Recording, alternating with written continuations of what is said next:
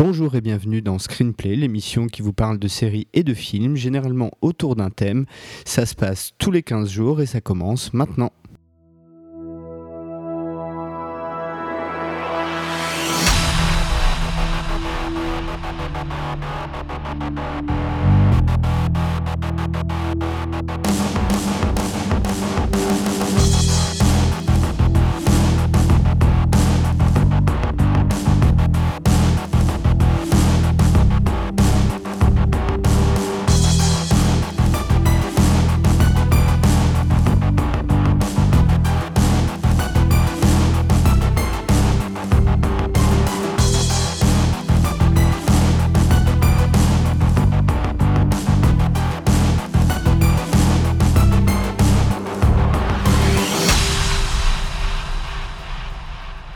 Et bienvenue dans ce 16e épisode de Screenplay, euh, après euh, un épisode euh, qui a explosé toutes les durées de cette émission depuis sa création. Nous faisons un épisode spécial Noël, euh, puisque pour le prochain, il va falloir attendre un petit mois autour de la mi-janvier, pas avant, parce qu'on n'aura pas le temps d'enregistrer. Il y a le sapin de Noël, il y a les cadeaux, il y a plein de trucs à bouffer, enfin vous connaissez le truc. Et euh, pour cette émission, euh, on va accueillir presque tous les invités qui sont venus durant l'année 2014. Euh, Vivien, malheureusement, euh, n'est vraiment pas du tout, du tout, du tout disponible pour enregistrer et il, s'en excuse et il aurait aimé être là. Euh, mais sinon, tous les autres seront là. Et du coup, comme on a tous des agendas un peu compliqués, c'est une émission qui aura été enregistrée en plusieurs fois. Donc, si vous entendez des, des coupures, des, des, bouts de montage un peu bizarres, ne vous inquiétez pas. C'est juste qu'on essaye vraiment que de donner la, possibilité à tout le monde de revenir et de nous parler euh, de chacun de leurs films de Noël et euh, de leur épisode de Noël dans une série. Et pour commencer euh, tout de suite, je vous propose qu'on aille dans le thème et que j'accueille ma co-animatrice Ursula, mais qui fera pas toute l'émission, ainsi que notre premier invité.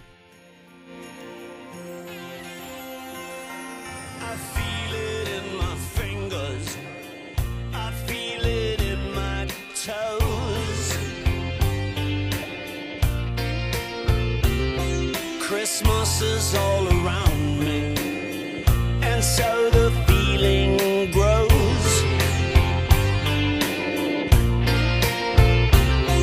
It's written in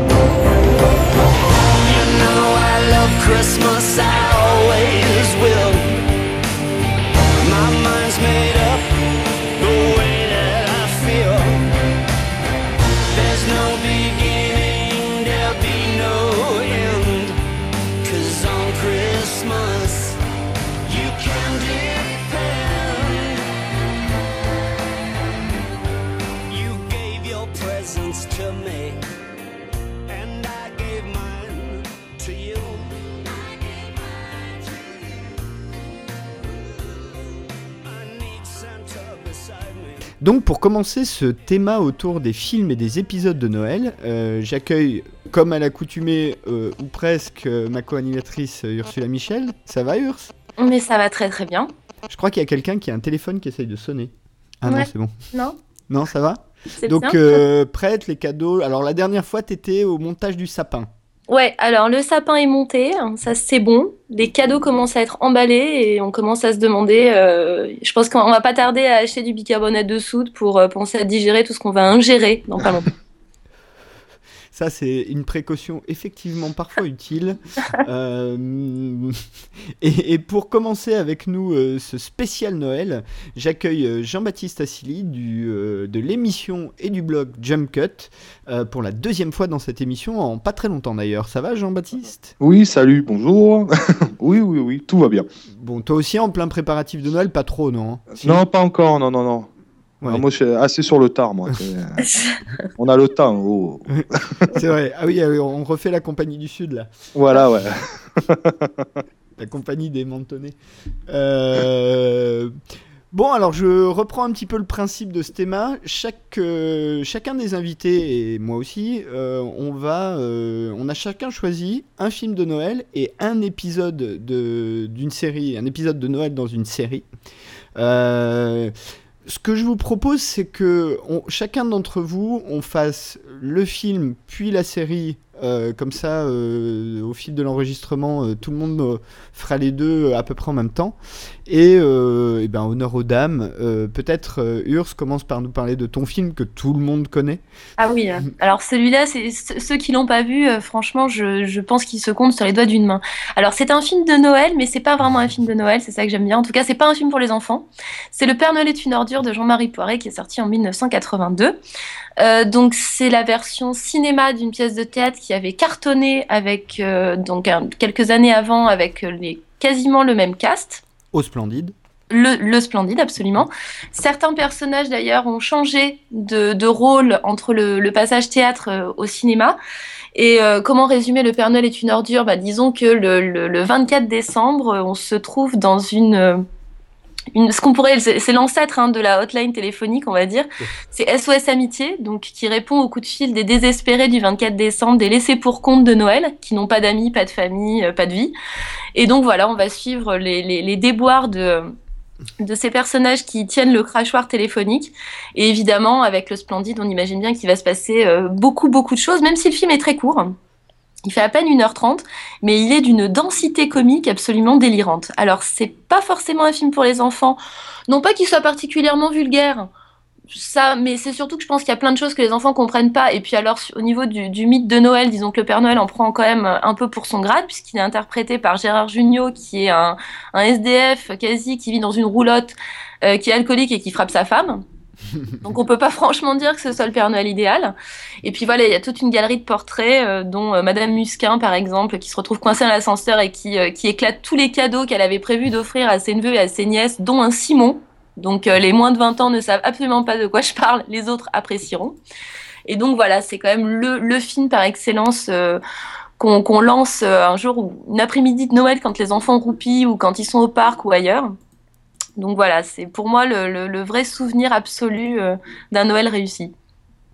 Euh, alors, Le Père Noël est une ordure. Euh, c'est probablement parmi les quelques films dont tout le monde se passe quelques répliques en boucle dans des soirées un peu arrosées. Ça. Mais le truc marrant, c'est qu'il n'est pas sorti à Noël, il est sorti en août. Ce qui est ce qui montre d'ailleurs le, décalage temporel qui est entre les années 80 et aujourd'hui. Aujourd'hui, aucun producteur et distributeur se lancerait à sortir un film comme ça au mois d'août. Ça paraît totalement absurde.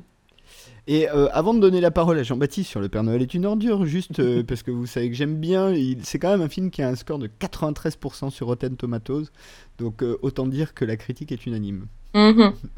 Clairement. bon, JB, Le Père Noël est une ordure, euh, non, non, je l'ai vu, je l'ai vu, j'essaie toujours de l'oublier, tu vois, malheureusement, mais chaque année on me le rappelle, alors. Euh. Ah, t'es pas Père Noël est une ordure, toi. Ah, je suis pas du tout splendide, tu vois, je, je n'accroche pas à ce genre d'humour, tu vois. Ah, c'est énorme. Et pourquoi Qu'est-ce qui te fait pas rire, en fait? C'est, je crois que c'est l'ensemble global, tu vois, c'est le, c'est, l'humour du splendide, c'est comme allez, bah, l'image des bronzés. Euh, et tout, c'est cet humour de Thierry Lhermitte, tu vois, de, je sais pas, j'ai une espèce de, je, suis en horreur devant ce genre de truc. C'est malheureux, peut-être, tu vois, peut-être j'ai pas compris des choses au cinéma, mais je, je peux pas, je suis allergique.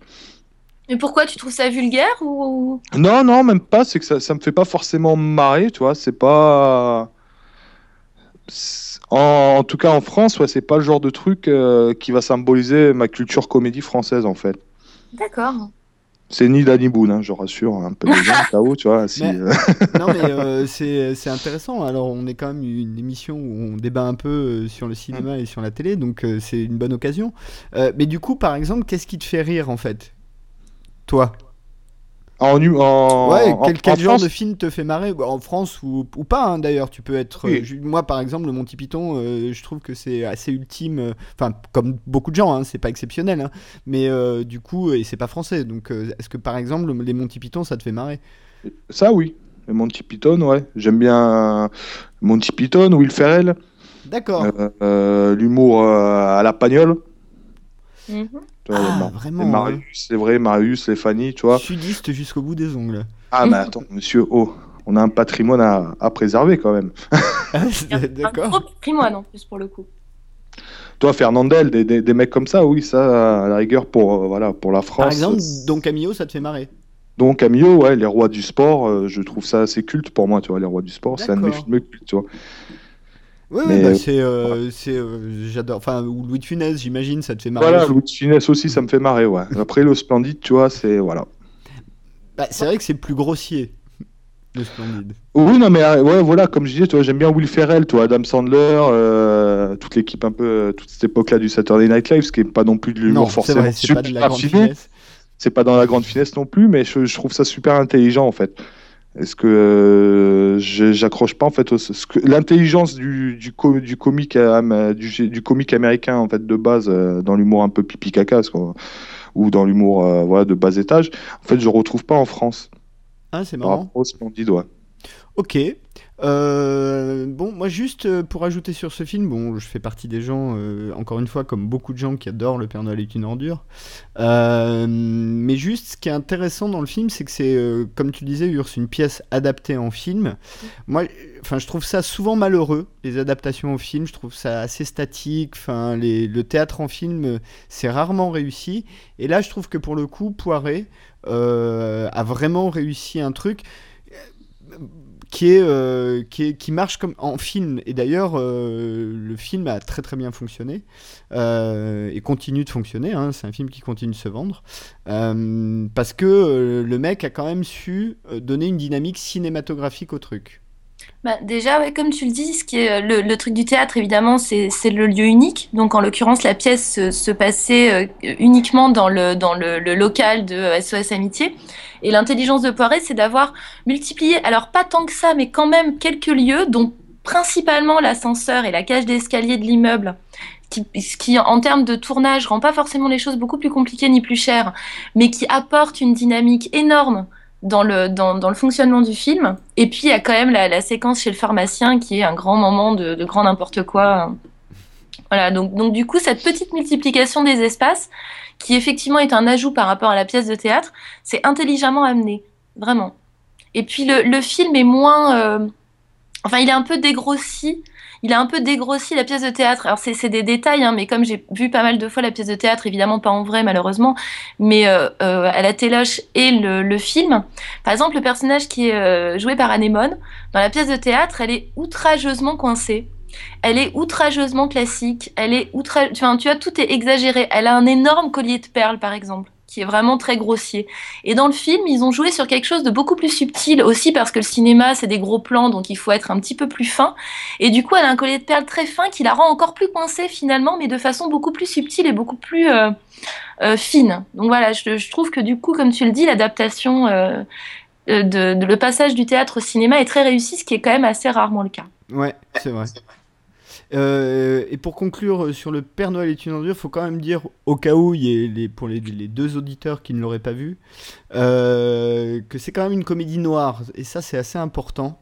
C'est que c'est une comédie qui joue, et c'est ce qui peut même être un peu gênant parfois, sur les grandes faiblesses de l'homme, quoi. Enfin, ça, ça fait un peu pompeux dit comme ça, mais ça joue sur des personnages qui ont vraiment pas grand-chose d'attirant, et les uns et les autres. Bah, ça joue sur, euh, sur la, la haine euh, des pauvres, un peu quand même. Ça, ça joue sur l'homophobie. Ça joue sur. euh, comment on pourrait dire Il y a tout- toute une partie, en tout cas, il y a une deuxième partie dans le film où, sans, sans, je pense que je spoil pas le Père Noël est une ordure, hein, mais où découpe quand même un type à la- au couteau dans la cuisine. Enfin, effectivement, il y a quelque chose d'assez. Pour aller le finir dans un zoo. Et ça finit dans un zoo, absolument, puisque Florim et Rogis, c'était pas une bonne idée d'aller déposer les paquets. Bon, ok. Euh, on va passer à ton épisode d'une série, euh, ton épisode de Noël dans une série. Oui, alors mon épisode, c'est euh, c'est l'épisode 10, saison 7 de Friends.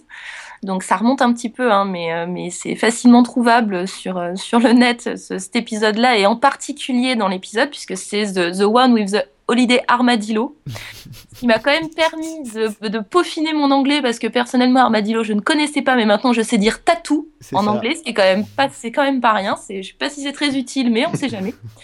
Et effectivement, donc c'est euh, le- l'épisode de Noël où Ross a décidé cette année de, de- d'expliquer, puisque Ross est, juif, donc il, veut im- impérativement expliquer à son fils que oui, soit Noël c'est une chose, mais il existe Hanouka, qui est la fête équivalente pour, euh, pour, pour les juifs, et du coup, il va essayer d'expliquer à son fils, qui a, je pense, 4-5 ans, quelque chose comme ça, ce qu'est Hanouka, sauf que bien évidemment, il va être un petit peu à la bourre pour acheter son costume, et du coup, il va se retrouver déguisé en tatou.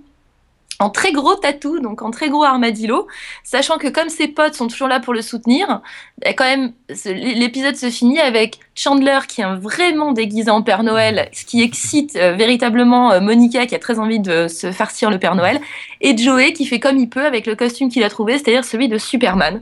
Donc voilà, on finit dans l'appartement de Monica avec les trois personnages masculins qui sont quand même déguisés de façon totalement absurde.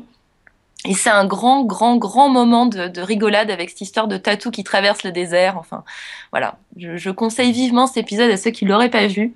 Même déconnecté du reste de, de, de la série, ça reste un très, très grand moment dans n'importe quoi. Alors là, pour le, pour le coup, je suis, je suis totalement d'accord. Là, c'est. Ah Ah. L'épisode est juste, mais juste grandiose. ouais. Non, non, c'est, ça reste. c'est en plus dans ton choix, le, quand tu nous as donné un- le choix de, des épisodes de Noël par rapport aux séries télé, t'en as tellement. Ouais. C'est ça le problème, c'est qu'il y en a tellement à choisir. Et comme je, suis, euh, je me suis décidé un peu après tout le monde, c'est vrai que quand j'ai vu le choix des autres, j'ai fait Ah merde, putain, oui, il y avait, il y avait Friends. Oh, il y a, bah, il y a celui d'Alex aussi, il est génial. Mais ouais, celui de Friends est juste grandiose. Quoi. La, la- cette scène où Ross euh, rentre avec son costume là, dans la cuisine. Mais et, ouais, voilà, et Joey en Superman, mais c'est juste, c'est, ça c'est magique, tu vois. Pour le coup, ça c'est magique, quoi. Du Ouais, coup, je crois que je vais me le refaire d'ailleurs. Ah. Ouais, ouais. Voilà. écoute, euh, moi je l'avais, euh, je l'avais- j'ai le D- j'ai sorti le DVD. euh, je pensais, j'ai pas eu le temps de le revoir avant l'émission, mais euh, effectivement, je me suis dit, je vais me le refaire parce que je repense à, à Ross essayer dix fois d'expliquer Hanouka euh, à Ben son fils, et à chaque Ça fois il commence par, par- billion years ago. There was a people called the Maccabees. Et à partir de là, ça part toujours en sucette. et à chaque fois ça rate.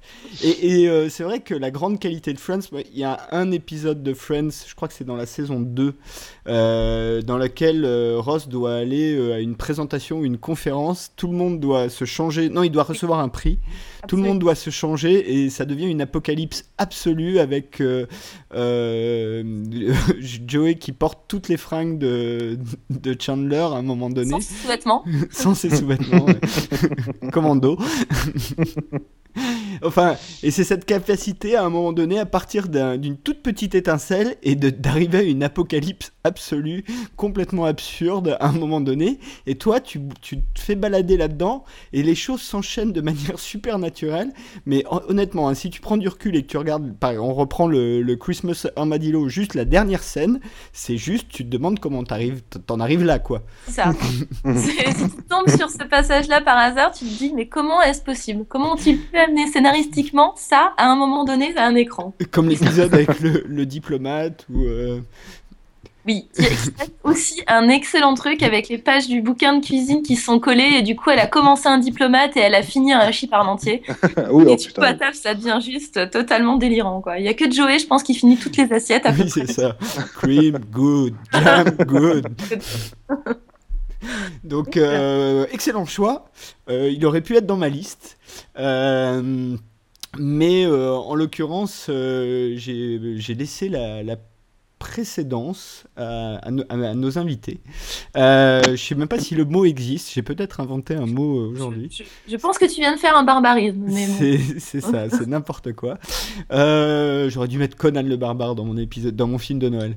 Euh, bref, Euh, bon bah écoute, merci Urs. Euh, maintenant, on va repasser à JB avec ton film de Noël. Alors, mon film de Noël, euh, bon, ça, pour le coup, c'est vraiment typiquement pour les fêtes. C'est le Noël chez les Muppets de Brian Hanson. avec euh, le grand Michael Ken. Alors, pour euh, résumer tout simplement le Noël chez chez Muppets, parce que le scénario est assez basique, ça reprend le, célèbre conte de Dickens de Scrooge, qui a été remis aussi en avant il y a, quelques années par Zemeckis avec Jim Carrey, En performance capture d'ailleurs. en performance capture, qui était euh, magnifique. Où tu suis ben, Scrooge, euh, le, méchant, le méchant avare, homme d'affaires, euh, qui va se retrouver plongé dans ses Noëls passés et futurs afin de, le faire changer de, total, du tout au tout et de, lui faire retrouver la, magie de Noël. Sauf que ben, la différence avec, celui-là de Zemeckis, qui est, on va dire, un peu plus sérieuse, c'est que là, ben, t'envoies, t'as les créatures de Jim Henson au milieu qui foutent un peu le bordel. Ce qui, voilà. Pour. Oui, d'ailleurs, les. Alors, j'ai pas vu le film, hein, mais euh, de- je me suis un petit peu informé du coup. Euh, il me semble que les fantômes des Noëls passés, c'est les papis. Oui, c'est ça. Et c'est réalisé par le fils de Jim Henson, Brian Henson. Ouais, parce qu'il faut dire que le film date de 92, Jim Henson est mort en 90, Ouais, et, euh, et surtout, je crois que c'est le premier Muppet Disney. ouais c'est ça, tout à fait. Hein, c'est, il me semble. Et euh, avant de passer la parole à Urs, j'ajouterais juste que en dehors de l'adaptation de Zemeckis dont tu as parlé, il y a, il y a des tonnes d'adaptations euh, de, du, Christmas Carol de, Dickens. Il y en a vraiment beaucoup, beaucoup. Euh, parmi les plus connues et récentes, euh, on pourra citer aussi Doctor Who, qui s'est un petit peu amusé avec ça à l'époque. Je crois que c'était Matt Smith. il me semble. Je ne sais plus. Ou à moins que ce soit Tenant. Je ne sais plus. Peut-être Tenant. Euh, bref. euh, et, euh, ou encore, il y a Mickey, le, le- le- le Noël de Mickey, qui est en- aussi une adaptation euh, de Scrooge, en, en dehors de tonnes d'autres. C'est, c'est probablement un des, un des contes de Noël, enfin, un des, des contes de Noël les plus adaptés chez les anglo-saxons. Urs, est-ce que tu as vu le Noël des Muppets? Bah, malheureusement, et pourtant Dieu sait que je suis fan des Muppets, je n'ai pas vu Noël chez les Muppets, mais je pense que je vais me... Je, je vais m'en occuper euh, de ce pas. Tu vois, je pense que ce sera peut-être mon nouveau film de Noël. Ouais, parce que, alors, regarde le. Si t'as l'occasion, regarde déjà le trailer, ça donne vachement envie. Avec un Michael Caine avant qu'il ne soit l'esclave de Christopher Nolan. Parce que maintenant, c'est dans la cave hein, de Christopher Nolan, hein, faut le C'est savoir. ça. Une image de Michael Caine dans la cage de Christopher Nolan. Non, mais bon, non, mais c'est un beau duo, ça marche bien en plus. Euh, J'adore Michael Caine, mais euh, il a fait un superbe Alfred. euh, même si on n'a pas aimé les Batman, lui, au moins en Alfred, il était quand même pas mal du tout. Euh, même si j'aime beaucoup celui de Gotham, je dois dire. Euh, euh, Batman de Burton aurait pu être dans un film de Noël aussi. Finalement. Bref, euh, en tout cas, moi j'ai pas vu non plus euh, Noël chez les Muppets, donc je peux pas trop trop en parler, si ce n'est qu'on a déjà eu l'occasion euh, dans la, notre précédente émission de parler de Jim Henson à l'occasion de notre passage sur le film Labyrinthe et de tout le bien qu'on en pensait, de tout le bien qu'on pensait de, de son travail et de ce qu'il a apporté à la télévision. Et alors pour ceux qui regarderaient le trailer du Noël des, des Muppets, donc en anglais c'est The Muppet Christmas Carol, euh, c'est euh, amusant parce que c'était, ça se fait de moins en moins, mais ils ont utilisé des musiques d'autres films, dont Beetlejuice. Ah, pas mal. Et, et t'entends la musique de, de Beetlejuice, c'est assez marrant à un moment donné. euh. Je vais regarder le score Rotten Tomatoes du Noël des Muppets, qui a un 86% quand même. Ah, quand même, Quand même. quand même. Mais chez les critiques, un peu moins. C'est... Oui, non, mais les critiques, hein, On s'en fout des critiques. on s'en fout des critiques. c'est des. Muppets. C'est c'est les baltringues, ils comprendraient aux Muppets.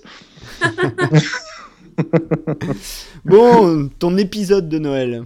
Alors mon épisode de Noël, euh, du coup, ben, je me suis orienté sur, un, un- sur une série qui s'appelle Taxi, qui est co- connue peut-être pour certains parce qu'elle avait été diffusée à l'époque euh, sur Série Club, mais qui, date de 78.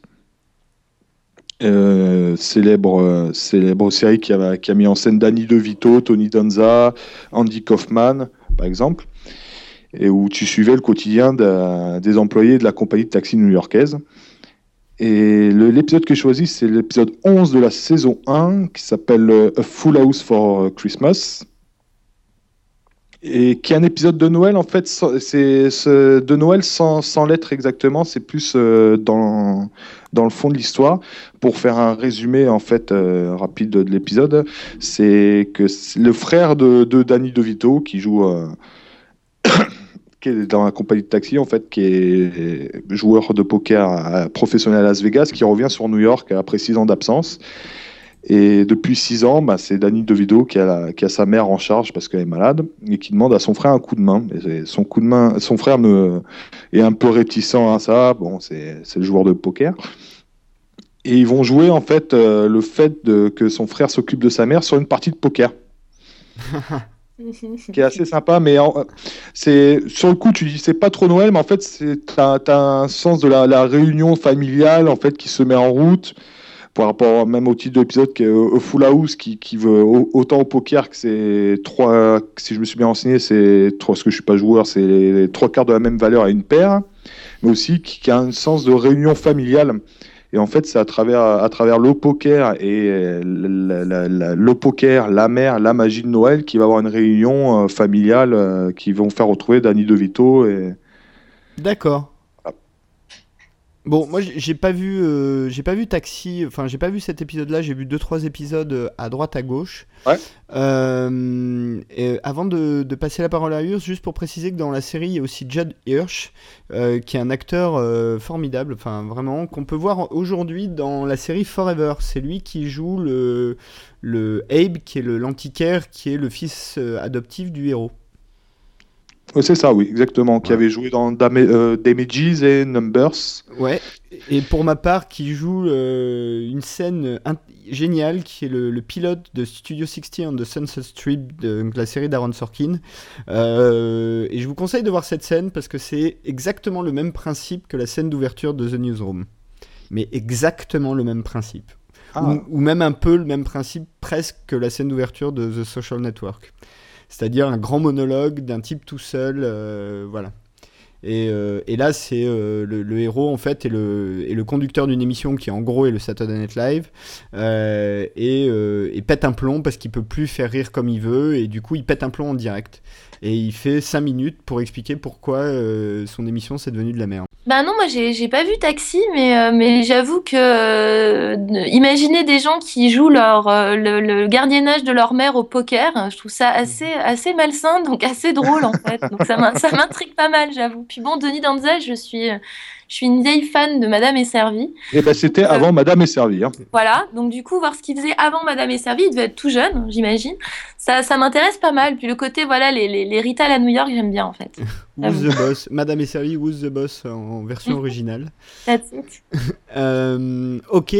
Alors, euh, pour ma part, en fait, comme on enregistre en plusieurs fois, je vais, je vais faire euh, un, une chose, enfin, un, un de mes choix avec chaque groupe d'invités. Donc là, je vais faire le film avec vous.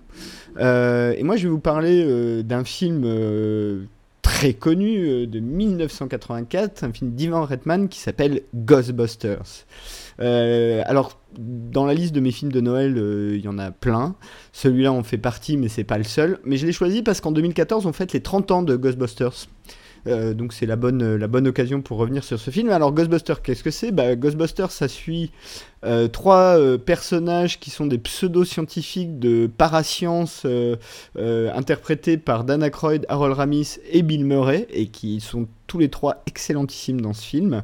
À un moment donné où les fantômes débarquent sur New York et qui vont fonder une agence de, de, d'éliminateurs de fantômes qui s'appelle donc Ghostbusters, en français SOS Fantômes, et vont se retrouver face à la menace de, de Zool, de, enfin tout ça, euh, une apocalypse sur New York, un, bonhomme bibendome euh, énorme euh, qui va écraser la moitié de la 5ème avenue, et dans le cast, citons quand même Sigourney Weaver et, merde, comment s'appelle-t-il? Rick Moranis, qui sont juste les deux, des- deux autres rôles importants et, assez fun du film.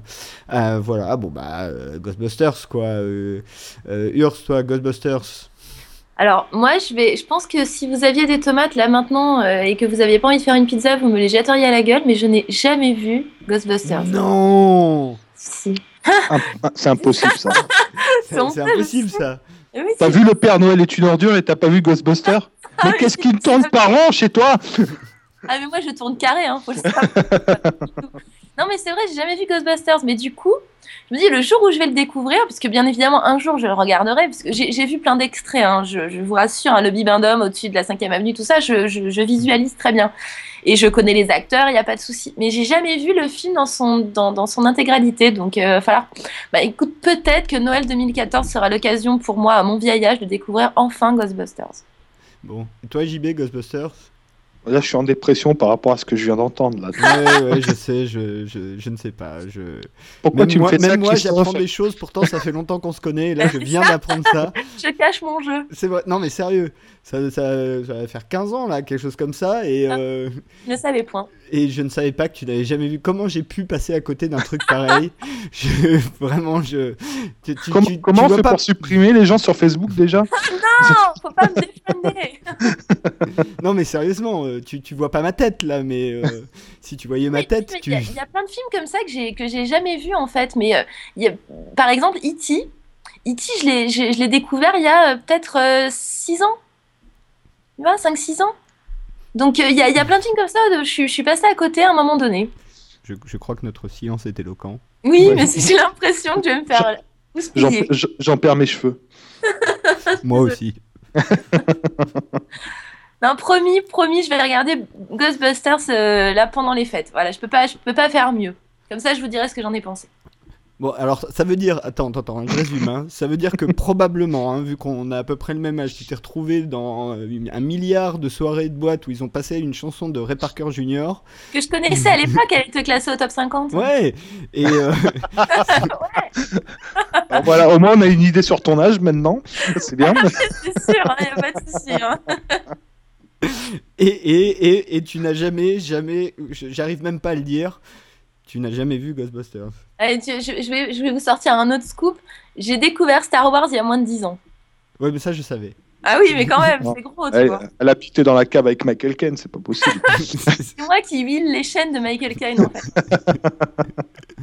bon, JB, Ghostbusters, SOS Fantôme en français. Ah oui, ah bah, c'est juste culte. C'est c'est là, là, mais là on touche à un panthéon euh, du cinéma des années. euh, On est, on est au panthéon des- du cinéma des années 80. Pour dire que même petit, j'avais les costumes Ghostbusters, tu vois. Ah ouais, Ouais. c'est énorme. Ah non, ma, ma mère m'avait euh, fabriqué la trappe fantôme avec une boîte de barils euh, de lessive homo à l'époque, qu'on pouvait appeler ça une lessive homo. C'était pas, pas encore. hein. Et euh, avec une pédale et avec une balle de ping-pong et un drap, tu vois, pour faire le fantôme. Et t'appuies sur la pédale et hop, ça faisait comme si t'attrapais le fantôme, quoi. Là, Ah, c'était la classe, toi. Ah ouais, non, non, SOS fantôme, mais c'est. Alors, euh, rappelons juste que globalement, SOS Fantôme, c'est un film fantastique, mais plutôt d'aventure, hein, ça fait pas peur, hein, vous pouvez y aller euh, sans problème. Euh, que les héros sont basiquement à la base des, des losers, vraiment, tous autant qu'ils sont dans leur genre, et que c'est drôle, c'est plein d'action, c'est bien rythmé, c'est. Voilà quoi. c'est il a très très bien vieilli en plus.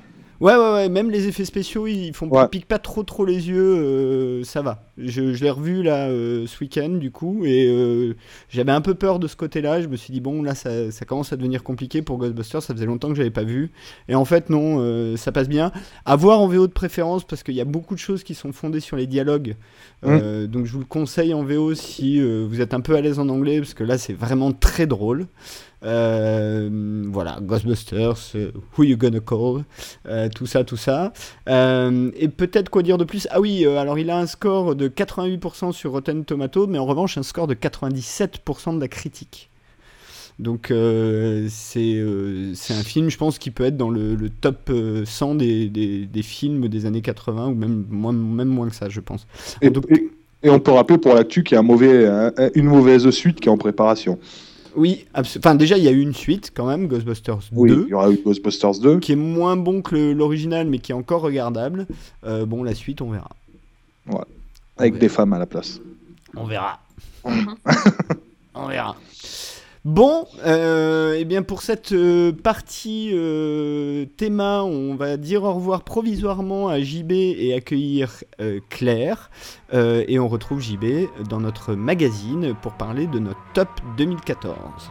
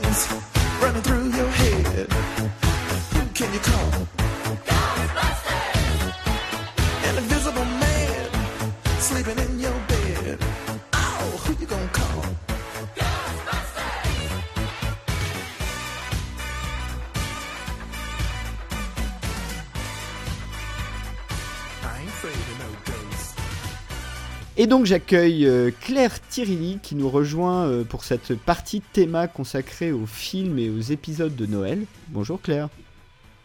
Bonjour Christophe, bonjour Ursula. Salut Bon, ça va bien en Écosse? Il fait pas trop froid? Ça va, ça va, on survit. Bon. et à Paris d'ailleurs, je t'ai même pas demandé Urs. Là, il fait un temps de chien. Normal. Non, il fait pas super froid, mais il pleut. C'est moche. A Dog Day Afternoon. Euh, bon, bah écoute, euh, nous, nous avons déjà euh, en partie euh, euh, exposé euh, nos films et épisodes de l'année. Donc, euh, tu te mets directement dans le bain pour nous parler de ton Mhm. film de Noël. Pardon, pas de l'année, c'est après ça, je, je dis n'importe quoi. Euh, ton film de Noël, Claire, qu'est-ce que c'est? De Francis Capra. Et euh, en fait, ça raconte l'histoire d'un mec qui, euh, qui, est, qui est persuadé en fait qu'il va, enfin qu'il a, que sa vie n'a servi à rien et euh, qu'il est une, qu'il est une fraude. Et donc, euh, il va pour se suicider le soir de Noël.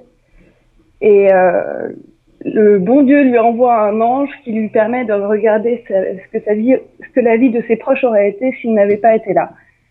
Et euh, c'est un film super positif, super optimiste. Et euh, la première fois que je suis allée le voir, c'était parce que j'en entendais parler dans toutes les séries américaines, parce qu'apparemment il est diffusé aux États-Unis tout le temps à la période de Noël. Et euh, pour moi, c'est un des plus beaux films qui a été fait. Euh, Urs, It's a Wonderful Life. Alors effectivement, hein, j'en ai énormément entendu parler. C'est, je pense, une grosse référence pour euh, beaucoup de films et beaucoup de séries. Et malheureusement, je ne l'ai toujours pas vu. Bon, après, Ah il n'est jamais trop tard pour, euh, pour se, se rattraper. hein. Donc là, si tu veux, je note le rattrapage que je vais faire pour les Oui, vacances. alors parce que attends, attends, faut expliquer à Claire quand même, Oui. parce que Claire débarque. Nous avons, balance. appris, nous avons appris il y a quelques minutes, à peine, à peine, que Urs n'avait jamais vu Ghostbusters. Moi non plus. Non Non Pardon. C'est moi qui vais aller me pendre là. Non, mais c'est bon. Moi aussi, je vais faire une liste à rattraper pendant les vacances. Voilà. Là, je vais me suicider avec l'USB, c'est pas possible. oh, ça peut être drôle, ça. Bon, en revanche, It's a Wonderful Life, revenons à nos moutons. Il faut dire que c'est un film de Frank Capra de 1946, Exact. avec dans le rôle principal James Stewart. Alors Frank Capra, il, euh, c'est c'est moins euh, connu euh, en France, mais il faut dire que c'est quand même le roi dans les années 40, 50, 60 des feel-good movies. Mm. On, on peut peut-être dire ça comme ça. C'est, ce serait Ouais. euh, le roi de la comédie romantique un peu euh, aujourd'hui. Enfin, si on comparait, c'était vraiment son, son truc. Et It's a Wonderful Life, c'est le film absolument ultime de, de Capra, le film de Noël absolu aussi. Et euh, j'ajouterais simplement que, euh, en dehors de tout le bien que tu en as déjà dit, Claire, euh, c'est euh, c'est un vrai film de Noël, là pour le coup. C'est vraiment euh, c'est c'est conçu pour ça. Et euh, pour être un peu plus pragmatique, qu'il a un énorme score de 96% sur Rotten Tomatoes et en critique de 94%. Donc autant dire que tout le monde est unanime pour le, sur le fait que It's a Wonderful Life, c'est juste un chef-d'œuvre. Putain, j'ai plombé l'ambiance, dis donc. Mais non. Mais moi, ce que je trouve génial avec ce film, c'est que euh, il a pas vieilli. C'est-à-dire que euh, tu le regardes aujourd'hui, tu vois que c'est vieux, tu vois qu'il y a que euh, voilà, c'est du noir et blanc, mais ça reste quand même quelque chose de, magnifique. Et je pense que ça joue aussi dans le fait qu'il est aussi bien noté. Ah ouais, c'est clair. Il faut quand même dire que le que James Stewart fait une, une composition dans ce film qui est assez incroyable parce qu'à un moment donné, il- ça devient, enfin, il y a des scènes où il est complètement excessif hein, euh, dans le film où euh, euh, voilà Euh, et que bah faut voir It's a Wonderful, It's a Wonderful Life. J'arrive plus à le dire, dis donc. Il faut voir Ouais, la It's a vie est belle. Quoi? La vie est belle. Voilà, il faut voir La vie est belle, tu as raison, c'est beaucoup plus simple. Donc, film de Frank Capra de 1946. Et merci d'avoir choisi ce film, en fait. Parce que. Merci, euh, merci à Alexandre d'avoir choisi autre chose. Faut pas le dire, faut pas le dire, c'est le prochain, il arrive juste après toi. Mais euh, c'est marrant parce que justement, je vais le dire quand même parce que voilà, il, euh, on était pas, enfin, on avait tous les deux le même choix et moi j'ai réfléchi à ce que j'avais d'autre et c'est le premier film qui m'est venu en tête directement. Et euh, maintenant que j'ai réfléchi ce matin, j'aurais pu choisir Le Père Noël est une ordure ou quelque chose comme ça. Mais non, It's a Wonderful Life, il est tellement puissant que c'est celui-là qui vient juste après. Voilà. Bon, bah écoute, euh, super, très bon, très bon choix, It's a Wonderful Life. Euh, bah, on va passer à ton épisode de Noël dans une série. Et là, je dis grrr. c'est vrai, c'est un épisode que tu aimes. Ah ouais, j'adore. Alors, en effet, j'ai choisi l'épisode de. euh, je suis désolée, je vais le faire en anglais parce que le, déjà le, mot, le, le titre en français ça marche pas. Donc, un épisode de DOC qui s'appelle euh, The Best Christmas Ever, je crois. Ça. Et euh, c'est le premier épisode de Noël Luca. C'est-à-dire que le principe, c'est euh, le personnage principal de la série euh, vient d'une famille judéo-chrétienne, littéralement. Papa est juif, maman est euh, protestante, je crois. Il a inventé euh, ses vacances à lui, euh, son mix de vacances, et c'est donc euh, une fête qui dure, euh, qui compense toutes les choses positives de Noël et de Hanouka, forcément. Et euh, il embarque toute sa famille et tous ses proches en fait dans dans cette tradition. Et déjà l'épisode en lui-même, il est sympa et il va bien dans la trame existante euh, de la saison 1. Mais en plus, il, il crée vraiment euh, un nouveau, euh, une nouvelle fête. Et euh, c'est une nouvelle fête qui marche en plus euh, depuis les États-Unis. une façon de célébrer et Noël et Hanouka pour les familles mixtes. Et euh, juste, c'est à mourir de rire, c'est adorable, c'est euh, dit aussi dans euh, tout ce qu'on vous fait de meilleur. Euh, Urs, y aussi Jamais vu. Bon, bah voilà. Jamais vu, jamais suivi. euh, je, je- vague- vaguement, vaguement, je vois à quoi ça ressemble, mais alors vraiment très, très vaguement. Euh, bah, c'est un, c'est une teen série, basiquement. Alors, c'est une teen série qui tire vachement sur le soap, donc euh, les, les histoires des adultes sont aussi importantes que les histoires des ados. Faut, faut quand même dire ça, ça, tire vraiment sur les recettes du soap. Euh, que dire d'autre sur euh, aussi et cet épisode quand même? C'est une série de Josh Schwartz euh, qui passait sur la Fox, euh, qui qui parle en fait d'un jeune euh, délinquant qui se retrouve accueilli dans cette famille euh, qui est une riche famille du, du Orange County, d'où le titre, dit aussi. En français, ça s'appelait Newport Beach, euh, qui passait, je sais plus sur quelle chaîne ça passait d'ailleurs en France. Quelqu'un se C'est passé sur France 2 et après c'est passé sur France 4. Mais sur France 2, ils sont jamais allés au-delà du milieu de la saison 2, d'accord. qui pour les fans a été particulièrement énervant. C'est ça, euh, complètement. Euh, et euh, que dire d'autre? C'est l'épisode 13 de la saison 1 dont on parle, mais, et c'est là où je voulais en venir, le truc c'est qu'il y aura un Chris Moka dans absolument toutes les saisons. Il y a un épisode, Bah, c'est euh, leur épisode de Noël. il y a un épisode Noël Luca d'ailleurs, je crois que c'est en français. Euh, Noël Luca, à chaque épisode, euh, je crois pas que ce soit le 13 à chaque fois, non, il arrive plutôt en saison 2. Euh, Non, non, il ouais. Il arrive plutôt en saison 4 aussi, Dix. parce qu'il y a que 16 épisodes Ouais. sur la saison 4.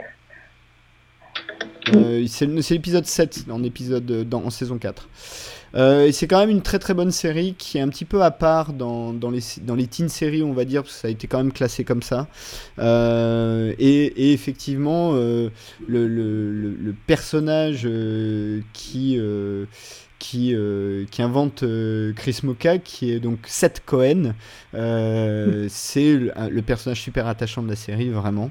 Il n'y a pas de doute là-dessus. Et Josh Schwartz, qui a créé la série, a dit lui-même qu'il s'était beaucoup inspiré de lui-même pour faire Seth Cohen. Donc, euh, et il y a plein de choses qu'on trouve dans The aussi qu'on retrouvera après dans à peu près toutes les séries où Josh Schwartz a mis son doigt, à commencer par les acteurs. Ou même Chuck, qui est un Seth Cohen euh, en puissance aussi. Euh, Exactement. Et il y a juste un truc, c'est euh, en fait, euh, c'est aussi, euh, bah, c'est c'est une idée de Josh Schwartz à la base, c'est-à-dire que lui-même a créé, a fait ça en fait en- dans dans sa famille quand il était petit, et euh, il a trouvé l'occasion en faisant sa série de rendre ça un peu populaire, et j'ai trouvé que c'était pas mal aussi. Voilà. Bon, ben écoute, merci beaucoup. euh, on, on va te, te quitter pour faire euh, rentrer euh, Alexandre pour lui aussi ses films et séries de Noël. Et je te retrouve tout de suite après dans le magazine pour ton film de l'année et ta série de l'année. À tout à l'heure. À tout à l'heure.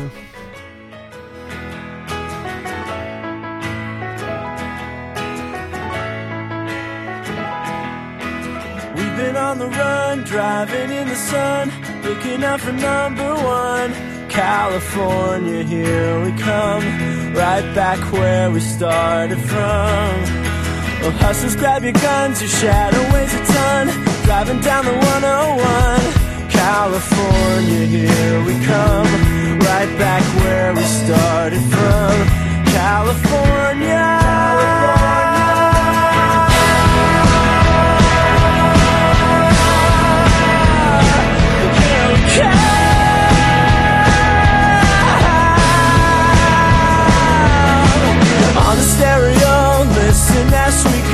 Nothing's gonna stop me now.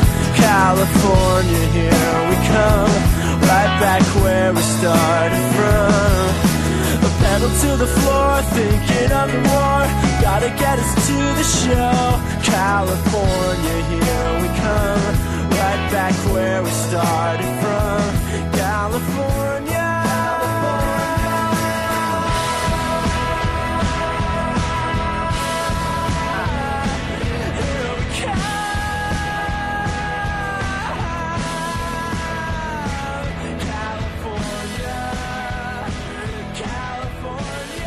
Et donc après le départ de Claire et Ursula, euh, nous accueillons euh, Alexandre Le Train. Euh, Dois-je encore présenter Alexandre? Je ne crois pas.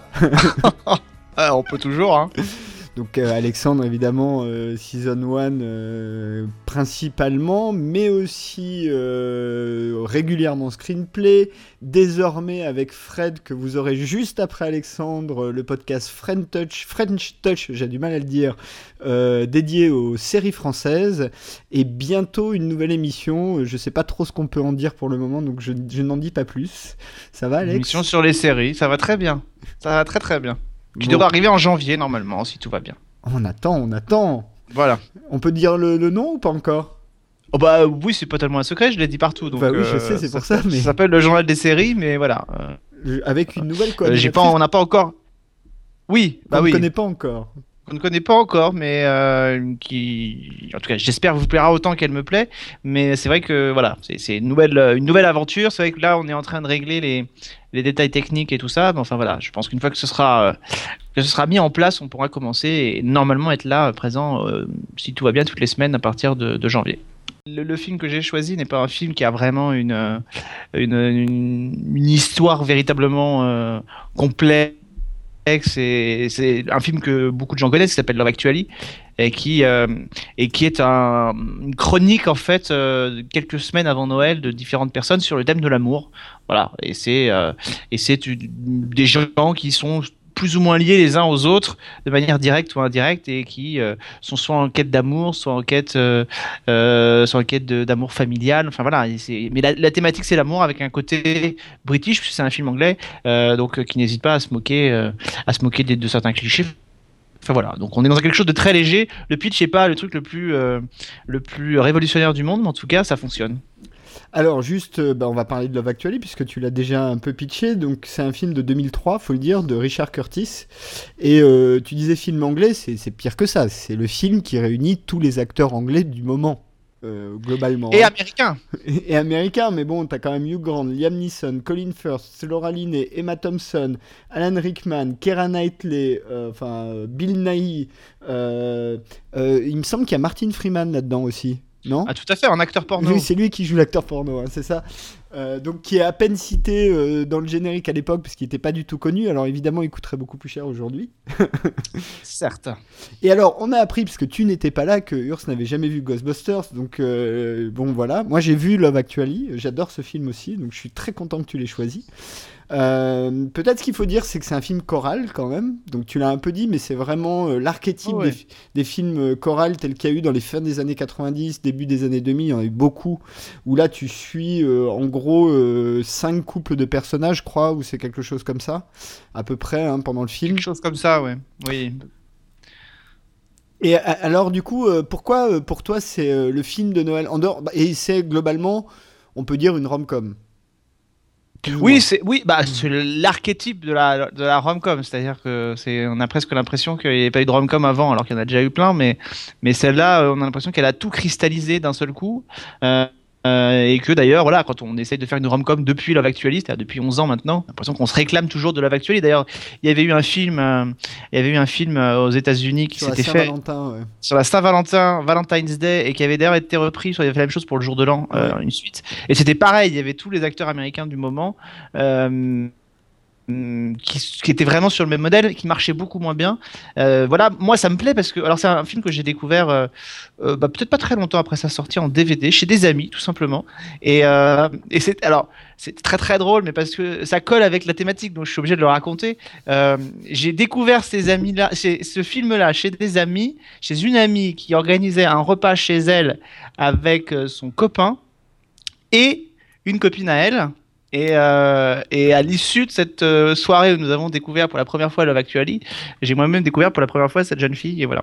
Donc et avec qui je suis resté quelques temps, pas longtemps. Mais enfin voilà, donc c'était assez marrant l'anecdote, euh, l'anecdote du lien avec euh, avec Love Actually. Je trouve que c'est un film qui c'est un film qui me plaît parce que c'est un film qui donne la patate en fait. Euh, Donc t'es en train de nous dire que Love Actually c'est un film pour pécho en fait. bah, euh, non, parce que alors, en fait, euh, je sais pas si c'est Love Actually qui a servi à pécho, mais enfin. En tout cas, ça a bien aidé. Euh, alors, il est évident que ça te met dans une telle prédisposition à avoir envie d'aimer que, euh, t'es- les- on va dire que les, les- les- pour, par- pour euh, parodier la, la grande philosophe Ariel Dombal, tes chakras sont verts. Et donc à partir de là, t'es réceptif à tout ce qui se passe. C'est un film que quand tu le regardes, tu as le smile. Enfin, c'est très particulier. Le smile se déclenche sans que tu le fasses, euh, sans que tu le fasses attention. Le, plus viril des mecs perd toute virilité pendant 90 minutes ou 2 heures parce que d'un seul coup il se met à être mielleux au possible. Donc, euh, donc voilà. Donc, euh, on, on se, on se prend d'affection pour certains couples. Il y a des histoires qui sont un peu plus tristes à côté, mais c'est vrai qu'on on se prend d'affection pour certains couples. Moi, je sais que j'ai une tendresse particulière pour.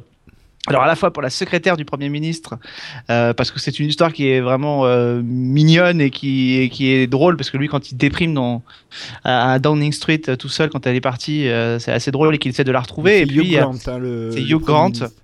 et puis il y a ce fameux couple entre cet auteur, Ouais, cet auteur beau, anglais et cette femme de ménage portugaise, donc ils se comprennent pas, mais euh, où, où chacun de leur côté euh, a flashé sur l'autre et ils sont incapables de se le dire parce que de toute façon ils comprennent pas ce que raconte l'autre. Donc, euh, donc voilà, donc il y a ces histoires-là, mais enfin il y en a d'autres, enfin il y en a plein plein d'autres et c'est vrai que moi, à chaque fois que je le vois, bah, c'est quelque chose qui me plaît et ça me et je passe un, agréable moment quand je découvre ce film à chaque fois.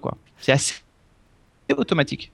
Alors, juste peut-être, il faut dire qu'il est sorti. Le film est sorti en novembre, donc c'est pas un film qui est sorti pile poil euh, à Noël, même si à l'époque les films restaient un- encore un petit peu longtemps à l'affiche, donc on peut supposer qu'à Noël euh, il devait y avoir encore quelques salles qui le diffusaient. Mm. Euh, J'ai donné à chaque fois que c'était possible. hein. Il a les scores Rotten Tomatoes, donc il a un score 73% des, des, des internautes, 63% de la critique, donc c'est assez mitigé. Et, et Ouais, je suis pas alors je suis pas étonné du tout. C'est-à-dire que ça je pense que c'est typiquement le genre de, de, de film que le public aime et que la critique a envie de clasher parce que c'est mielleux, parce que voilà. Oui, alors justement, Pas moi aussi- étonné. Moi aussi, il faut que je raconte un peu ma vie avec ce film parce que euh, normalement, tous les Noëls, euh, je me fais une journée ciné où je me fais 3-4 films, mais vraiment les trucs, euh, je vais voir le Disney, euh, la rom-com du moment, enfin la totale, quoi. le- le- la journée euh, Noël où tu as envie de voir des trucs qui te mettent dans des états sympas, et voilà. Et je suis passé complètement à côté au moment de la sortie, et c'est un film que j'ai chopé, tu sais, quand tu prends des packs DVD, genre t'en as 5 Ouais, ouais, coup, voilà. Donc je l'ai chopé comme ça, et puis un jour, un soir, j'ai regardé un peu par hasard. Mais franchement, en traînant des pieds, genre, tu sais, t'es en train de faire le ménage ou de, de tweeter, comme ferait Sophie, ou je ne sais pas quoi. Euh, et j'ai été happé par le film. Donc, autant dire que euh, c'est un film que j'aime beaucoup parce que ça fait partie de ces films qui, ont, qui sont venus me chercher, en fait. J'y allais euh, Mm. vraiment pas du tout convaincu. Et, et, et notamment, alors, tu t'as cité l'histoire avec le, le- comment dire, la femme de ménage portugaise de, de Colin Firth, qui est, à mon Mm. sens, l'histoire la plus touchante du film. Vraiment, je trouve ça très touchant. Euh, mais en revanche, il y a, y l'histoire autour de, de Bill Nighy. Donc, Bill Nighy, c'est euh, ce vieil acteur euh, anglais très connu. tout- vous avez tous vu sa tête au moins une fois.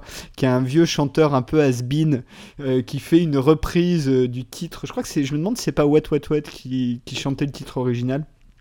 Donc, qui est le titre Ça. du film. euh, Je ne suis pas de la Euh, génération euh, que tu connais, donc je ne peux pas te dire. Bref, en tout cas, qui, qui reprend ce titre et qui est un espèce de, de, vieux, euh, de vieux Johnny sur le retour, euh, complètement. Enfin, c'est c'est un personnage qui est drôlissime et qui a une histoire hyper drôle avec, je crois que c'est son manager. C'est son manager, ouais. ouais, ouais. Euh, et- là, pour on est vraiment sur de l'amitié pure, là. Voilà, c'est-à-dire que ça. ça va même un peu plus loin. hein. Non.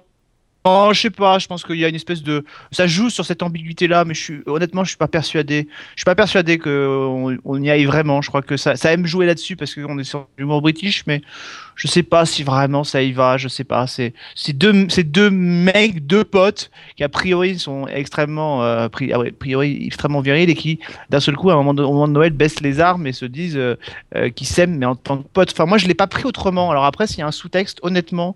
Euh, Peut-être parce qu'on est abreuvé d'éléments dans ce film tout le temps, mais moi ça m'est passé complètement à côté. Bah écoute, bon, en tout cas, c'est pas très grave, mais moi, en tout cas, la- l'acteur et la top. C'est juste très drôle et ça donne le côté comique pur du film. C'est vraiment lui qui le porte. Même si le couple dans lequel il y a Martin Freeman est assez drôle aussi, parce qu'il y a un côté absurde dans, dans leur histoire. Oui, oui, c'est-à-dire qu'ils sont, ils sont, ils font des films, ils font même pas des films porno d'ailleurs, ils font des films érotiques où ils sont censés, par le cadrage, simuler en fait l'acte sexuel. C'est Et, pendant qu'ils couchent et pendant qu'ils font ça, ils, ont des, des conversations euh, basiques, euh, euh, mais plus que basiques quoi. Et en fait, les- ce sont des mecs les deux plus coincés parce qu'ils C'est arrivent pas. exactement ça, c'est ça qui est drôle. C'est que euh, ils font des films érotiques ou porno, et d'ailleurs c'est pas très grave, et c'est le couple le plus coincé de la Terre, quoi. Ils arrivent pas même à s'inviter à aller boire un verre.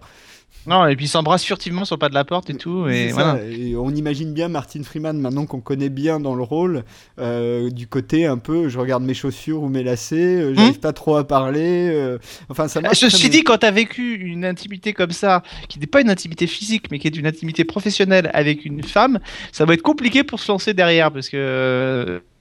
Euh, Enfin, j'ai jamais fait l'expérience du film euh, euh, érotique ou porno, mais enfin, a priori, je pense que quand on a eu ce genre de truc, c'est difficile peut-être de se lancer derrière. Enfin, je sais pas, mais. En tout cas, elle, est au moins aussi coincée que lui, donc. Je ne sais pas. Mais Non, en elle a l'air cas, elle a l'air aussi coincée que lui dans le film. je Ah oui, complètement. Non, non, mais le couple est, est adorable. Et, et d'ailleurs, c'est là que c'est ce qui marche. D'ailleurs, ce qui marche dans le film, c'est qu'il y en a pour tous les goûts. C'est-à-dire qu'à un moment donné, tout le monde peut se reconnaître dans un ou plusieurs personnages. Il y a quand même moi, un truc qui me fait marrer, c'est euh, et là c'est vraiment de la, de la comédie pure, mais enfin c'est quand même le- le- le- l'archétype de l'anglais qui veut aller voir les, les filles américaines parce qu'elles ont la réputation d'être chaudes et d'aimer les Européens. Et euh, quand elles arrivent là-bas, euh, c'est pas une légende, c'est-à-dire que ça se, ça se Ah vérifie véritablement. ça. Et les filles, quand elles l'entendent parler anglais, et, et je suis honnêtement, je suis sûr qu'on aurait pu faire exactement le même en faisant des Français. C'est-à-dire que je pense que les Français, et moi pour être allé plusieurs fois aux États-Unis, euh, c'est vrai que les, petits Frenchies, les, certaines américaines, elles aiment bien ça. On aurait pu pousser le curseur très très loin et, et faire la même chose, quoi. Et il y a cette séquence absolument géniale où elles sont dans le, où elles sont dans le- quand même, ils ont pris quand même quasiment toutes les tous les canons des comédiennes américaines du moment. C'est-à-dire, on a, on a Denise Richards, on a Elisa Cuthbert de 24. Enfin, on a quand même une brochette d'actrices qui sont toutes plus hautes les unes que les autres. Et les filles arrivent en disant, ouais, on est des copines, on vit ensemble. mais Par contre, on n'a pas beaucoup d'argent, on dort dans le même lit, euh, on doit se serrer parce qu'on doit se réchauffer parce qu'on n'a pas de chauffage. euh, donc pour se réchauffer pour aller mieux, bah, on dort toute nue. Enfin, il faudra, il faudra te coller avec nous. J'espère que ça te dérange pas. Enfin, on a l'impression d'être dans un rêve éveillé quand même. Et cette partie-là est très drôle. Il, il revient avec elle, quoi. Et, Ah oui, euh, non, ça, mais c'est énorme. Euh, c'est super drôle, ça aussi. Mais bon, voilà. Donc, Love Actually, film de Noël de de- de- d'Alex et euh, film de Noël de pas mal de gens. Si vous l'avez pas vu, jetez un œil sur Love On Actually. s'est un peu bastonné, hein. on s'est un peu bastonné pour le choisir. Je crois que tout le monde aurait pu le choisir ce film-là. Mais tu l'as vu à la fin. Je l'ai eu, mais Tu ouais, je l'as l'ai eu. eu. Ah, c'était où ça ou sinon j'avais opté pour Gremlins, qui est quand même pas totalement la même chose. Ouais, mais Gremlins, je pense qu'à un moment donné, on fera une émission soit sur Joe Dante, soit quelque chose comme ça. Donc, on Gremlins. Goonies, donc c'est bien, il faut y revenir. Parce que moi, c'est un film que j'adore, et c'est vrai qu'on retrouve quand même toute cette petite ambiance des petites villes américaines au moment de Noël. Après, ça dégénère, mais enfin, c'est ça qui est assez fort. Quoi. Non, moi, Goonies était, aurait été mon choix évident, mais j'ai choisi euh, Ghostbusters parce que c'était les, c'est les 30 ans cette année. Pile Très poil. Donc c'était, il y avait une raison objective, c'est les 30 ans cette année, donc fêtons Ghostbusters. Comme il se doit. Bon, ta série, ton épisode de Noël dans une série. Euh, honnêtement, là, été plus embêté pour, euh, pour choisir. Alors, j'ai choisi un épisode d'une série que j'aime beaucoup, même si l'épisode en lui-même, alors, non seulement est pas non plus l'un des meilleurs euh, de la série, donc c'est Code Quantum. Et en plus de ça, c'est vrai que c'est euh, l'archétype euh, de l'épisode de Noël de série ou de film, enfin voilà, c'est adapté du, du roman, donc euh, euh, un conte de Noël, je crois, de Dickens, qui a été repris depuis partout. Doctor Who, on a même fait un épisode spécial aussi au moment de Noël. Donc l'idée, c'est qu'effectivement, Sam Beckett se incarne dans un type, euh, un type odieux, ou dans son majordome, je crois que c'est son majordome, j'ai un doute. ouais. C'est son majordome d'un type odieux, euh, riche, qui a rien pour lui, qui est éloigné de tout le monde et euh, qui ne veut pas entendre parler de l'esprit de Noël. Effectivement, voilà, grosso modo, il y a cette espèce d'allégorie de de- de- de- d'essayer de, lui faire redonner un peu euh, la joie de vivre, de s'entourer des gens qu'il aime autour et voilà. Euh, L'épisode en lui-même est pas exceptionnel, euh, mais c'est vrai que euh, l'histoire, l'histoire au-delà de ça, l'histoire, elle, est très parlante. Euh, et puis, c'est vrai que j'aime tellement Code Quantum que, voilà. Mais c'est vrai que quand on regarde un peu les épisodes de Noël, on est soit dans de la comédie pure qui se passe à Noël, soit dans des, euh, dans des choses. euh, J'ai l'impression que dans les séries américaines, en tout cas, les, épisodes de Noël sont présents, mais ont moins la cote que les épisodes d'Halloween ou de Thanksgiving. Et donc, parce que d'abord, fait purement factuel, il n'y a pas de- quasiment pas de, séries diffusées au moment des fêtes. Euh, à la différence de la Grande-Bretagne où on a euh, une tradition, euh, notamment avec Downton Abbey ou, ou Doctor Who, de l'épisode de Noël. Là, c'est pas le cas. Donc, donc voilà, donc cet épisode-là est sympathique. J'avoue que c'est pas celui sur lequel je me précipite le plus quand je regarde Code Quantum, mais, mais voilà, il reste quand même très agréable et, et- très efficace. Bah alors, juste pour préciser, donc c'est l'épisode 10 de la saison 3. Euh, qui s'appelle A Little Miracle ou Un miracle à New York en français. Euh, Alors comme c'est Code Quantum, faut préciser, ça se passe euh, le 24 décembre 1962 dans la série, puisque Code Quantum, euh, rappelons-le, est une série dans laquelle euh, Sam Beckett se réincarne, mais que dans le temps de sa propre vie. Ouais. En tout cas sur le principe, puisqu'il y a quelques exceptions si je me souviens bien. Euh, c'est une série de Donald Belisario. Euh, on en a déjà parlé d'ailleurs euh, dans Season 1, dans notre épisode de Glenn Larson. Euh, D'ailleurs, on a dit un petit mot sur Donald Belisario, qui passait sur NBC. Donc ça, il faut quand même le dire, euh, dans les années 89-93. Euh, alors c'est le deuxième adaptation de- du conte de Noël de Dickens dont on parle dans cette émission, puisque euh, Jean-Baptiste nous a parlé du Noël des Muppets, qui est aussi une adaptation, et tu as aussi mentionné le Doctor Who.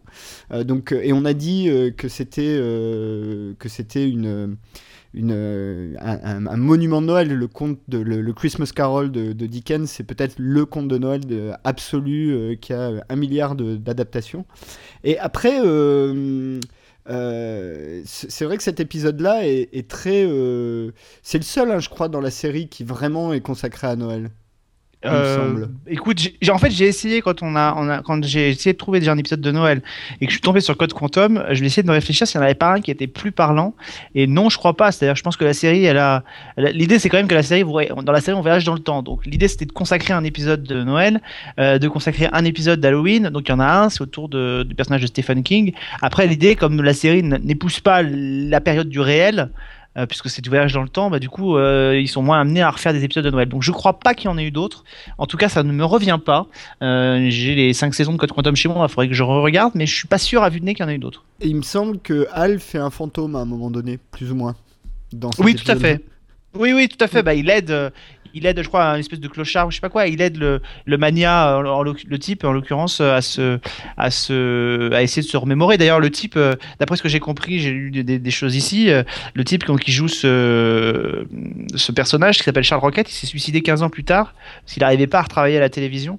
Ah ouais? Euh, il était notamment connu, je crois, pour euh, pour faire de les news dans le Saturday Night Live. Euh, il avait pas mal bossé. Je crois qu'il s'est suicidé donc autour de 1904 de 2007 ou voilà donc.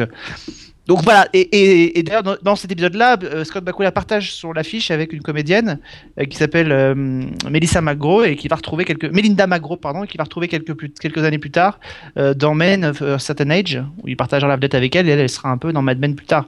Mais l'épisode en lui-même, je te dis, il est pas, formidable, il est pas exceptionnel, c'est pas l'un des meilleurs épisodes de Code Quantum, mais comme il y a qu'un seul épisode de Noël, forcément on a tendance à le, choper quoi. Ouais, ouais, c'est clair. Bon, après, les épisodes de Noël, il y en a quand même quelques-uns. Finalement, on y arrive assez bien. hein. Tout le monde a, réussi à en trouver un. Et du coup, je vais en profiter pour parler du mien. Euh, moi, j'ai choisi euh, un épisode d'une série aussi de NBC. Qui, enfin, ex-NBC d'ailleurs, puisque maintenant elle va être diffusée euh, ailleurs, je ne sais plus où d'ailleurs. Yahoo. Euh, Yahoo, hein, c'est ça, ouais, exactement, Yahoo. Oui, parce qu'on on connaît les séries qu'on a choisies. Hein. Je fais pas genre, j'ai des, je lis dans les pensées en cette défaite. Hein. Euh, c'est donc la série Community. euh, et l'épisode, c'est le Noël incontrôlable d'Abed, ou Abed's Uncontrollable Christmas. Et euh, cet épisode est intéressant à au moins un titre, c'est qu'il est en stop motion. Donc, euh, pour. euh, et d'ailleurs, ils le disent dans l'épisode. C'est comme d'habitude, hein, c'est très, c'est très méta Community. Donc, il, est- annoncé comme tel. Pour rappeler ce qu'est la stop motion, c'est cette forme d'animation qui utilise des, des, personnages en silicone qui, font, qui leur donne un peu un espèce de pâte à modeler, un peu comme Wallace and Gromit, pour vous donner une idée, quoi. Et donc c'est un épisode dans lequel Abed euh, euh, part à la recherche du sens de Noël et embarque tout le monde avec lui, euh, le tout euh, se passant dans un univers euh, complètement fou où chaque personnage est transformé euh, en un des personnages, euh, enfin une des, images de Noël bien connues, le diable dans sa boîte, la danseuse, le robot, le magicien, enfin il y en a plein. Et, euh, et- encore une fois, le, truc intéressant de, cet épisode, en dehors du fait que c'est un vrai épisode de Noël, hein, ça se passe euh, au pôle Nord, euh, ils vont chez, dans l'atelier du Père Noël, tout ça, c'est que euh, bah, ils se sont amusés quand même à faire un épisode en stop motion, quoi. Euh, c'était euh, à la fois l'occasion euh, de parler d'un épisode de Noël, mais aussi pour moi de parler un peu de Community, qui est encore aujourd'hui de loin une des séries les plus créatives de la télé, je trouve, enfin vraiment de très loin. Et, à chaque fois, moi, je suis abasourdi de, de la qualité, enfin de, de, de ce qu'ils osent faire dans cette série. C'est juste incroyable. Je sais pas si toi, tu, tu apprécies Community, Alex? Oh, il y a des vrais, euh, c'est une série qui a des vraies trouvailles, ça c'est clair. Enfin, euh, euh, moi c'est une série que j'aime bien et et qui, qui- est très ingénieuse. Il y a beaucoup de créativité. Toutes les saisons sont pas sont pas égales, mais il y a une vraie, il y a une vraie, il y a une vraie créativité. On avait pu rencontrer à Monte Carlo les deux comédiens principaux de la série et et en plus c'était très drôle parce qu'ils ils sont venus en, en étant persuadés que la série était annulée. Oui. Euh, elle elle l'était, elle n'était pas encore rachetée par euh, Yahoo depuis, et euh, donc ils se sont complètement lâchés. L'interview est absolument inutilisable. Vous en avez entendu d'ailleurs un extrait dans, dans le season 1 de Monte Carlo qu'on avait consacré, mais, mais ils se sont complètement lâchés, ils ont fait le show. Et, euh, et voilà, et la série est à leur image, c'est-à-dire euh, déglinguée, elle- elle- qui ose pas mal de choses. Euh, on avait même vu dans la dernière saison, je crois, ou un épisode de- autour de G.I. Joe, enfin, où les, les- les personnages étaient transformés en, en, ca- en cartoon. Donc il y, a- il y a eu beaucoup de créativité. Euh, après, c'est vrai qu'il faut assurer pendant 6 ans, euh, autant- 5 ans, autant de créativité, parce que c'est vrai que c'est compliqué, quoi. Donc surtout sur un rythme de diffusion hebdomadaire. Mais oui, ça reste une très, bonne sitcom, euh, méconnue, trop méconnue, et, que les, gens n'ont pas, assez découverte. C'est vrai qu'elle est, elle est tellement référencée en même temps euh, que c'est très difficile de la caser sur des chaînes, euh, je parle pour la France, sur des chaînes vraiment euh, avec une grosse audience, quoi. Donc là, elle est diffusée sur le numéro 23, une des dernières chaînes de la TNT, mais je suis pas étonné, c'est-à-dire que c'est comme The Big Bang Theory, c'est tellement méta que Community, c'est voilà, l'incarnation de la série méta, c'est-à-dire c'est une série qui se regarde. Abed n'hésite pas à briser régulièrement le quatrième mur, c'est-à-dire en parlant au public. Il y a des références à la culture pop partout. C'est vraiment une série très ingénieuse. Il y a trois saisons complètes, mais c'est quand même du du 22 minutes, donc c'est un format euh, sitcom plutôt. euh, voilà. Oui, tout à fait. C'est sitcom. C'est déjà un petit peu plus facile à tenir. Euh, et, et juste pour avoir été là, alors je les ai pas interviewés moi, mais je les ai vus. Lui, il est très très grand et elle, elle est toute petite. Moi, je suis, ça y est, je suis content. euh, je- les fans de Community peuvent me détester. Moi, j'ai ma photo avec Joël Macal et, euh, et Gillian Jacobs faite à Monte Carlo. Donc, ça y est, moi, je suis tranquille. Je peux, je peux faire saliver tout le monde. C'est fait. Et, et donc quand même pour dire pour les amateurs de séries que ceux qui ont un peu une culture euh, sériephile et cinématographique doivent absolument regarder Community s'ils l'ont pas vu. Parce qu'effectivement, c'est ultra référencé, hein, il n'y a pas de doute là-dessus. C'est une série qui a quand même un gros soutien d'une communauté de fans. Euh, c'est sans doute la raison pour laquelle Yahoo, euh, je crois que c'est euh, Yahoo Screen, hein, le, exactement le, ouais c'est ça, Yahoo Screen, Hmm. euh, qui va la di- qui va diffuser donc la saison 5. Euh, je, crois qu'il y a toujours Dan Harmon euh, dans l'histoire. Alors, il faut quand même dire aussi que Dan Harmon a une relation extrêmement compliquée avec, je pense, toute forme d'autorité. Ouais, bah, c'est le problème de beaucoup de. On retrouve ça dans beaucoup de supports et dans beaucoup de séries. euh, c'est qu'à un moment donné, quel que soit le, succès critique de séries comme Community et le succès d'une partie de fans, ces créateurs-là, quel que soit leur talent, d'ailleurs, ça, n'en- ça n'en, retire rien à leur talent, si tu veux, mais ces, ces gens-là ont du mal à, comp- à comprendre qu'on puisse, alors qu'il y a des fans qui les soutiennent, annuler une série qui, en termes d'audience, ne fonctionne pas. Et le problème, c'est que Community n'a jamais véritablement cartonné en termes d'audience. Euh, et qu'au bout d'un moment, une chaîne comme NBC, qui fonctionne sur la publicité, elle peut pas avoir sur son antenne que des, que des séries qui fonctionnent euh, mal ou peu. Et, et c'est vrai que ces gens-là, ils ont du coup ils- espèce de, une espèce de, de, de- de rapport très particulier avec ça, parce qu'ils voudraient qu'on les laisse faire euh, un million et demi de téléspectateurs sur une chaîne comme NBC toutes les semaines, simplement parce qu'il y a des fans qui les soutiennent. quoi. Donc, Alors, par- euh, Pardon, je rectifie, ce sera la saison 6. oui, la saison c'est- 6, oui. oui, oui. C'est la saison 5, la dernière qui est passée sur NBC. Et tu as raison, hein, c'est une série qui fait 2 millions 5, 3 millions à peu près, mais depuis, euh, depuis la saison 2, quoi. Enfin, euh, Moi, par exemple, j'ai une tendresse très particulière pour une série qui s'appelle euh, euh, Rising Hope. Mais enfin, la série, au bout d'un moment, euh, on peut pas en vouloir à la chaîne Fox d'avoir annulé la, la- la série parce que elle était tombée à un million et demi de spectateurs et que une chaîne de télévision comme les networks américains ne peuvent pas fonctionner là-dessus. Donc, euh, euh, au bout d'un moment, et, et je crois que ça développe du coup un espèce de sentiment, mais on peut le retrouver en France d'ailleurs avec d'autres auteurs que je ne citerai pas pour ne pas m'attirer les foudres des gens. Euh, J'ai déjà, je me suis fait déjà détester des, des téléspectateurs de, de Season 1, qui, des auditeurs de Season 1 qui nous écoutent, donc je vais pas recommencer avec ce screenplay, mais euh, mais il y a d'autres ça, il y a d'autres gens comme ça qui ne supportent pas le, le soit les critiques, soit le, le fait que leur série ne puisse ne pas fonctionner. Et souvent il y a une espèce d'ailleurs de de, de, de, corrélation entre de dichotomie entre entre guillemets entre entre l'impression d'avoir des fans qui sont très euh, euh, très actifs et très bruyants et puis une, popularité réelle. Alors moi je suis très content qu'aujourd'hui il y ait des supports comme Yahoo et comme d'autres supports qui permettent à ces séries de continuer d'exister alors que le- les networks ne peuvent plus les avoir mais dans une existence sur une grande chaîne de télévision comme NBC ou comme d'autres chaînes même en France, il y a un moment donné effectivement c'est compliqué parce que ces chaînes-là ne sont pas là non plus pour diffuser des programmes qui ne marchent pas. Mais d'ailleurs, j'en j'en profite un peu parce que le débat est intéressant. C'est quand même étonnant. On se demande s'il n'y a pas une erreur de casting à un moment donné. Si cette scène, une série comme ça, elle aurait pas dû dès le départ être, par exemple, sur le câble.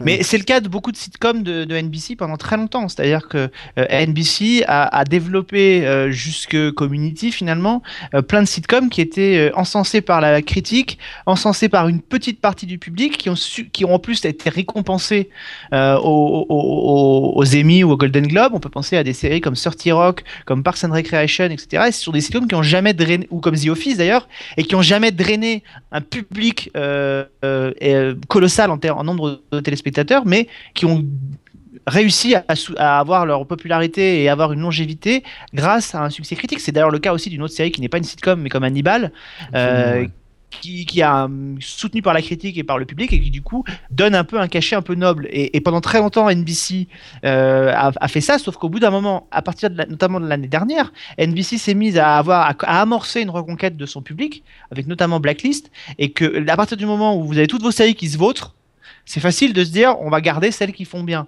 À partir du moment où vous avez des séries qui commencent à remonter et Blacklist autour de 10 millions, c'était quand même inespéré, bah, d'un seul coup, on commence à se dire bah, on va peut-être faire le ménage et on va peut-être se séparer des séries qui voilà, bah, ne fonctionnent plus autant que ça. quoi. Ouais, ouais, en plus, euh, c'est étonnant parce que d'un autre côté, le câble, lui, est assez pauvre en, en comédie ou en série euh, un peu sitcom, finalement. Quand tu regardes bien, euh, il n'y en a pas tellement, non pas tant que ça. Euh, je pense H- euh, HBO l'année dernière a fait euh, Silicon Valley, qui est une vraie comédie. L'épisode final est juste drôlissime, mais, mais ça reste assez particulier. C'est un Car public. je pense que le, le câble est plus coutumier de la dramédie, Ouais, c'est-à-dire une espèce de mélange, et la, la, la- le network sont plus coutumiers de la, de la sitcom. Et c'est donc cette espèce de savant mélange. Et aujourd'hui, il y a une espèce d'hybride au milieu, qui sont tous ces, toutes ces, diffuseurs alternatifs euh, de Netflix en passant par d'autres, euh, et qui diffusent eux, ce genre de programme. On a vu ainsi Netflix reprendre par exemple Arrested Development, euh, qui correspond typiquement à ce genre de sitcom que le public n'a pas, forcément suivi en masse, mais que la critique et des fans importants ont, ont fédéré ont porté au nu. Mais voilà, il y a des séries comme ça, il y en a plein dans toute l'histoire de la télévision américaine, et notamment de ces 15 dernières années, il y en a plein. Enfin, ça va de, de Arrested Development à Community, en passant par euh, Parks and Recreation jusqu'à Firefly. Euh, voilà, des séries euh, euh, qui ont plus un, un retour critique positif qu'un succès d'audience euh, colossal. Quoi. Et, et c'est d'autant plus étonnant pour Community, pour revenir un peu sur euh, Community, c'est que la, la série a quand même tenu 5 saisons sur NBC, donc on peut pas vraiment dire que NBC n'a pas soutenu la série. Euh, Non. 5 saisons, euh, aujourd'hui, euh, il y a des séries, on a vu là, les, les 3 rom-coms de comédie qui ont été lancées à cette saison ont été, ont été annulées euh, dans les 3 premiers mois de leur diffusion. Et avec des audiences proches de celles que faisait Community? Et avec des audiences, je prends- donc on peut Mais je pas... pense que Non, mais je pense que c'est typiquement. euh, le problème, c'est qu'après, après, euh, il y a d'autres paramètres qui rentrent en ligne de compte. D'abord, je pense que ce que je disais tout à l'heure sur la remontée, et le début de remontée de, NBC euh, n'y est pas pour rien. Je pense que si par exemple A to Z ou Manhattan Love Story avait été lancé, il y a, ou Selfie même avait été lancé il y a, il y a 4, ans, peut-être qu'elle serait toujours à l'antenne. Mais en attendant, aujourd'hui, il y a une espèce de reconquête du public. Et en plus de ça, après, vous avez dit quel, quel public vous agrégez sur votre série? Si vous agrégez un public familial euh, qui consomme pas les réseaux sociaux, qui fait pas parler, bah, euh, c'est pas intéressant de conserver une série. Par contre, sur un- une série comme Community, vous avez notamment une communauté de geeks qui est là, qui suit la série, qui la soutient à, fond et qui d'un seul coup bah, font, parler du réseau qui la diffuse. Euh, c'est le cas par exemple aussi d'Hannibal dans un autre registre. C'est quelque chose qui génère du buzz. Et ça, c'est hyper important à l'heure des réseaux sociaux aujourd'hui. C'est peut-être plus important qu'un succès d'audience, peut-être, c'est qu'il y a du buzz. Mais sauf qu'au bout d'un moment, le buzz, c'est limité. Je veux dire, quand la série manifestement ne décolle pas et que euh, on a beau aménager tout ce qu'on veut, changer les créneaux, réduire les saisons, changer le showrunner, etc., ça ne marche pas. Alors, au bout d'un moment, euh, puis 5 saisons, c'est pas honteux. Enfin, c'est la non, moyenne c'est de ça. euh, je crois que la moyenne de vie d'une série aux États-Unis, quand on prend, euh, je crois que c'est euh, Joël Bassaget sur son site des séries des hommes, il avait fait un, un espèce de gros dossier là-dessus. Je crois qu'il disait que grosso modo, quand on prenait toute l'histoire de la télévision américaine, la moyenne de vie d'une série c'est un an et demi. Donc, quand on fait la moyenne de toutes celles qui ont été lancées et annulées et celles qui existent. Donc voilà, donc 5 ans, euh, c'est très correct. Ouais, y, il y a 97 épisodes de Community diffusés sur NBC, donc c'est vraiment pas mal du tout. Euh, donc euh, voilà, bon bah écoute, c'est Community, moi c'était Abed's euh, Uncontrollable Christmas, c'était mon épisode de Noël dans une série. Regardez Community si vous n'avez pas eu l'occasion, regardez quelques épisodes, ça vaut quand même vraiment le coup, c'est pas très long, ça dure 22 minutes par épisode, vous pouvez faire ça entre deux. C'est très créatif avec finalement pas beaucoup de moyens a priori à l'image, donc beaucoup d'imagination. Et c'est ça qui est fort dans la série, c'est que tout tient à l'écriture et à la mise en scène. Et à l'implication des comédiens, faut quand même le dire, parce que franchement, quand t'es comédien et que tu te retrouves là-dedans, si t'as pas un peu l'esprit, je pense que tu survis pas longtemps en fait. Ça, on est clair. ça, c'est clair. C'est quand même euh, assez énorme. Bon, bah Alex, je vais te quitter euh, brièvement pour accueillir Fred pour cette partie euh, théma. Et, euh, et on- je te retrouve dans le magazine pour qu'on parle de ton best-of de l'année euh, 2014.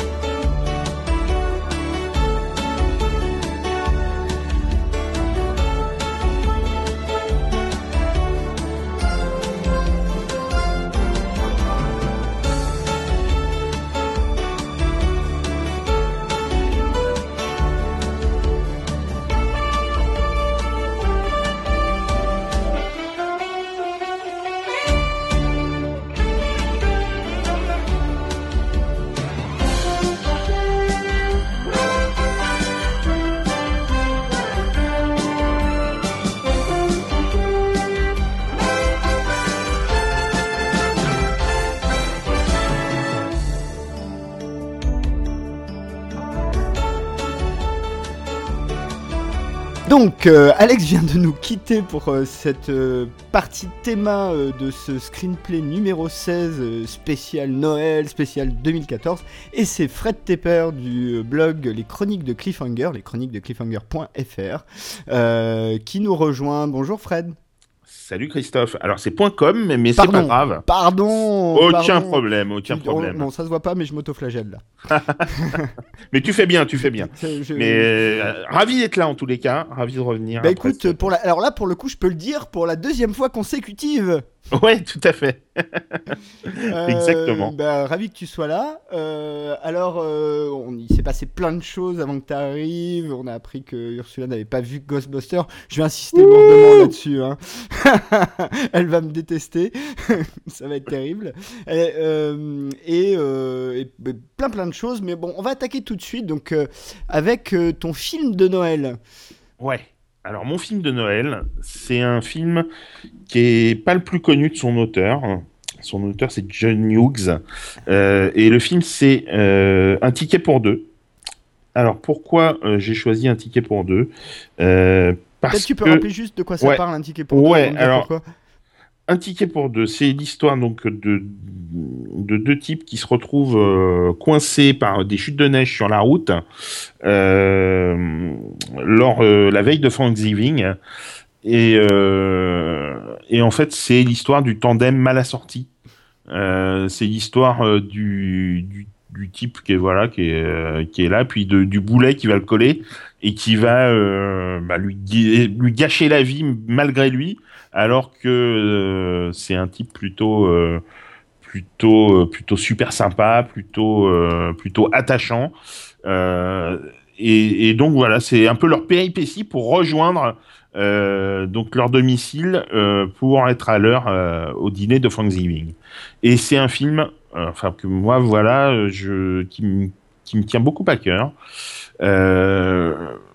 Alors pourquoi film de Noël? Bah Parce que c'est un film que j'ai découvert à cette période-là, tout simplement. Parce qu'il y a beaucoup de neige.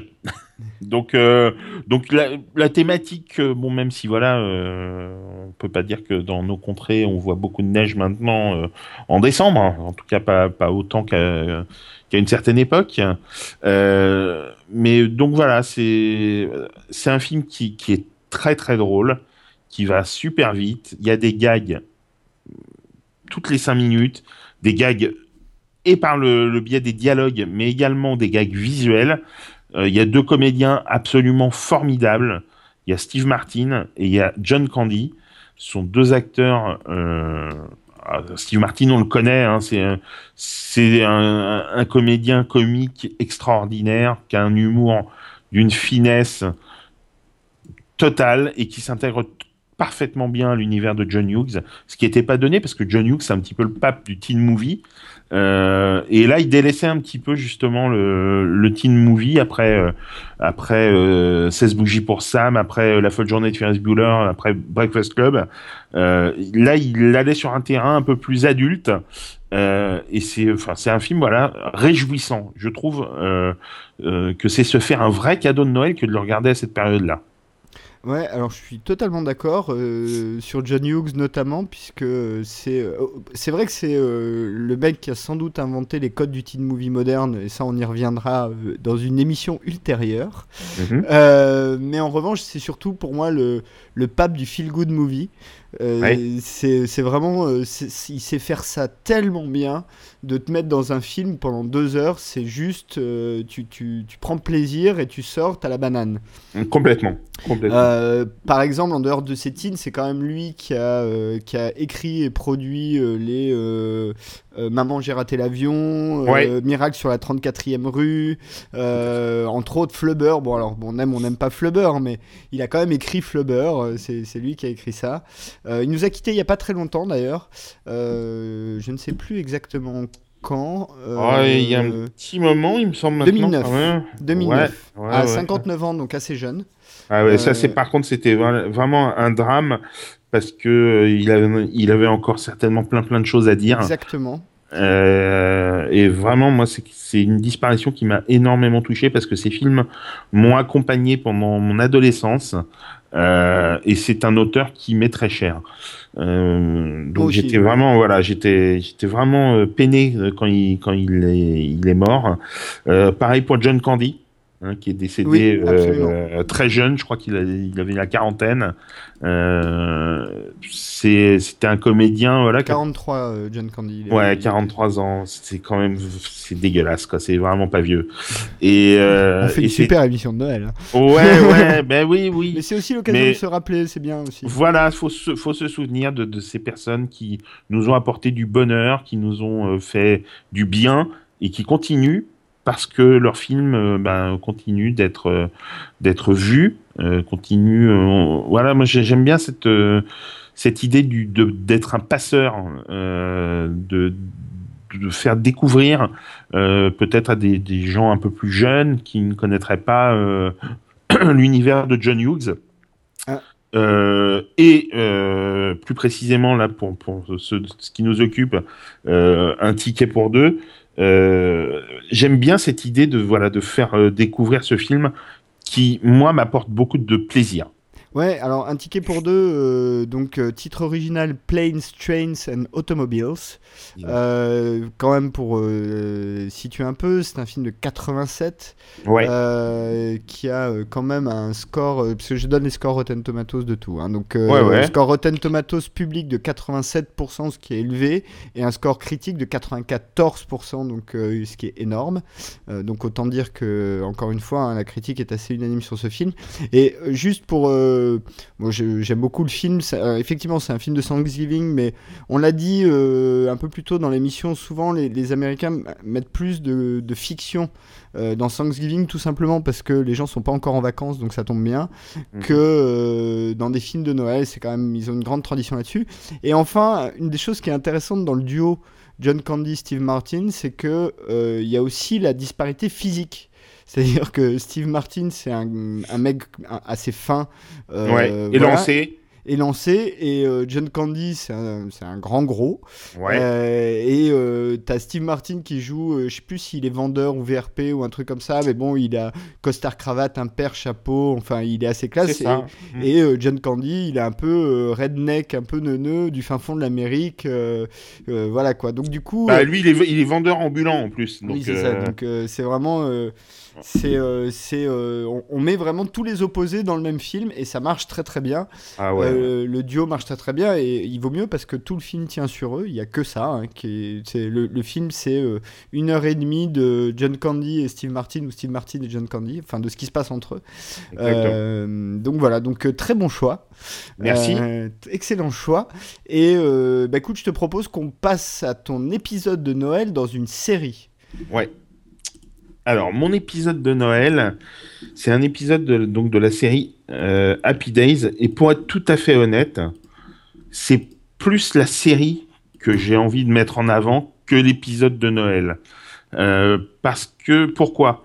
Euh, Parce que l'épisode de Noël, euh, dont d'ailleurs j'ai complètement oublié le titre, hein, je- j'en suis navré. Euh, de, qui est, il me semble le, c'est le un deuxième. Noël sans famille. Guess Voilà. was coming to Christmas. Voilà, le deuxième de la saison. Le 11e de la 11, saison 2. C'est ça. J'étais à l'envers là. oui, c'est ça. Le onzième de, de la saison 2. Euh, bon, voilà, c'est un, c'est un épisode qui est pas, euh, qui est pas plus euh, symptomatique de Noël. Enfin, c'est, ça reste euh, basique, on va dire, comme, comme épisode. Il se démarque pas spécialement de la série, mais je trouve que c'est une série, que- alors que moi, j'adore. Voilà. C'est pas un épisode où t'as Fonzie qui est tout seul et finalement Si. il, se fait, il se fait inviter pour Noël euh, dans la famille, euh, tout Si. ça? Exactement, c'est exactement ça. Donc il y a beaucoup, euh, beaucoup de sensibilité dans cet épisode, pas que de l'humour. C'est une série quand même humoristique, euh, même si c'est pas une sitcom au sens propre du terme, à mon sens. Euh, bon, c'est une comédie hein, à la base, Euh, mais je trouve que c'est une série, alors qui a eu un succès considérable à l'époque de sa diffusion, mais qui aujourd'hui, il me semble en tous les cas, bénéficie d'un regard un petit peu. Euh, ouais, c'était ça. On, on dit Happy Days, ouais, c'est sympa, quoi. C'est euh, c'est la série sympathique. Euh, mais moi, je trouve que c'est plus que ça. C'est une série qui a duré, si je me trompe pas, 11 saisons. peut-être même un peu plus. C'est une série qui est importante, qui a eu un 11 saisons, c'est ça. 11 c'est ça, voilà. Qui a eu un personnage emblématique, très, enfin plus que populaire. Euh, donc Arthur Fonzarelli, dit Fonzi, euh, voilà, interprété par euh, Henry Winkler, qui est un personnage, voilà, c'est la cool attitude personnifiée. C'est un- une série donc où le personnage principal, bah, c'est pas Fonzie, hein, c'est Richie Cunningham à la base, le personnage principal de la série, qui est interprété par Ron Howard. Et je trouve que c'est une série, alors oui, euh, on y retrouve beaucoup de, de poncifs, peut-être sur les valeurs familiales qui sont énormément mises en avant, sur la solidarité. C'est peut-être une série, comment dire, euh, avec des bons, pleine de bons sentiments. Mais je trouve que ça fait du bien les bons sentiments, parfois. Et euh, en période de Noël, ça fait encore plus de bien. Parce que faut pas oublier qu'il y a des gens qui sont seuls. Et euh, voilà, sans faire non, mais sans faire de pathos, c'est la vérité. Il y a des gens qui sont seuls et qui, ben, ils, ont la télé comme seul euh, compagnon. Et ben, je trouve que voilà, Happy Days c'est une série qui est un bon compagnon pour les fêtes et pas seulement donc par le biais de cet épisode de Noël qui est encore une fois très sympa mais plutôt anecdotique. Mais je trouve que la série, enfin, j'avais envie de mettre un petit coup de projecteur sur cette série qui, à mon sens, bénéficie pas aujourd'hui de du, de la lumière dont elle devrait bénéficier, même si elle est extrêmement populaire. Oui, oui, bah après, euh, il y, a- il y a une question de génération. Alors, Ouais. peut-être faut dire que c'est une série. euh, alors, c'est intéressant, hein, le côté, euh, encore une fois, euh, feel good, pas movie, mais alors là, c'est le, le feel good série. C'est que ça passait sur ABC, qui est un peu la chaîne spécialiste. Ouais. Déjà, de, entre 1974 et 1984. Euh, et c'est marrant parce que je vais raconter un peu ma vie, mais moi, quand j'étais petit, je croyais que c'était une série des années 60, enfin, de, des années euh, 50-60, de l'époque Bah, où ça se passe, quoi. Tu n'es pas le seul. Je pensais vraiment. Et, euh, et pour les peut-être les plus jeunes de ceux qui nous écoutent, il y a une série plus récente qui s'inspire énormément d'Happy Days, c'est euh, That 70s Show, euh, qui euh, bon, décale de 10-15 ans dans le temps ce qui Ouais. se passe, mais le, le principe, le procédé en gros est le même. Complètement. Euh, voilà, qui a quand même donné des gens comme Aston Kutcher ou Mila Kunis euh, qui étaient dedans. hein, donc euh, bon, ça, Ouais. c'est une série qui a bien marché. Et c'est- une série réjouissante également. et qui est une série réjouissante également, surtout les, les épisodes en caméra subjective où on comprend qu'ils sont en train de fumer des pétards, en fait, ça, Ah ça me fait marrer ouais. à chaque fois. C'est top. Non, non, c'est une excellente série et c'est vrai que ça se rapproche énormément d'Happy Days. Ouais, bah, That 70 Show, c'est une, enfin, pour moi, l'inspiration Happy Days, euh, elle, est, euh, elle est absolument évidente.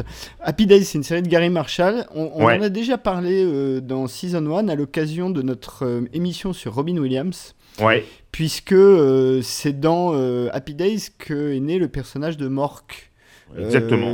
qui était interprété par Robin Williams. Voilà, et qui a donné lieu donc à un spin-off. Voilà, Mork et Mindy. Voilà, Mork et Mindy, et qui a donné, alors Happy Days a donné lieu donc à ce spin-off, et, la- et Happy Days a donné lieu à un autre spin-off également, Oui, qui s'appelle Johanny Loves Chachi, oui, Johanny et Voilà. Chachi, mais qui a pas Voilà. du tout marché, je crois. qui n'a pas du tout marché, et dont le générique est une chanson qui a été interprétée dans un, un des épisodes d'Happy Days. Euh, moi, c'est une chanson qui m'a qui me touchait beaucoup euh, à l'épo- à l'époque où je l'ai découverte. Euh, et euh, c'est ouais, effectivement, le spin-off n'a pas marché du tout. Il mettait donc en vedette la sœur de Richie, Johnny, hein, qui était un personnage plus ou moins secondaire de. Qui était de la la sœur pénible, qui cafte, enfin, voilà. Voilà, exactement. Même si après, avec le départ de Ron Howard, euh, son personnage a été un peu plus mis en avant. Euh, mais bon, ça a pas, c'est pas forcément les meilleures saisons euh, de, de la série. Et donc, c'était la mise en, en scène de, de sa vie de couple avec Chachi, qui était le cousin de, de Fonzie. De Fonzie, ouais. Et voilà. Et donc, les deux tourtereaux étaient, étaient délocalisés, je ne sais plus dans quelle ville. Mais enfin, c'est vrai que c'est une série qui n'a pas marché. Mais Happy Days, voilà, a donné quand même naissance à deux spin-offs. Ouais, et euh, sachant que Chachi était quand même était joué par Scott Baio, qu'on peut, Ouais. euh, qu'on peut voir euh, au cinéma, qu'on a pu voir un petit peu au cinéma avant ça. Juste dernier. de- Dans Bugsy, dans Bugsy Malone. Dans Bugsy Malone, ouais, absolument, avec Jodie Foster aussi, voilà, qui lui donne la notamment. réplique. Exactement. Il- Et puis et on l'a vu aussi dans la série Charles in Charge. Charles in Charge, absolument, où il était le, le Charles d'ailleurs. Voilà, et où il jouait en compagnie de Willie Ames, qui était un comédien de la série euh, 8 ça suffit. Ah ouais, ça, je m'en souviens. Voilà. Euh, Et je me souviens de 8, ça suffit, mais Voilà, je suis et assez vieux su- pour me souvenir de 8, ça suffit. Bah, et, moi, et moi donc. Et, et donc 8 ça suffit, c'est une série, euh, pareil, qui me fait penser un petit peu euh, au même esprit euh, euh, que qu'on pouvait trouver dans, dans Happy Days, même si ça se passe pas du tout à la même époque, même si des sujets un peu plus euh, sombres sont abordés. Mais voilà, je trouve que ça, ça boucle bien la boucle. Oui, oui, bah c'est la grande tradition des séries un peu familiales comme ça. Il y en a plus tellement en ce moment euh, à l'antenne, je crois pas. Ben Euh, non, non, non, il y en a, il y en À a. part Modern Family, peut-être qui est le dernier euh, héritier euh, de cette tradition, peut-être on pourrait dire. Oh, ouais, ouais, je peux. Dans je- une forme euh, complètement différente, hein, mais euh, sur l'esprit, euh, on reste dans des histoires entre gens des mêmes familles, quoi. En gros. Ouais, ex- exact, exactement. Ouais, non, mais c'est vrai que des, des grandes sagas familiales comme ça, euh, soit humoristiques, soit même dans, dans du drama euh, un petit peu plus. Si, il y avait aussi, il y a Parenthood. Ah oui, c'est vrai, mais je j'ai pas trop regardé Parenthood, donc. Voilà, euh, Il y avait, il y avait aussi moi non plus, mais euh, sinon il y avait Bro- Brothers and Sisters. Voilà, Brothers and Sisters, qui est Ouais. plus du drame là, du drama dans, Voilà. pour le coup, mais Brothers and Mais, Sisters. mais c'est vrai que là, actuellement à l'antenne, j'en vois pas trop. Ouais, moi non plus. Bon, enfin Ouais. bon, ça, Ça reviendra. Ça reviendra, ouais, sans aucun doute. Et deux, deux petites choses à ajouter euh, sur Happy Days, c'est que euh, tu l'as dit, hein, c'est pas vraiment une sitcom. Alors, euh, bon, elle est classée en sitcom, mais c'est pas vraiment le cas. En revanche, ce qui est vrai, c'est que euh, il y a une, seule chose, une, petite anecdote marrante, c'est que c'est de Happy Days que vient le- l'expression jump the shark. Ouais, tout à fait.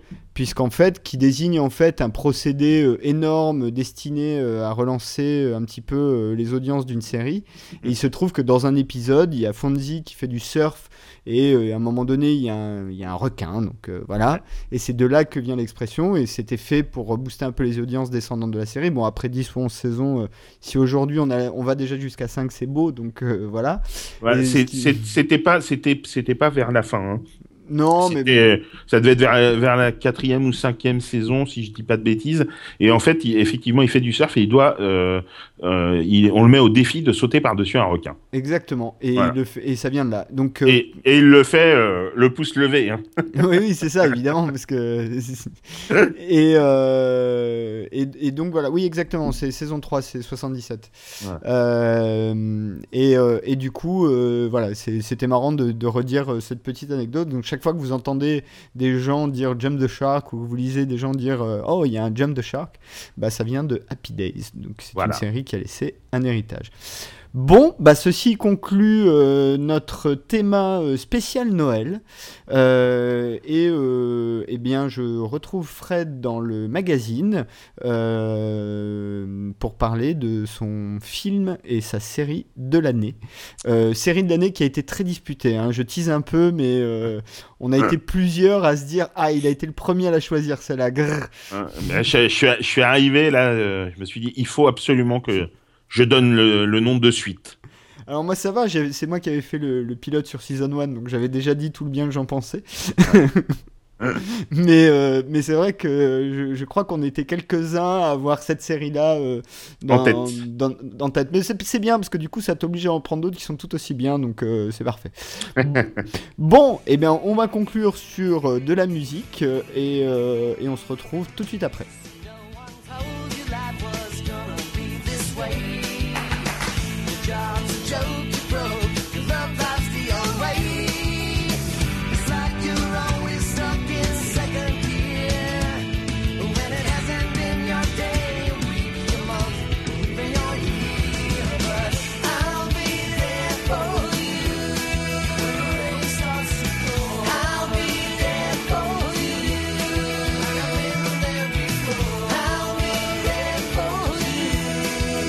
Alors, pour notre magazine de ce numéro spécial Noël, euh, on a demandé à, nos invités et nous-mêmes de choisir leur film et leur série de 2014.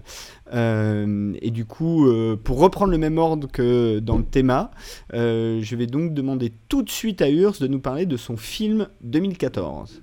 Alors, euh, le, choix n'avait pas été simple parce que l'année 2014 a quand même fourni quelques très très bonnes surprises euh, au cinéma, mais je, reste quand même, euh, encore aujourd'hui, à plus de six mois après sa sortie, sous le, sous le charme vénéneux de Under the Skin de Jonathan Glazer avec Scarlett Johansson.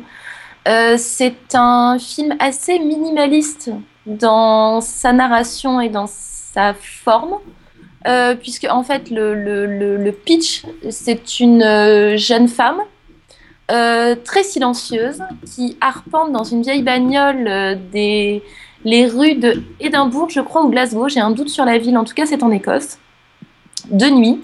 Et elle elle chope des hommes en leur proposant de l'aider à trouver son chemin enfin voilà et elle leur fait subir quelque chose qui est assez difficile à expliquer parce que c'est vraiment un choc esthétique et, euh, et visuel, Under the Skin.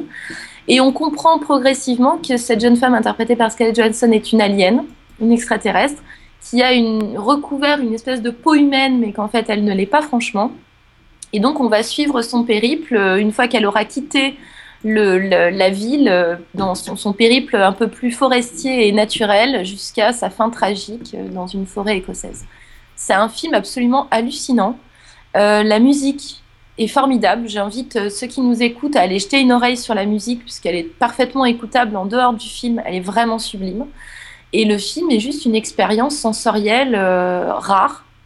C'est en même temps l'une des critiques qui a été faite au film, c'est d'être peut-être un petit peu trop euh, art contemporain, vidéaste et compagnie. Or, à mon sens, c'est quand même vraiment du cinéma parce qu'il y a une vraie narration derrière, il y a une vraie progression des personnages, de la psychologie des personnages. Donc, on n'est pas juste sur une démonstration plastique. C'est vraiment, euh, c'est vraiment un film hallucinant. Alors, évidemment, je dirais pas le conseiller à tous les publics parce que euh, c'est quand même très, très, très bizarre. Voilà, vraiment très bizarre, parfois violent, même brutal. Il y a une séquence, par exemple, avec un enfant sur, euh, sur une plage euh, écossaise qui est une, séquence vraiment très très dure à regarder. Pas du tout d'effusion de sang ou quoi que ce soit, mais dans le, le manque d'humanité du personnage, puisque c'est une alien, donc tout ce qui est de l'ordre du sentiment et de l'humanité, c'est quelque chose qui lui échappe complètement. Et c'est d'ailleurs tout l'intérêt de la progression euh, psychologique dans, dans le film. Et donc elle est à un moment donné où l'humanité, elle ne la comprend pas, et donc elle assiste à un spectacle absolument déroutant et flippant. Et en tant que spectateur, on est, vraiment pris à la gorge. Quoi. Donc euh, c'est un film. Voilà, je je peux pas dire. Je pense qu'il n'y a rien d'autre cette année, et même peut-être les 5, voire 10 années qui précèdent, qui ressemble de près ou de loin à Under the Skin. Ok, moi, je l'ai pas vu non plus, donc euh, je peux pas trop en parler. En revanche, euh, juste dire deux mots euh, sur euh, Jonathan Glazer, le réalisateur. Ouais, c'est pas un-. Enfin voilà, c'est pas un réalisateur très prolifique puisqu'il a fait que deux autres longs avant Under the Skin, Birth en 2004 et Sexy Beast en 2000.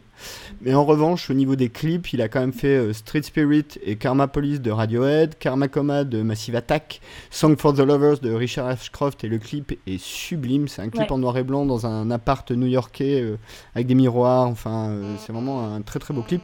Et le Street Spirit de Radiohead, pareil, c'est un clip qui joue euh, sur des accélérations ou des ralentissements d'image euh, en décalé. Enfin, c'est vraiment un clip magnifique. Donc, le, le- le type est quand même un, un beau faiseur. En revanche, le film, il faut dire que le film est classé R, donc interdit au moins de 16 ans. Donc, euh, il y a sans doute des choses un petit peu graphiques dedans. Euh, il a un tout petit score de 54% sur Rotten Tomatoes, donc euh, il n'a pas vraiment conquis euh, le grand public. En revanche, euh, 86% des critiques. Donc Ouais. clairement, c'est un film qui a plus été reconnu, je pense, pour son, sa démarche artistique que son côté entertainment. Quoi. Bah, disons qu'il n'est pas facile d'accès.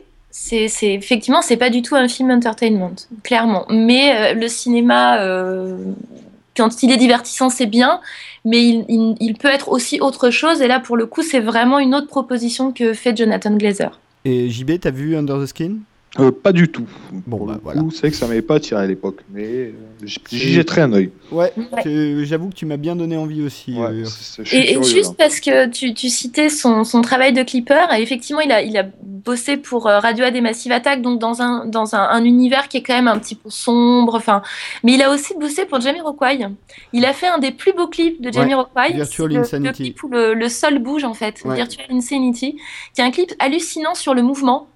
Alors c'est très simple au niveau de l'image, mais ça fonctionne super bien. Donc voilà, c'est vraiment quelqu'un qui a, qui a une idée de l'espace et de comment gérer l'espace. Alors pour un clip évidemment, mais là il le met vraiment à, disposition pour, euh, pour son cinéma et pour, euh, pour Under the Skin.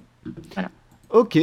Euh, bon, bah, ta série alors maintenant de l'année, ta série de je vais- 2014. Je vais, je vais faire une microscopique digression. De toute façon, cette émission sera longue, hein, soyons clairs, donc euh, profitons-en. Je voulais juste dire un petit truc parce que, comme je te disais au début, il y a eu beaucoup de films cette année, moi, qui m'ont beaucoup plu. Et donc, euh, Under the Skin reste mon préféré, mais j'ai quand même un coup de cœur. Alors, c'est pas pour un film, mais c'est pour un acteur. Parce que l'année dernière, j'avais eu un gros kiff sur Matthew McConaughey et les Oscars m'ont donné raison. Et cette année, j'ai un gros, gros kiff sur Jack Gyllenhaal Ah ouais? Que, Ennemi que j'ai vu euh, beaucoup cette année au cinéma et qui m'a bluffé à chaque fois. Il m'a bluffé dans Ennemi de Denis Villeneuve et il m'a foutu une méga claque dans le Night Call de Ah, Dan Je l'ai pas vu encore. J'ai pas vu encore. Ce mec, ce mec est juste incroyable et pour moi c'est l'homme de l'année au cinéma. Il n'y a pas de souci, loin, loin devant tous les autres. Voilà. Donc je voulais juste faire cette petite parenthèse sur Jack Gyllenhaal. Je ferme donc ma parenthèse pour parler de ma série de l'année. Et ma série de l'année, ben moi qui suis très fan de cinéma, finalement, je reste encore un peu dans ce milieu puisque la série est intégralement réalisée par Steven Soderbergh et cette série c'est The Nick. Donc la, la première saison a fini d'être diffusée puisqu'elle a commencé cet été sur euh, Cinemax. Euh, donc en gros, euh, The Nick, c'est le nom d'un hôpital à New York. On va donc suivre le quotidien de médecins, alors plus précisément de chirurgiens, et c'est important euh, que ce soit pas n'importe quel type de médecin, ce sont des chirurgiens. Donc on va suivre euh, ben, tout ce qui se passe en salle d'opération et puis dans les coursives de l'hôpital, les histoires d'amour, les histoires d'argent, enfin voilà tout ce qui peut se greffer autour de cet univers-là. Tu me diras, il y a déjà eu urgence. Oui, mais Nick, ça se passe en 1900. Ça se passe au tout début du XXe siècle, à une époque où la chirurgie en est vraiment assez balbutiement. On commence un peu à comprendre l'anatomie, mais comment ça fonctionne à l'intérieur, on n'est pas très sûr quand on ouvre. Et du coup, on va suivre la, façon dont le, le XXe siècle va être une espèce d'accélérateur historique incroyable, d'accélérateur de découverte incroyable. Et du coup, on a euh, en même temps l'apparition de l'électricité, en même temps l'apparition des radios, de la radiographie. Qu'est-ce que ça va changer sur le rapport au corps? Qu'est-ce que ça va changer en termes de morale sur le, rapport qu'on entretient aussi avec le corps, avec la mort? Et c'est juste fascinant. Les acteurs, dont Clive Owen qui a le rôle principal, sont absolument prodigieux. C'est une série qui brasse aussi bien, effectivement, comme je disais, l'univers médical et euh, la façon dont la médecine va avancer, mais ça brasse aussi des questions comme le racisme, comme la place des femmes. Enfin, c'est vraiment très dense. C'est juste une très très très très belle surprise à la télévision, The Nick. Voilà. Euh, avant de donner la parole à JB, je voudrais juste rajouter une- un petit détail sur The Nick qui, euh, pour moi, est très important. C'est que euh, la série a une particularité euh, esthétique. C'est que, effectivement, comme tu le disais, c'est une série d'époque. Ça se passe en 1900, donc euh, décors, costumes, etc. Mais avec une musique derrière qui est ultra contemporaine, c'est de Ouais. l'électro. De Enfin, Cliff Martinez, ouais, ça. Ouais. Mm. Et le, mélange des deux donne un aspect esthétique à la série euh, assez très efficace et absolument unique. Et, euh, et en ça, moi, je trouve que même si euh, on n'aime pas Steven Soderbergh, même si on s'intéresse pas au sujet, même s'il y a un drama médical qui est quand même un des genres sériels les plus connus de plus, ça vous intéresse pas, regardez au moins un épisode pour voir ce mélange-là parce que c'est vraiment particulier et euh, ça donne un effet. euh, Enfin, moi je trouve ça marche euh, hyper bien quoi. JB, a été euh, une des bonnes surprises de, de cette année parce que déjà les séries, je voulais pas la voir parce que les séries médicales, ça me, ça me, ça m'attire pas, pas forcément, mais alors j'ai trouvé ça, mais d'une qualité, mais c'est une série excep- moi j'ai trouvé ça exceptionnel quoi, de la bande son euh, à, la caméra. Le, le jeu d'acteur de Clive Owen qui confirme encore une fois qu'il est un des acteurs, je crois, les, les, sous, les plus sous-exploités de l'histoire de, du cinéma et de la télévision, quoi, du coup, pour le coup, qui mériterait une place, à mon avis, un peu plus importante, mais qui a un don de choisir ses rôles euh, avec justesse. C'est vraiment ouais, un gros coup de cœur, quoi. Comme tu disais, la, la- pareil, et la musique, euh, la musique joue euh, en, en adéquation euh, avec la série, ce qui est encore plus prenant, quoi. Ouais, euh, clairement. Euh, Clive Owen, euh, c'est marrant que t'en parles parce que il a fait un peu polémique avec cette série, légèrement, mais parce qu'il a passé son temps à expliquer qu'il détestait la télévision et les séries télé, et que en gros, si ça avait pas été Soderbergh, il aurait jamais fait une série télé, en gros. Hein. Mais il, Euh. vient, il, vient, il vient de la télé en plus, hein. Non, mais c'est assez Ouais. marrant. Donc, il avait un discours un peu euh, comme ça. Mm. Euh, après, c'est vrai que c'est un grand acteur. hein. Les Fils de l'Homme, ça reste juste euh, un chef-d'œuvre absolu. et lui, dedans, il est exceptionnel. Mais, euh, mais en revanche, c'est assez unique en télévision, il faut quand même le dire. C'est un, que ce soit le réalisateur et créateur de la série qui shoot tous les épisodes, qui en plus est un réel de cinéma, et qui en plus n'est pas le plus manchot des réels de cinéma et de loin. Euh, c'est quand même déjà assez unique. Ça se passe sur HBO. Euh, donc en France, ça doit être sur OCS, hein, je pense. C'est voilà. ça, ouais, OCS. ouais. Et il y a 10 épisodes, et je pense que les gens qui sont abonnés au OCS peuvent encore les voir sur OCS Go, il me semble. Et, euh, sa- sachant que tu disais que Soderbergh réalise, mais effectivement, mais il, il- il est aussi directeur de la photo et il fait aussi le montage de la série, parce qu'il prend souvent des pseudos en fait dans les euh, dans les génériques. Mais du coup, il, il- voilà, il, est quand même aux trois postes qui sont les, les, les postes les plus importants, les, les postes majeurs en tout cas de, de, de la création, euh, que ce soit cinématographique ou télévisuelle. Donc pour le coup, il s'est vraiment investi à 150 000% sur The Nick. Et du coup, c'est vrai que ce qui est particulier et, parti- et- et spécialement pour de la télévision, c'est qu'il y a une unité euh, à tous les niveaux de, dans la saison euh, qu'on retrouve quand même rarement. Mm, Clairement. Euh, que même le meilleur des showrunners a un peu du mal à garder parce Mm. qu'il change de réalisateur toutes les semaines, parce que voilà quoi, Euh, parce que c'est des scénarios euh, qui sont écrits par un groupe, par une writers room. Je suis pas sûr que Soderbergh ait utilisé euh, euh, le même type de, enfin je suis à peu près sûr qu'il a pas utilisé du tout une writers room, en tout cas au sens où on l'entend dans une série euh, normale. Donc c'est ces séries en fait qui sont vraiment pas conçues pour être le rendez-vous hebdomadaire, mais pour raconter une histoire. Et du coup, c'est un peu comme True Detective ou des séries comme ça. Euh, et du coup, qui est que 10 épisodes, c'est bien. Euh, C'est une série qui est pas jouable sur 22 épisodes, quoi. Ah, Non, et ça à va voir en VO, absolument. Ah oui, et, oui, et oui. à voir en VO, absolument. Et juste petit, petit, euh, petite chose, euh, à- surtout si, à, un, à proscrire pour les femmes enceintes. voilà. Parce que moi j'ai plein de copines à qui j'en ai parlé, il se trouve qu'il y en a quelques-unes bizarrement en ce moment qui sont enceintes et je leur ai dit oui mais tu attends avant de voir Sonic parce que pour une femme enceinte c'est juste pas du tout une bonne idée même si t'as l'habitude du sang était bien accroché là c'est quand même assez rude à regarder. Ah, moi j'avais au petit déjeuner, un Knick. hein. Oui mais tu n'es pas enceinte Ah, ça, tu sais pas. Oh mon dieu, on va cacher des choses. c'est n'importe quoi cette C'est émission. l'effet Ghostbusters. C'est l'effet Junior avec Schwarzenegger. Oh, c'est énorme. Et Bon. pas Bateman d'ailleurs. Qu'on va bientôt voir dans un Terminator d'ailleurs. Euh, Un quoi? Pardon, Oui, excusez-moi. Non, je sais pas en fait si ça a coupé ou c'est j'ai un problème que plomber l'ambiance. bon, pour finir sur The Nick, c'est un film qui a un score de 97% sur Rotten Tomatoes, donc le monde entier est d'accord avec nous, euh, et 88% critique, ce qui est vachement bien, mais c'est quand même un peu plus mitigé du côté euh, euh, des professionnels de la profession. Bah, Euh. c'est des baltringues. Voilà, baltringue. Bon, après, il est vrai qu'il y a toute une critique puritaniste qui s'est un peu euh, choquée euh, de l'aspect très graphique euh, des opérations dans The Nick.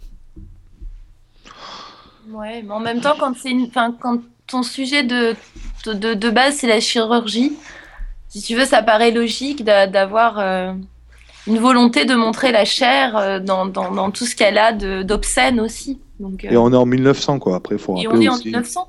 Et le rapport qu'on entretient avec le corps, et puis en plus, il faut quand même dire aussi que euh, les, le, le- le chirurgien à l'époque, c'est plus qu'un notable, enfin, il est vraiment tout en haut de l'échelle, et que Nick, c'est un hôpital où on soigne des pauvres. Et du coup, le rapport que les médecins entretiennent avec leurs patients, c'est pas du tout la façon dont on l'imagine aujourd'hui et dont on le, vit aujourd'hui. Il n'y a pas de rapport, tu poses pas de questions, on vient pas te voir, on te enfin voilà, t'es- juste un corps limite, t'es un corps d'expérimentation. Il y a vraiment cette idée-là, donc c'est pour ça qu'on on peut dire effectivement qu'il y a un, un graphisme parfois un petit peu euh, euh, sanguinolent ou un peu violent euh, sur, euh, sur les, les séquences de chirurgie, mais en fait elles sont aussi très représentatives et très symboliques du rapport qu'entretiennent les patients et les soignants à cette époque-là. Ouais, c'est clair. Bon, ben je vais passer à JB pour son film de l'année. Et en plus, euh, on fait transition puisque c'est un film qui a été mis en musique aussi par euh, Clive Martinez, qui est un film français qui s'appelle Mea culpa. Après, c'est toujours aussi toujours dur de choisir son, son film de, de l'année, quoi. Il y a des gens qui le font assez très bien. Mais je voulais mettre ce film en avant pour montrer qu'en France, on, arrivait encore à tenter des choses, à faire, à faire des, très bons films. C'est un, je sais pas si j'ai dit, voilà, c'est un film réalisé par Fred Cavaillé qui avait à qui on doit déjà à bout portant et pour elle. Si vous, si vous n'avez pas vu, euh, sont absolument à voir. Qui met en, scène euh, Gilles Lelouch et Vincent Lindon. Et alors pour le synopsis, en, fait, on retrouve euh, c'est Lindon et Lelouch qui sont qui sont deux flics à- sur Toulon, encore le sud. hein. Et mais voilà, en fait, en rentrant chez eux, un jour, il se passe, il y a un accident de voiture. Vincent Lindon est au volant et il avait bu et il se retrouve que ben, il y a deux morts, quoi, trois morts, dont un enfant. Et on, reprend la- la- l'action six ans plus tard. Et euh, du coup, Vincent Lindon se retrouve, euh, bah, il a perdu son travail, il a perdu son mariage, il a été cond- condamné pour homicide involontaire. Et il est convoyeur de fonds. Sauf que, ben, là, il bah, on va y arriver, pardon. Euh, euh, il y a une corrida, en fait. euh, et il y a sa femme, sa femme, son, le nouveau mec à sa femme et son fils en fait qui, qui sont à cette corrida-là. Le, le fils va faire un tour et assiste à un meurtre en fait, et de témoin d'un meurtre. Et ben justement, ces meurtriers vont, vont se mettre à poursuite du, du, du gamin et Vincent Lindon va reprendre du service avec Gilles Lelouch, mais en fait toute, toute une partie du passé va se remettre en lumière. Ok, alors si j'ai bien pitché. j'ai essayé de mal pitcher, mais euh, Je l'ai pas vu, hein, donc euh, je, je serais bien à même de te contredire. Urs, t'as vu euh, Mea Culpa? Alors euh, non, non, mais malheureusement non. Alors moi j'avoue le cinéma français, euh, j'y vais toujours un peu à reculons et bon Vincent Lindon j'aime bien. En revanche j'ai un souci avec Gilles Lelouch. J'ai un- voilà, donc les films avec Gilles Lelouch j'ai tendance à pas les voir, donc je n'ai point vu celui-ci. Euh, Moi non plus. Euh, que dire d'autre? Peut-être c'est que le, quand même le, scénario du film a été fait d'après une idée de Olivier Marchal, quand même, qui est Monsieur Polar français. Euh, c'est toujours bien de le dire. Euh, quoi d'autre encore Euh, Il a un tout petit score de 51% sur Rotten Tomatoes, mais 80% de la critique. Donc encore une fois, c'est un film qui sans doute doit avoir des qualités visuelles. Encore une fois, je l'ai pas vu, mais ou de construction assez intéressantes. En tout cas, il, la critique l'a préféré au grand public. Pourquoi c'est ton film de l'année, JB Ben, pa- parce que on montre quand avec ce film en fait c'est Cavaillé qui est quand même un, un- voilà un réel qui a fait ses, preuves avec ses deux précédentes réalisations qui, tente encore quelque chose en France en nous offrant un, thriller d'action mais pur avec des scènes juste grandioses. Il y a une scène pour ceux qui l'ont vu c'est pas un spoil il y a une scène euh, dans un train qui à voir euh, qui est absolument magnifique qui a été réalisée chez les studios de, de Besson et fil de narration, d'image. Il, essaye d'apporter vraiment quelque chose, de re- redorer le blason euh, du thriller à la française, chose qu'on a du mal depuis euh, quelques temps, qui, était quand même une, une de nos spécialités, faut dire, fut un temps. Maintenant, on est passé à la, à la comédie, soi-disant, mais voilà, à l'époque, on avait quand même les films policiers, les thrillers, c'était vraiment ancré dans notre culture. Et heureusement qu'on a des mecs comme ça qui viennent encore aujourd'hui euh, nous dire Oh, les, les cocos, on, on arrive encore à faire des trucs comme ça, regardez ce qu'on peut faire. Ouais, alors. Mais euh, après, mais après, globalement, en France, il s'est fait démonter aussi par les baltringues. Voilà, les voilà. baltringues. Euh, Voilà, on va plus dire les appeler ça les, baltringues. voilà, les baltringues avec des avis assez négatifs dessus. Parce qu'il voilà, il sort du lot, il a voulu se faire plaisir. euh, c'est pas forcément le film parfait, euh, faut- faut pas se mentir, mais il y, a- de l'ambition et ça tente des choses, il y a de la qualité devant l'écran, voilà, avec Lindon qui est juste exceptionnel. Si vous l'avez pas vu et que vous aimez euh, Vincent Lindon, faut le regarder parce que il tire les larmes, il tire les larmes à plusieurs moments. Et euh, mais ouais, voilà, la réalisation, l'image, c'est- juste, voilà. Là, tu te dis, je suis fier d'être français, quoi. Tu vois, tu vois un film comme ça. Non, mais c'est vrai que, pardon, c'est vrai que c'est bien de, défendre un peu euh, le- le- les réals français euh, qui font des choses intéressantes et qui essayent des choses. euh, oh, je serais le premier. je serais le premier. Ce qui est un peu dommage en France, je trouve, c'est que dès qu'il y en a un qui fait un truc qui marche, t'en as euh, 15 pareils derrière. Alors, on n'est pas les seuls. hein, les Américains font pareil. C'est juste que nous, on a une toute petite production et que du coup, ça se voit beaucoup. C'est-à-dire que t'as Olivier Marshall qui fait un polar qui marche et pendant 10 ans, tu tapes des polars à la Olivier Marshall, quoi. Oh, oui, oui, mais après, bah, dans le sens du polar, c'est pas forcément non plus si bien distribué, tu vois. C'est vrai qu'après, tu te retrouves avec plusieurs polars. Il y, a y a beaucoup de purges aussi, tu vois. Mais. euh, Parce que c'est vrai qu'il y a une vraie tradition française hein, là-dessus. euh, euh, des, des mecs comme, enfin, des films comme Mélodie en sous-sol ou euh, les- même certains films. euh, un Prends peu- Lautner, des mecs comme Lautner, Voilà, des, des mecs comme ça. Lautner, euh, des, gens qui ont fait des films dans les années 70-80, il y avait des trucs vraiment intéressants. Et c'est vrai qu'on on a un peu perdu, euh, un peu perdu ça. Et moi, souvent, je trouve que c'est quand même beaucoup. euh, la, la est- pêche souvent, donc c'est vrai que là, si t'as un mec qui fait une bonne réelle, mais souvent les, les scénars sont un peu soit trop alambiqués, soit euh, pas assez charnels, et du coup, tu, tu décroches au bout d'un moment. Enfin. euh, je suis incapable de te résumer de quoi parle Quai des Orfèvres, tu vois. Enfin, pas Quai des Orfèvres. euh, 36. merde, 36 Quai des Orfèvres, ouais. Je, je, je peux pas te résumer le, film, pourtant je l'ai vu, mais euh, c'est très compliqué. T'as des histoires d'agences, de, machins, de trucs. Au bout d'un moment, tu t'y perds et tu, perds même les personnages. Enfin, c'est dommage. Et ouais, voilà, faut, faut voir ce genre de film au moins pour le. Voilà, il a pas que. On sait pas faire que de. Quoi. Sinon, on savait déjà en faire. Il n'y a pas que de la comédie en France ou du, drama social euh, qui donne envie d'ouvrir les veines. faut dire ce qui est. Voilà, on arrive encore à faire de- des thrillers, des polars euh, comme il faut. Quoi. Et si vous n'avez pas vu Mea Culpa et Pour elle, qui a été. euh, pour elle a été remake aux États-Unis euh, sous le nom de Les trois prochains jours avec Russell Crowe Ah, j'ai pas vu. qui était une, euh, une bonne adaptation. Après, vaut, vaut mieux voir les deux. Mais voilà, Fred, ça vaut le coup de défendre Fred Cavaillé. Quoi. Ok, bon, et alors ta série 2014, mais tu nous en as déjà parlé alors. euh, Oui, mais moi, dès que je viens, je parle de ça. Moi, de toute façon, j'ai une série quand je viens où il faut que je parle. Voilà. Et alors, du coup, bah, la dernière fois que je suis venu, c'était pas encore fini. Maintenant, malheureusement, c'est fini. C'est la c'est Sons of Anarchy de Kurt Sutter. Qui a, euh, qui a fait des records euh, d'audience aux États-Unis pendant que la série se casse la gueule sur M6 à 1h du matin.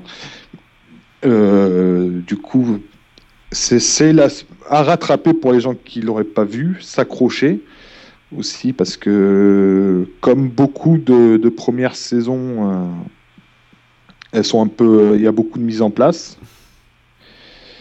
Mais voilà, au bout de cette saison, c'est, pour moi, c'est quasiment une des meilleures fins euh, que j'ai vues dans une série télé. Quoi. Ça passe pas au-dessus des Sopranos, tu vois, mais ça, ça en reste pas loin, quoi. Urs?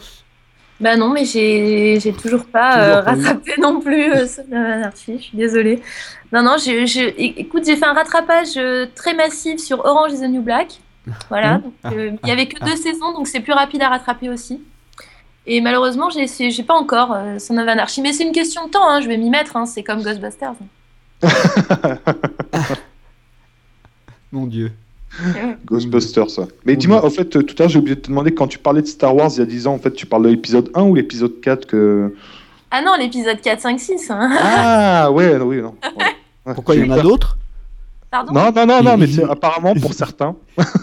Ah Quand tu les découvres il y a 10 ans, peut-être, tu vois, tu aurais pu découvrir euh, le 1, 2, 3. C'est quand qu'ils font le 4, 5, 6 Bah, Pareil, hein, c'est. j'ai adoré en plus hein, quand j'ai découvert, j'ai trouvé ça génial. hein.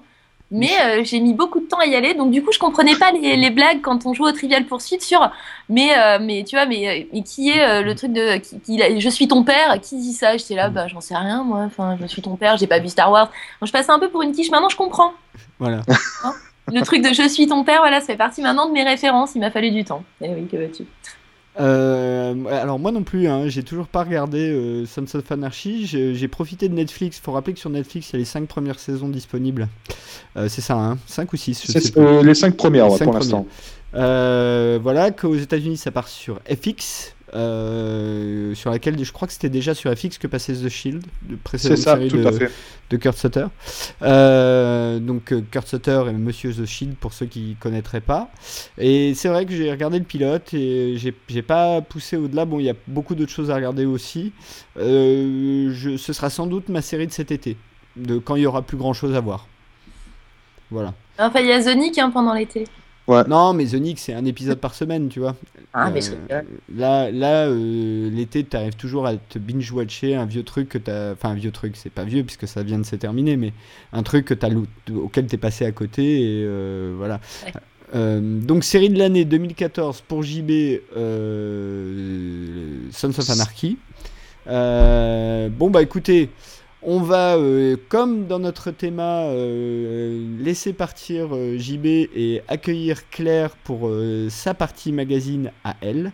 Et puis, on peut retrouver JB sur jumpcut.fr, sur, dans l'émission Jump Cut sur Radio Topside et sur Season 1 euh, de temps en temps pour des articles.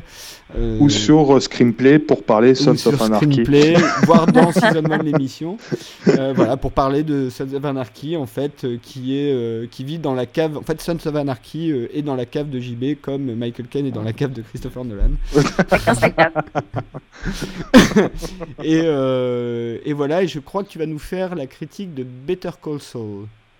Ouais, c'est ça, je vais m'occuper de Better Call Saul. Oh, joli. Ça Voilà. promet, hein. Bon, voilà. bah, Et, et je serai objectif en plus. t'as aimé Breaking Bad? Ça, c'est une vraie question, tiens. Ah non, mais c'est-. Oui, c'est. Juste énorme, Breaking Bad. Je, suis grand fan, tu vois. Bon, alors du coup, ça. Après, mais après, le spin-off peut être de la merde. Hein, C'est que... ça, non, mais ça peut être. Mais du coup. T'es souvent, euh, quand t'as aimé la, la série mère, t'es souvent un peu excessif dans- d'un côté ou de l'autre, mais t'es souvent un petit, toujours un peu, un peu plus, euh, tu vois, t'attends plus de trucs, quoi. Au pire des cas, je ferai le haters. euh, voilà. non, mais c'est vrai que c'est compliqué de faire ça. C'est toujours compliqué. Quand t'as aimé la série, c'est toujours. Bah, Le, su- le su- le sujet, le sujet est sensible euh, de, par rapport quand tu as une grosse série comme ça, lancer un autre spin-off, euh, un spin-off sur le, le même univers, c'est comme Chase qui veut faire un préquel au, au Soprano, qui parlait de- du préquel des Sopranos. C'est le genre de sujet, tu vois, c'est un peu, c'est un peu sensible. Quoi. Bon, bah, on, écoute, on te lira. Et puis, on va te dire au revoir, JB. Au revoir et merci de m'avoir accueilli. Bah, Non. à la prochaine fois.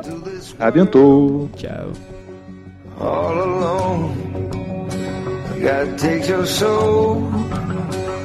You're on your own. The crow flies straight, a perfect line. On the devil's back until you die.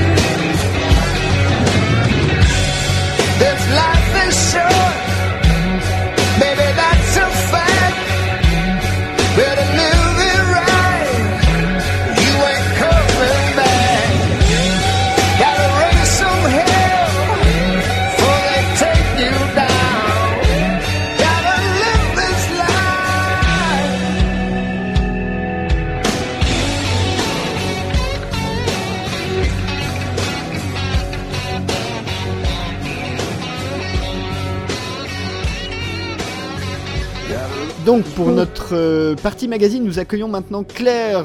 bonjour Claire. Euh, après nous avoir parlé de It's a Wonderful Life de Frank Capra et de The aussi, euh, la série de Josh Schwartz, elle va nous dire quel est son film de l'année.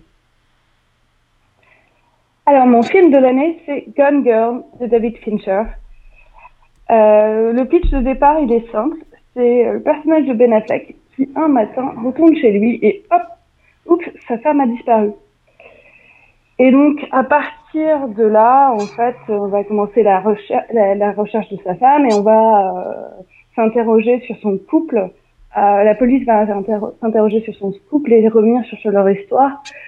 Et euh, je peux pas en dire plus parce que c'est un, c'est un film à spoiler. Euh, c'est un film à twist. C'est profondément dérangeant. Je crois que tu l'as vu, Christophe. Oui, euh, j'en ai parlé dans. Il y a deux ou trois screenplays, je ne sais plus. Euh, j'en avais parlé tout de suite après l'avoir vu. euh, et comme je l'avais dit, sans trop spoiler, c'est quand même un film qui est une charge lourde sur le mariage. C'est un film qui est une charge lourde sur les médias. Déjà, sans, là vraiment, là-dessus, on peut, on peut le dire sans, sans spoiler l'intrigue. Et euh, il y a une petite polémique autour du film qui m'a un peu énervé, euh, je dois dire, donc, euh, parce que pour moi elle n'a pas lieu d'être. C'est une polémique autour du fait que, bon, on le dit hein, dans le film, il y, a un personnage manipulateur qui à un moment donné fait croire qu'il s'est fait violer pour piéger un homme. Euh, et euh, la polémique est autour du. Déjà, il y avait une polémique globale sur l'aspect un peu sexiste du film, et euh, qui va plus loin sur le fait que c'est pas bien de montrer une femme qui simule un viol pour obtenir, pour manipuler un homme, parce que ça peut laisser penser que toutes les femmes qui, qui se font violer, en fait, mentent. Euh, ce qui, à mon sens, n'est pas le cas du tout. Enfin, je crois qu'on est quand même moins bête que ça. Euh, évidemment, euh, le viol est une chose absolument horrible.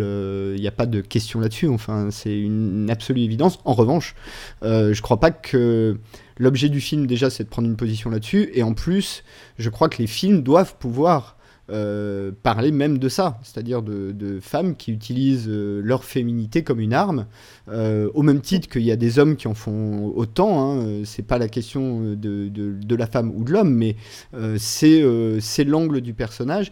Et, je voudrais juste citer un- un- une petite phrase. Alors là, je vais, me la péter un petit peu. Euh, je- si vous me permettez, c'est une phrase euh, euh, d'un écrivain français assez célèbre qui dit Tous les hommes sont menteurs, inconstants, faux, bavards, hypocrites, orgueilleux et lâches, méprisables et, sens- et sensuels. Toutes les femmes sont perfides, artificieuses, vaniteuses, curieuses et dépravées. Le monde n'est qu'un égout sans fond où les phoques les plus informes rampent et se tordent sur des montagnes de fange. Mais il y a au monde une chose sainte et sublime, ce serait pas honnête de pas la faire en entier, c'est Ouais. l'union de deux de ces êtres si imparfaits et si affreux. Euh, c'est une phrase d'Alfred de Musset qui est tirée de On ne badine pas avec l'amour, donc euh, une pièce du 19e siècle.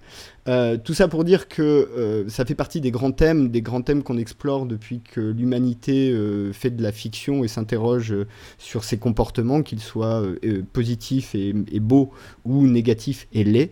Et euh, je crois que Gone Girl euh, fait aussi cette expérience-là, fait aussi euh, cette narration-là de parler de l'humanité, en tout cas d'une part de l'humanité, dans ce qu'elle a de plus sombre et de plus noir. Et en, ce sens, je crois pas qu'il y ait de débat réellement à avoir là-dessus. C'est, on peut ne pas aimer le film, on peut avoir un débat cinématographique sur le film, il n'y a pas de problème là-dessus. Mais en revanche, je crois pas que ce soit le- l'enjeu du film que euh, d'essayer absolument de donner une mauvaise image de la femme. Euh, vraiment pas. Et d'autant plus que le personnage en question est assez fascinant d'une manière morbide, soit certes, d'une manière même peut-être un peu malsaine, mais le personnage, euh, et, et je dirais pas qui c'est enfin, euh, est, est assez fascinant à voir, à voir évoluer, même cinématographiquement. Donc voilà, c'était mon Ah, coup de gueule euh, de Noël. Et bah pour reprendre sur ton coup de gueule, euh, je suis assez d'accord avec toi. Je pense que c'est un film qu'il faut pas prendre euh, trop au sérieux. Mais je pense que c'est un film qui, enfin la raison pour laquelle j'ai choisi, c'est que euh, de tous ceux que j'ai vus cette année que j'ai trouvé bons, c'est celui qui m'a fait le plus réagir. C'est celui qui a créé quand j'étais dans la salle, il y avait une ambiance, les gens réagissaient directement au film et je trouve que c'est il réussit le pari de faire un film qui est qui fait deux heures et demie et euh, tu sors de là, t'es quand même assommé et t'as quand même l'impression qu'il s'est passé un truc trop bizarre. Et c'est vraiment bien. Et euh, je crois qu'il faut laisser euh, à la fiction, bah voilà, la- le fait que c'est de la fiction et qu'on a le droit de raconter toutes les histoires qu'on veut. Et euh, c'est pas parce que euh, cette fille-là euh, utilise sa sexualité comme une arme que toutes les femmes le font. Urs? Oui, non, bah, enfin, par rapport à la polémique, euh, c'est, ça, me semble être une polémique creuse et totalement inintéressante, donc je passerai dessus. Euh, sur le, film, euh, bon, personnellement, je ne l'ai pas mis dans mon top 10. Ouais, je ne l'ai pas, même pas mis. Je suis très très fan de, de Fincher et je, trouve des faiblesses à, ce, à celui-là. Déjà, je trouve qu'il est un peu trop long à mon goût. Je trouve qu'il y a des moments où ça traîne un petit peu. Euh, et euh, je, je sais pas, il y a une. euh, j'ai l'impression en fait qu'il a du mal à, gérer l'humour, Fincher. Je pense que c'est quelqu'un qui est peut-être très drôle dans la vie, mais son cinéma ne l'est pas franchement. Et, j'ai la, sensation que, alors sans spoiler le film, disons qu'il y a, des, changements comme ça as- assez subis et brutaux de ton. Et donc ça oscille sur, sur, sur plein de registres euh, possibles. Alors je n'irai pas jusqu'à dire que ça oscille jusqu'à la comédie, mais pas loin. Et je trouve que dans ces parties-là, il y a, je sais pas, il y a un truc moi qui ne fonctionne pas. Je trouve qu'il y a quelque chose qui marche pas. Mais euh, c'est un avis très personnel. Un- ça reste un bon film. C'est loin d'être mon, mon, mon Fincher préféré. Voilà. Ouais. Et euh, juste pour revenir sur, sur le personnage féminin, euh, sans citer l'actrice en l'occurrence, moi je, je pense que c'est un putain de rôle magnifique pour une actrice. ouais, je suis Parce qu'il y a tout à jouer dedans, il y a, il y a un nombre de facettes incroyables. Euh, c'est en même temps pervers et en même temps euh, euh, pathétique, c'est en même temps drôle et en même temps flippant. Enfin, il y a vraiment, c'est un rôle sublime. Donc, alors la, la polémique autour de viol, pas viol, comment est-ce qu'on utilise. Enfin, je, je trouve que c'est totalement, totalement inepte en fait comme, comme polémique. Ouais, ouais, j'ajouterais deux choses pour réagir à toutes les deux. Euh, pour le côté, euh, pour le côté euh, du fond du film, qui est l'adaptation d'un roman, et c'est la romancière elle-même qui a fait l'adaptation pour le film, c'est. Il y a un côté dérangeant, il faut, faut être honnête, hein, le, film propose un propos qui est dérangeant et qui se veut dérangeant, et c'est l'intérêt du film. Donc euh, après, on peut discuter de est-ce qu'on veut ou pas subir ce genre de dérangement, mais en tout cas, c'est un des propos du film, c'est justement de pousser le spectateur à se poser les mêmes questions et les questions qu'on se pose là. Et euh, sur l'aspect euh, visuel, c'est vrai que bon, Fincher est un grand formaliste, qui fait que du coup, il peut avoir un cinéma qui est un peu froid. Et ce qui est, euh, ce qui est vrai, c'est que quand euh, il y a besoin de la réalisation et du jeu en même temps, des fois il y a des petites faiblesses, et autant euh, c'est magnifiquement réalisé, et c'est bien construit, et c'est bien monté, autant c'est vrai que du coup, parfois tu sens que la direction d'acteur est pas tout à fait à la hauteur, c'est le petit bémol du film pour moi aussi, et, et l'effet en est un peu diminué, l'effet visuel en est un peu diminué. Euh, c'est un peu dommage, et je pense notamment à la deuxième partie du film où il y a quand même beaucoup de retournements de situation, où des fois tu, tu te dis, bon, c'est dommage quoi. C'est dommage. En revanche, je suis d'accord avec toi, c'est un magnifique, euh, une magnifique partie pour, euh, pour le rôle principal. C'est vraiment incroyable à jouer. Tu as vraiment beaucoup de choses, surtout pour une actrice qui n'est pas très connue à la base. Clairement. Mais qui, du coup, à la suite de ça, va l'être euh, Sans doute, sans doute, Ouais, c'est probable. Ouais. C'est- probable. Ok, euh, ta série de l'année, Claire? Alors, ma série de l'année, elle correspond exactement à ce que je vis actuellement. C'est-à-dire que je suis en Écosse. J'ai découvert l'Écosse l'année dernière. Et alors là, cet été est arrivé Outlander, qui raconte l'histoire d'une euh, infirmière de 1945 qui se retrouve propulsée dans euh, les Highlands de euh, 1740 quelque chose. 200 ans avant, ouais. Trois. Voilà, en gros, 200 ans avant. 1743. Exactement. La date est importante parce qu'en fait, elle se retrouve euh, propulsée euh, trois ans avant la bataille de Culloden, qui va en gros décimer la plupart des clans euh, écossais et qui va marquer la fin du mode de vie Highlander. Et euh, donc, elle se retrouve à une période charnière de l'histoire. Et euh, moi, j'ai adoré parce que euh, rep- ça- c'est très écossais. Euh, c'est, euh, j'étais assez impressionnée de voir que c'était une série américaine. J'étais encore plus impressionnée de voir que ça avait été écrit par une euh, auteure américaine. Euh, c'est vraiment bien fait. Ils sont venus faire la production ici en Écosse. Euh, la musique euh, colle exactement, euh, a exactement les accents celtiques euh, qu'on en attend et c'est le genre de musique qu'on pourrait entendre dans les Kelly ou ce genre de choses ici. Les accents écossais, mon dieu, les accents écossais dans la série. Il faut le temps de s'y habituer, mais c'est exactement ça. Euh, ça parle gaélique. Euh, après, euh, l'histoire est, très sympa aussi. C'est le personnage principal est une femme profondément forte et elle sait ce qu'elle veut, elle sait tout pour y arriver. Et voilà. C'est peut-être pas la série de l'année pour tout le monde, mais c'est ma série de l'année. Ok. Avant de passer la pa- parole à Urs, peut-être deux trois choses. Donc c'est une série qui passe sur Stars, euh, qui euh, a une saison de une demi, enfin 13 épisodes, hein, je crois. Attends, je Alors là, en 8, fait, 8 il y a pardon, huit- 8 il y a épisodes. épisodes qui ont été diffusés et euh, elle revient pour quelques épisodes en- au printemps. Il y a une saison 2 qui a été commandée et qui, dans le tournage, va commencer en janvier. Voilà, euh, c'est euh, l'adaptation d'une série de romans qui s'appelle aussi Outlander. Euh, et euh, c'est euh, le, le- le- mec au commande derrière, je sais pas s'il est exactement showrunner, mais en tout cas le mec au commande derrière c'est Ronald D. Moore, qui est donc... C'est le showrunner. Hein C'est le showrunner, hein C'est le qui, est, qui est donc le, le, monsieur de Battlestar Galactica, nouvelle version, enfin version récente. Et d'ailleurs, la musique de Outlander est faite par euh, Big McCreary, qui est euh, le mec qui avait fait les musiques de Battlestar Galactica aussi, et qui ont une vraie importance parce qu'elles apportent vraiment un truc euh, particulier euh, au show, et euh, le générique de Black Sails, donc, euh, dont on a dit tout le bien qu'on pensait euh, sur euh, Season 1. Euh, et enfin, euh, quoi dire d'autre si ce n'est que je suis absolument euh, amoureux de Caltriona Balfe qui joue le rôle principal, qui est juste sublime. et qui est Et moi donc Yeon. et qui est parfaite quoi. Enfin, elle est euh, elle est incroyable cette fille. Ça a l'air. euh, Waouh! Urs, t'as vu euh, Outlander? Et non, j'ai- et puis alors je je l'ai pas vu, mais j'en avais même jamais entendu parler. Ah, tu devrais, c'est vachement bien. Donc euh, bah écoute, je- je- j'allonge ma liste. Tu vois, il y a des gens qui font des listes Non mais de ça c'est moins grave, c'est de l'année- ça date de l'année dernière donc euh, Oui, mais c'est c'est quand même regardable, tu vois. Donc j'allonge ma liste de choses qu'il va falloir que je rattrape. Voilà. Ouais, ça- ça- et alors euh, le, le concept intéressant d'Outlander, pour euh, un peu anecdotique mais intéressant, c'est que c'est du coup du double costume, du double époque. C'est ça, on ne l'avait jamais fait. Parce qu'en fait, le, le présent c'est le passé, puisque le présent c'est 1945 et Mhm. le passé c'est 1743. Ok. Donc même quand il y a des petits flashbacks, des choses comme ça sur le, le présent de l'héroïne, qui est donc 1943, c'est aussi en costume, du coup. Mm.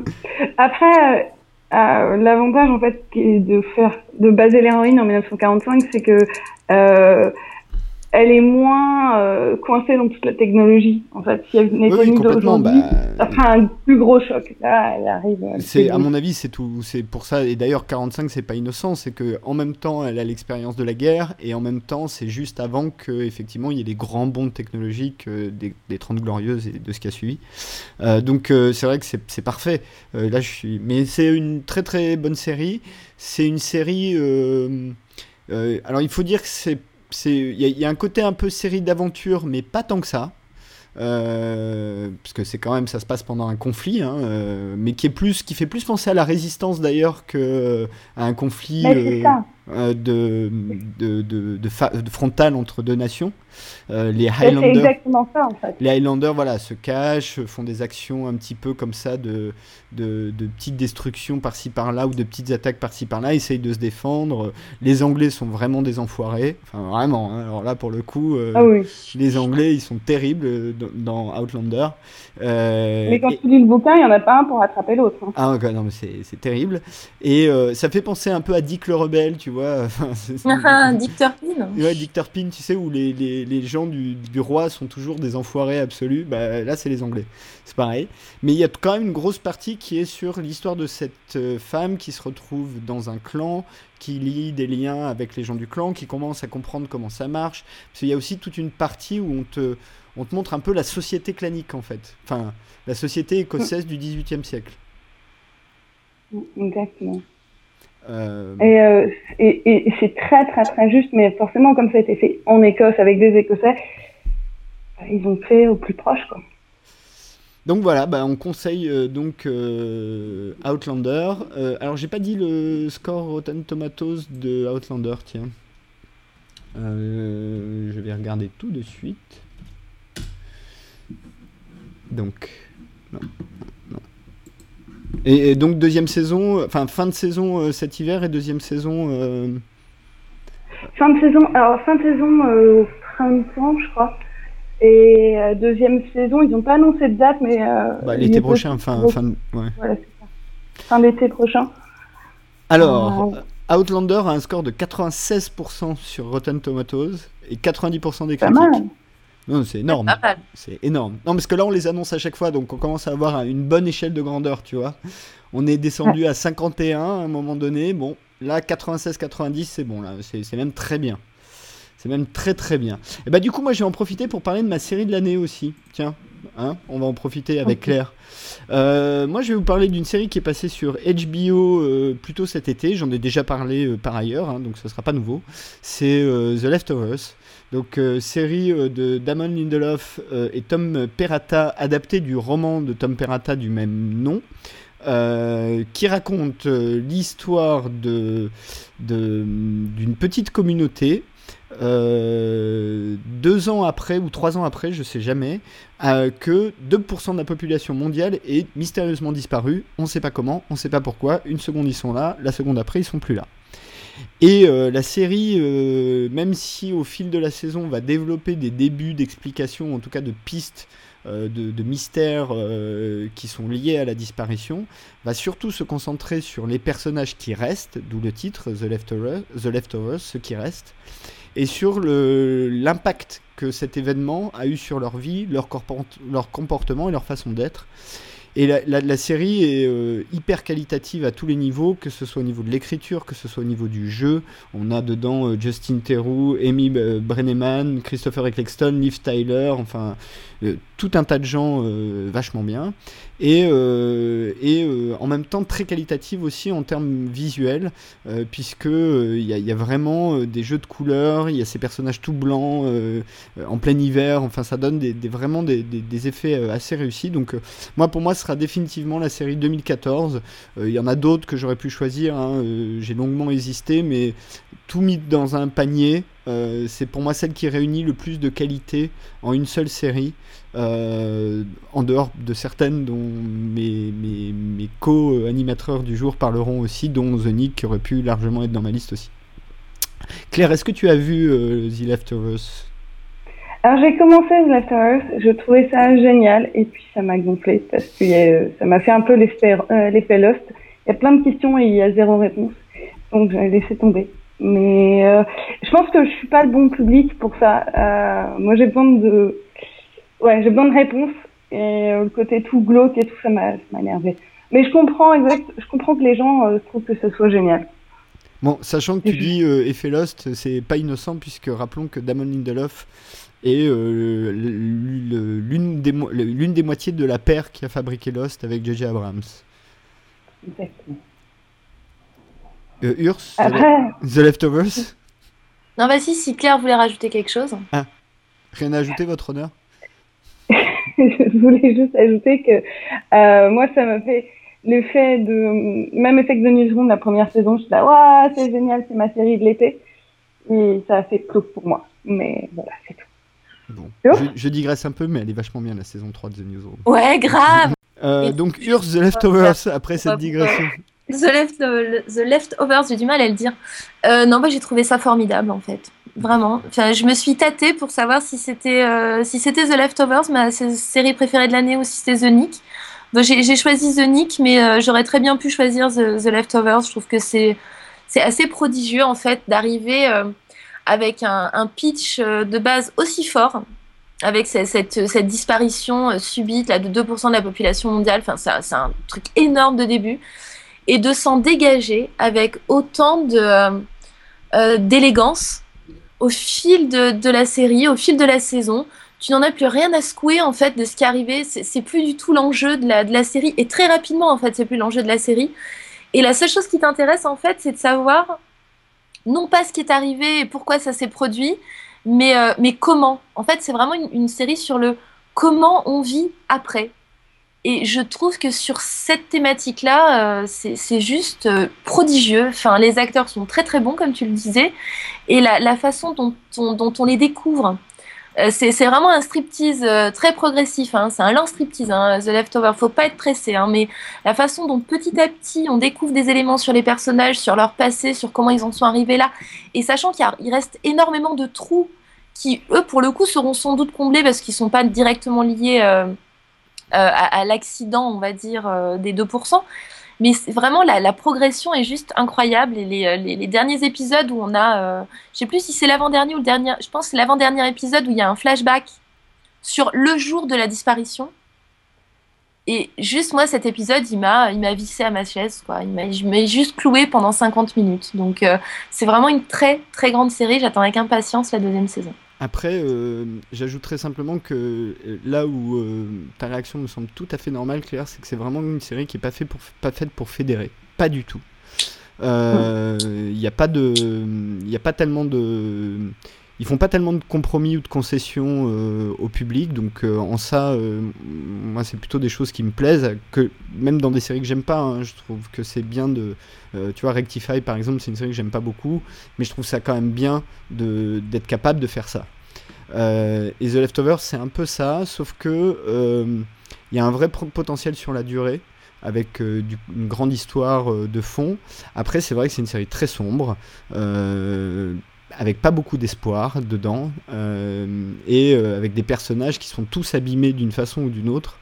Donc euh, ça donne une série qui est qui peut être assez dérangeante à regarder hein, pour certains, je pense, j'imagine. Donc voilà, The Leftovers, mais en tout cas pour moi c'est quand même définitivement euh, la série de l'année. Euh, elle a, je, je redonne toujours les scores Rotten Tomatoes, elle est assez mitigée hein, puisqu'elle a 76% euh, public et 70% critique.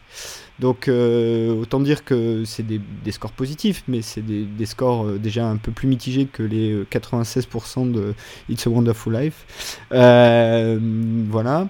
Euh, et j'ajouterais simplement que euh, Damon Lindelof, c'est un type qui peut être à la fois énervant parce que il est capable de te faire durer en longueur. Maintenant, euh, moi, il a plutôt mon, j'y vais plutôt avec une, un a priori positif parce que je fais partie des gens qui ont aimé Lost du début à la fin, euh, fin incluse. Euh, donc euh, j'ai tout vu, j'ai tout suivi et c'est vraiment une série pour moi qui est euh, la grande série euh, du début des années 2000 euh, et de très très loin. Euh, 2004, hein, je crois, Lost, le début. Euh, donc Ouais. voilà, Euh, bah, euh, il y, a y nos amis de Serial Causer, tiens, j'en profite pour faire, euh, c'est Noël, pour faire un peu de promo pour eux, qui font donc un podcast vidéo et ils ont fait, euh, je crois que c'est leur troisième podcast sur euh, l'année 2004. Et euh, Alexandre a déjà participé à une ou deux émissions, si je dis pas de bêtises. Euh, Tom, Elodie, euh, voilà, ça c'est pour vous. donc Serial Causer, vous pouvez trouver les liens sur smallthings.fr, euh, S-M-A-L-L-T-H-I-N-G-S.fr. Euh, vous cherchez Small Things, peut-être c'est pas .fr. Euh, donc c'est le, le- le site internet. Là, il y aura tous les liens vers Serial Causer ou sur YouTube euh, sans aucun problème. Voilà, c'était la seconde promo. Euh, vous êtes toujours là ou je vous ai perdu là? Non, non, toujours là. Non, non. Bon, bah, on va dire euh, au revoir à Claire et on va accueillir euh, Alex pour euh, son top euh, 2014. Euh, Claire, bon, quoi qu'il arrive, euh, on se revoit l'année prochaine sur Season Bah 1, oui, à c'est sûr. prochaine. Season1.fr pour Claire. Voilà, au revoir Claire. Au revoir. Bye.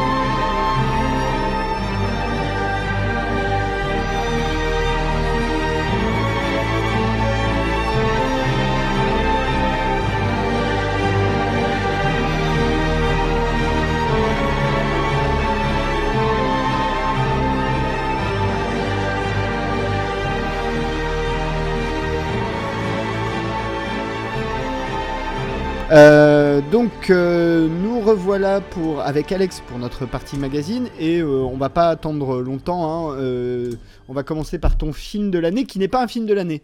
Non, c'est pas un film de l'année. Alors le problème, c'est qu'effectivement, à force de, consommer, de, de, de regarder de la série télé, euh, on n'a pas beaucoup de, temps pour les autres écrans. Moi, j'ai vu euh, peu de films dans cette année, et c'est vrai que je trouvais un peu ridicule euh, d'aller décréter que le film que j'avais vu, que j'avais bien aimé, était le meilleur de l'année. À partir du moment où j'en ai vu peut-être trois ou quatre dans l'année, donc voilà, j'aurais pu parler de, je sais pas, des Gardiens de la, la- Galaxie. Enfin voilà, mais ça aurait pas eu de sens.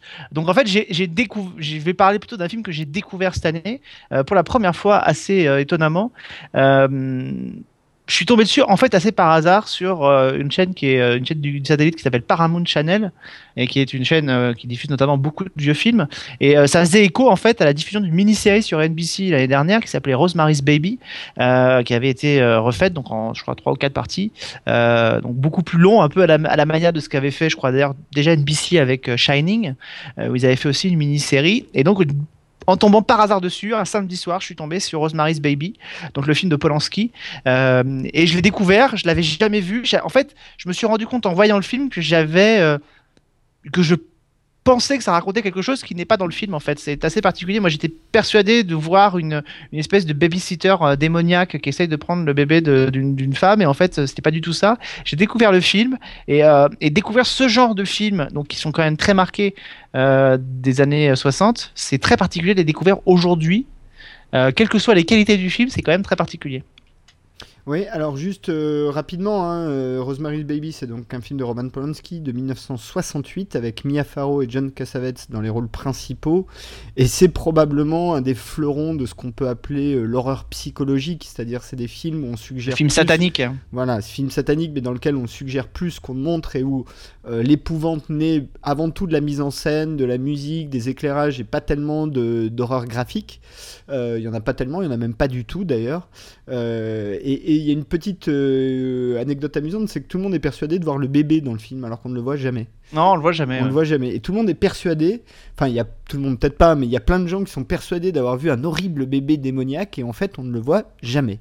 Il est En- peut-être dans la mini-série d'ailleurs. Je ne l'ai pas vu entière, mais ce serait intéressant de voir. euh, Et, euh, et euh, voilà, et, et juste comme euh, c'est à mon habitude, hein, c'est un film qui a 80% euh, de, de score Rotten Tomatoes, 98% de la critique. Oh, c'est euh, étonnant. au- Autant dire que tout le monde est assez unanime sur ce film.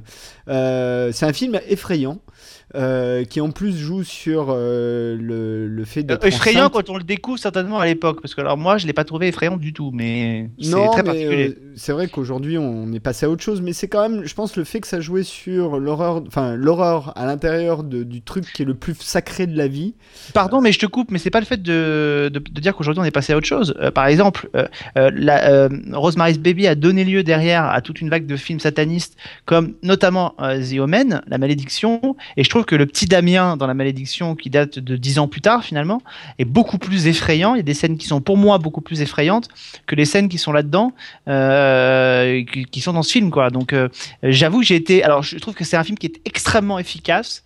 Euh, c'est vrai que le film est quand même porté sur, euh, sur les épaules de Mia Farrow euh, du début jusqu'à la fin. Je, je pas, même s'il y a Cassavetes en face d'elle, c'est quand même pas lui faire euh, offense que de dire que finalement, sans, sans Mia Farrow dans ce film, il a pas, il se passe pas des tonnes de choses autour. Elle existe et elle est là et elle prend le truc. Alors moi, j'avais un peu de mal avec euh, avec elle parce que c'est vrai que moi Mia Farrow je l'ai découvert j'étais gamin mais dans un autre film euh, qui s'appelait euh, Mort sur le Nil avec Ah, oui, oui. Peter Ustinov, adaptation du roman d'Agatha Christie, où elle jouait donc le rôle d'une d'une psychopathe. Et donc c'était quoi peut-être 10 ou 12 ans plus tard. Et donc voilà, donc là j'ai eu un petit peu de mal à la retrouver là-dedans. Euh, mais mais c'est vrai que je trouve que c'est quand même un peu... Je, je- je trouve que le coup des octogénaires du quatrième étage qui sont... euh, des, des adeptes d'une secte sataniste et des sorciers, euh, moi ils ont du mal à me faire peur quoi. Oui, oui, non, mais totalement. Mais après, J'ai euh, du mal. Après, c'est vrai que le, le film a vieilli à plus d'un titre, mais je crois que ce qui avait fonctionné, c'était vraiment le côté joué sur euh, l'hor- l'horreur auprès, enfin, sur une femme enceinte. Je crois que c'est le, le fait que la- le, le personnage est enceinte fait, oui. Qui, euh, qui est vraiment efficace. Et juste pour euh, Rosemary's Baby, juste euh, dire que c'est adapté d'un roman d'un écrivain qui s'appelle Ira Levin, qui s'appelle aussi Rosemary's Baby, et que ce Ira Levin a écrit deux autres romans qui ont connu des adaptations assez connues. Un, c'est Les femmes de Stepford. Donc euh, c'est cette histoire d'une communauté dans laquelle toutes les femmes sont remplacées par des, je crois que c'est des robots. Euh, voilà, et surtout un excellent roman que je vous conseille qui s'appelle Un bonheur insoutenable, qui a été adapté au cinéma par un tout jeune George Lucas puisque c'est son premier long métrage et ça, au cinéma ça s'appelle THX 1138. Hmm. Donc le monsieur n'est pas en reste euh, côté cinéma. Bon bah écoute, passons à ta série de l'année. Et, euh, et probablement, je crois, la seule série française de notre programme. Bah, c'est avec. Bah, c'est-à-dire que je l'ai un peu fait exprès, quoi. Tant à- autant assumer ma, ma, ma marque, entre guillemets, de fabrique. euh. Même Fred, ton compagnon euh, de French Touch, a choisi une série américaine. Bah, il faut dire qu'il m'a piqué ma série américaine. Ouais, il a piqué un peu la série américaine de tout le monde. Hein, Non, mais c'est-à-dire que voilà, c'est-à-dire que monsieur, monsieur T. Attends, de- je fais un aparté. Il sera passé, Fred, ou pas? Non, il passe Non, après non, il moi. passe après toi. donc je, ne- je ne dis rien. Mais c'est-à-dire que le truc, c'est qu'on voilà, on a, on a échangé euh, sur ce qu'on allait faire dans On l'émission et tease. on tease, on tease, on a échangé ce qu'on a fait dans l'émission et, euh, et on a dans, dans la discussion, forcément, c'est celui qui, qui, qui se lâche le premier. Une fois que c'est fait, bah, moi j'ai réussi à récupérer Love Actually alors que c'est pas moi qui l'avais choisi au départ, Euh, mais Fred euh, m'a devancé sur The Affair, donc il parlera tout à l'heure.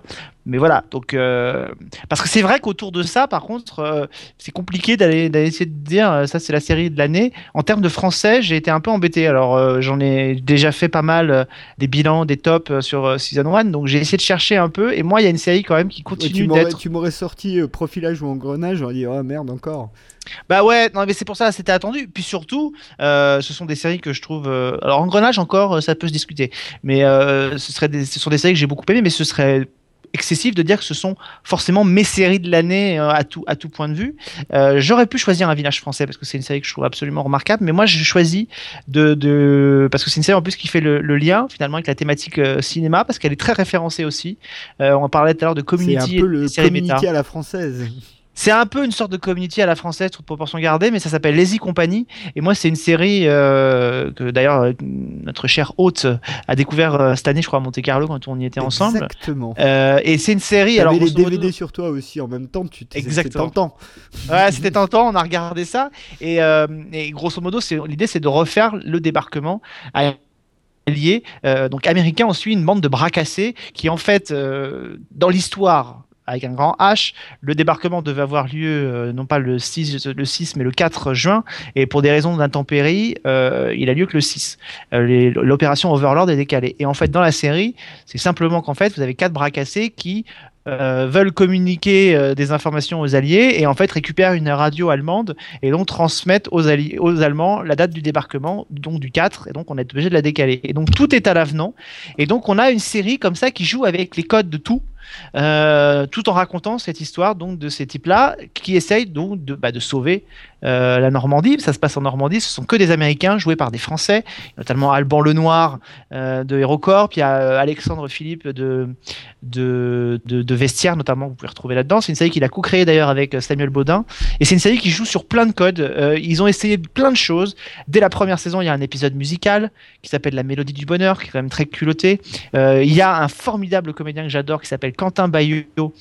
euh, qui euh, campe dedans, euh, alors à la fois un, euh, en fait il, il campe à la fois Adolf Hitler et en même temps son sosie officiel.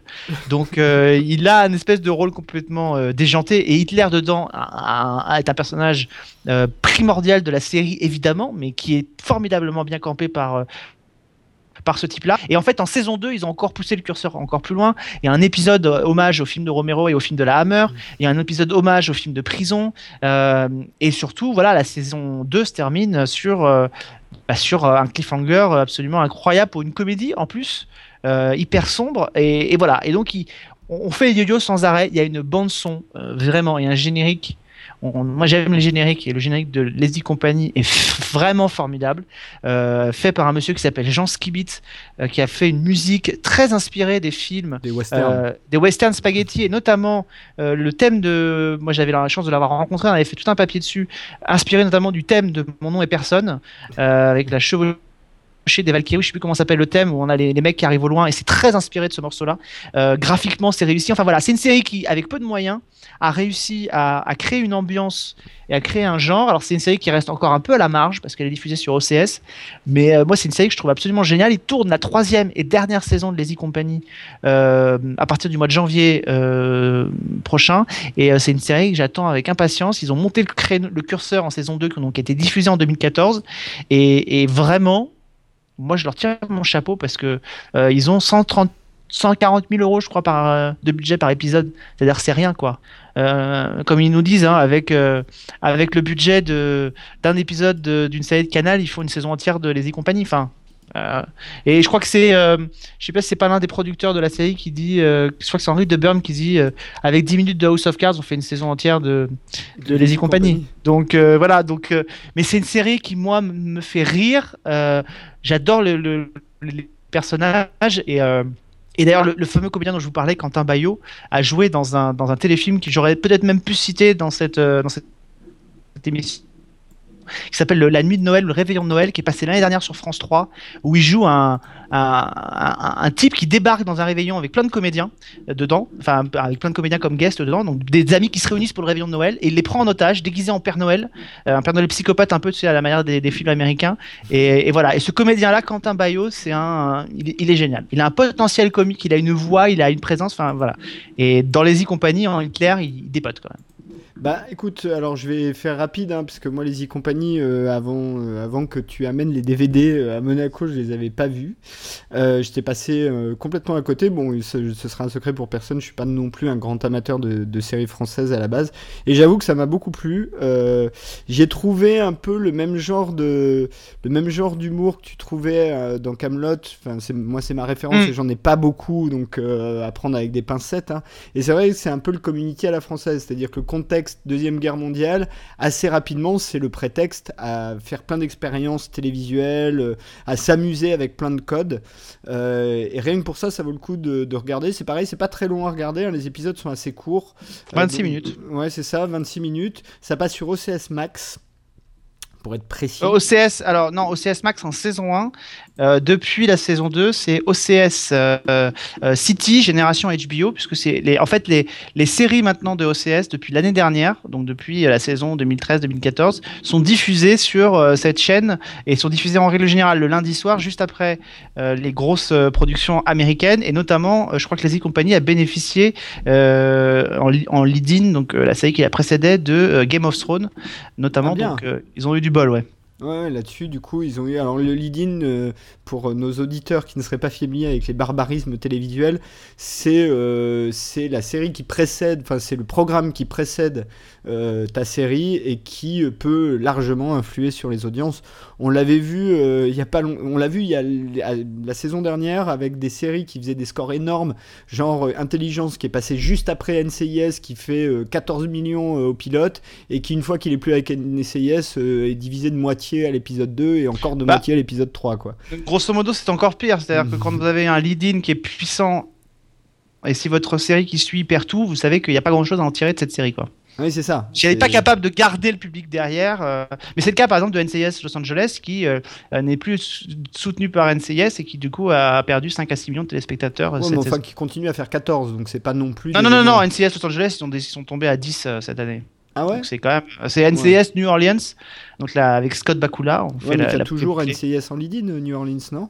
Non, non, euh, New Orleans, oui, donc New ils font Orleans, 14, oui. 15 millions. Mais euh, NCIS Los Angeles, qui maintenant est diffusé le lundi, euh, voilà, perdu son, a perdu sa superbe. Donc c'est hyper important. Alors là, on va pas se mentir, euh, c'est pas parce que vous avez Game of Thrones avant que vous faites autant de public et puis en plus OCS, l'audience est confidentielle. Mais en tout cas, ça permet quand même de communiquer dessus. Et je sais que euh, OCS, euh, notamment, a emmené dans sa petite valise à un moment donné quand vous allez avec- au rendez-vous avec HBO puisqu'il y a un vrai partenariat avec la chaîne, les productions, euh, les productions françaises, et, et voilà. Et, je, et honnêtement, je sais que l'équipe de Lazy Company bosse sur d'autres projets, donc euh, moi je les attends avec impatience. Euh, Henri de Burme, euh, a- a- en fait Henri de Burme et la boîte notamment a coproduit aussi une autre pastille qui passe à la télévision. Alors peut-être que sur laquelle vous êtes tombé. Ça passe sur 13e rue, sur Sci-Fi pardon. Ça s'appelle Les Impitchables. Ouais, j'ai pas vu. Bruno Salomon. Et en fait, pour lancer les, euh, les, films de série Z style euh, Sharknado sur, euh, sur Sci-Fi, ils ont créé un petit programme court. Il y a 7 épisodes, je crois, en saison 2, où en fait Bruno Salomon joue le rôle, grosso modo, du patron de la boîte euh, qui va produire tous ces films-là, tous ces films qui vont être ensuite diffusés. Et donc l'idée, c'est comment faire. Ils reçoivent des auteurs qui vont donc essayer de pitcher à ce patron-là le film qui va passer après. Euh, donc on a, ça donne effectivement quelque chose de complètement délirant parce que euh, quand vous voyez le film, c'est déjà du grand n'importe quoi, mais imaginez les réunions de pitch euh, pour ces films-là. Et donc ils ont fait ça, et en saison 2, il y a Bruno Salomon face à Elise Moon qui sont dans, dans le programme, et c'est diffusé donc depuis le début du mois de décembre sur, sur Sci-Fi, ça s'appelle Les Impitchables, et c'est produit notamment donc par l'équipe qui a fait, qui produit la Lazy Company. Bon, bah, de toute façon, on en reparlera. hein. C'est l'avantage des séries françaises, c'est qu'on a quand même un meilleur accès aux gens qui les font. que Hmm. les séries, enfin un accès plus facile en tout cas, Ouais. euh, en moyenne. Euh, mais les e compagnie, euh, clairement, euh, c'est une série que moi aussi je me permets de conseiller du coup, puisque dans le paysage français, je trouve que c'est vraiment une série qui est créative. Euh, même les bonnes séries euh, dont tu parles souvent, euh, que ce soit dans Season 1 ou dans French Touch, moi j'avoue que je suis pas tellement client. Lazy Company, là pour le coup, il y a une vraie créativité. Tu sens qu'il y a des mecs qui se creusent la tête Hmm. pour essayer de trouver des idées. Tout à Et fait. rien que pour ça, ça vaut le coup d'être vu. Bon, ben Alex, je vais te souhaiter meilleurs vœux. Euh, oui, mais meilleurs vœux à tout le monde, oui, tant qu'à faire. euh, et des bonnes, une bonne année 2015 en termes de en visionnage de séries et de films.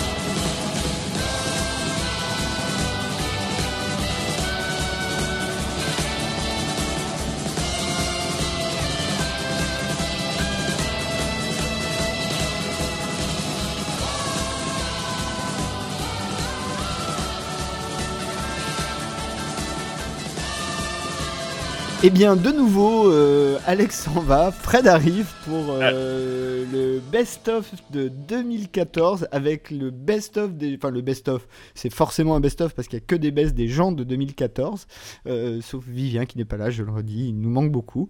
Euh, Eh oui, on lui fait une bise. on lui fait une bise. ben, je profite que tu sois là, Fred, d'ailleurs, pour, pour faire une grosse bise à Vivien, avec qui nous avions fait notre précédente émission, et on a tous pris beaucoup de plaisir à la faire, je crois. Ouais. Même. Si on a encore exploré les scores de temps. Enfin, je dis ça parce que, mais euh, là, à mon avis, celle-là, elle risque d'être pas mal aussi. hein. Euh, et écoute, euh, bah, je vais te donner tout de suite la parole pour que tu nous parles de ton film de l'année que je n'ai pas vu.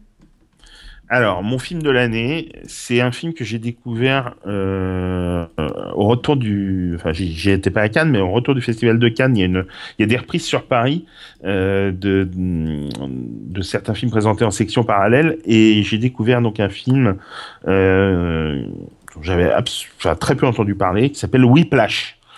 Euh, Whiplash, c'est l'histoire d'Andrew, qui, est un jeune homme de 19 ans et qui rêve de devenir euh, ben, le meilleur euh, batteur de jazz euh, de sa génération. Et donc il est, il étudie au conservatoire de Manhattan en s'entraînant bah, comme une bête. Et en fait, il, est recruté par Terence Fletcher dans le plus gros orchestre de, de l'école. Et Terence Fletcher, il se trouve que c'est un professeur qui est absolument très, enfin, qui est vraiment très très dur, intraitable. Et euh, donc, euh, il repère Andrew et euh, il essaye de le pousser à aller vers l'excellence. C'est un film, c'est un premier film. Euh, c'est un film de Damien Chazelle, euh, franco-américain, euh, et c'est un, film qui vous laissera, je pense, euh, qui va vous mettre une claque, une vraie claque. C'est extraordinaire. L'interprétation de Miles Teller, qui joue donc Andrew, et de J.K. Simmons, qu'on a, qu'on a vu dans des, dans des séries comme, comme l'univers New York District. Il est donc qui joue le, professeur donc Terence Fletcher. Ils sont extraordinaires l'un comme l'autre. L'un euh, donc comme qui joue un élève qui veut euh, donc euh, absolument euh, s'attirer les grâces de, ce- de ce professeur et puis euh, euh, trouver sa place dans cet orchestre en tant que on va dire titulaire. Euh, et puis ce professeur qui euh, a, des méthodes pédagogiques absolument euh, détestables euh, mais dont euh, l'ambition est de pousser euh, ses élèves à donner le meilleur d'eux-mêmes, mais à, les pousser à donner le meilleur d'eux-mêmes, il les, il les provoque, il, les, il ne leur donne aucun droit à l'erreur. Et vraiment, c'est un film donc dans lequel va s'établir entre les deux, deux hommes une relation un peu sadomasochiste que beaucoup pas à tort d'ailleurs, on comparait un peu à la relation euh, qu'il y avait dans Full Metal Jacket Ah oui, oui. entre le voilà le sergent instructeur et euh, Qui est un petit peu excessif quand même. voilà voilà bah, c'est un, c'est un peu le même état d'esprit transposé j'ai pas dans vu le film, un hein, donc je peux pas trop en parler, mais. ouais ouais et, et c'est un film mais alors franchement je m'y attendais pas et c'est un film qui scotch je, je- tu arrives au bout de ce film tu es sur ton fauteuil c'est pas possible t'as- tu t'es pris une claque monumentale dans la tête je ne pensais pas en, à l'issue de la projection que Whiplash serait mon film préféré de l'année. Bah si, parce qu'il l'est resté euh, tout au long. Je l'ai vu voilà au mois de mai. Euh, on est en décembre 2014 et euh, j'ai vu beaucoup de films depuis. Et ben j'en ai pas vu un seul qui m'ait euh, séché de la même façon que qu'a su le faire Whiplash. C'est un, drame.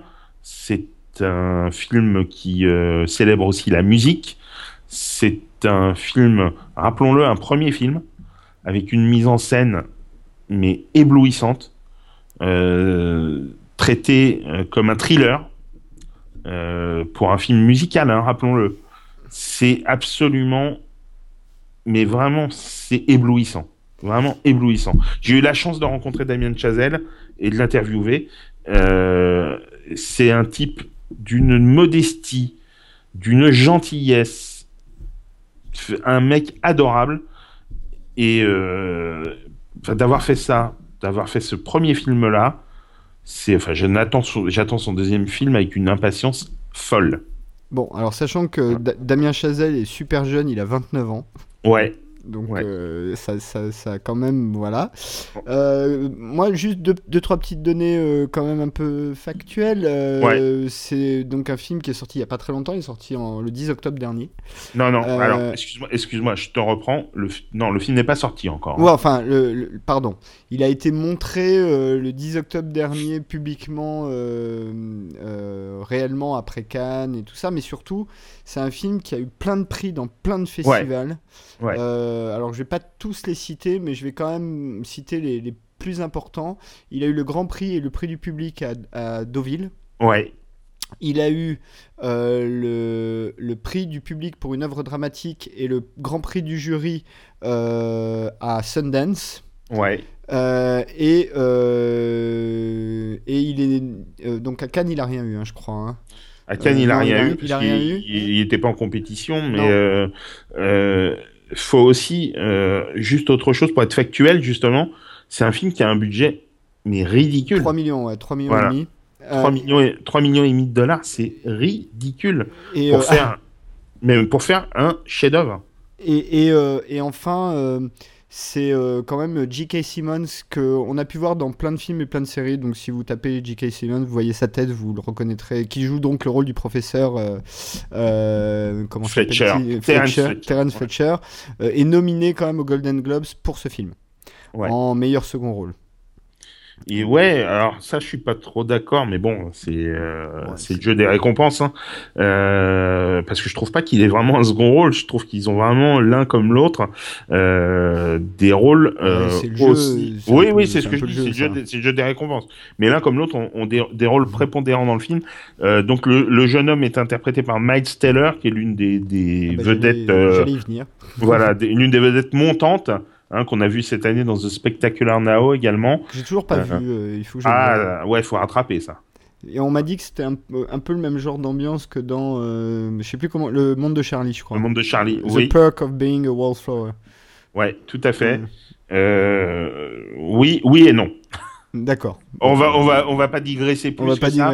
Rattrape-le, si tu veux, on en reparlera à, une autre occasion, voire dans une autre émission. Avec plaisir. Mais, mais ouais, c'est à rattraper. Miles Teller est un, est un comédien, un jeune comédien qui monte euh, et qui est euh, vraiment, vraiment fascinant dans Whiplash.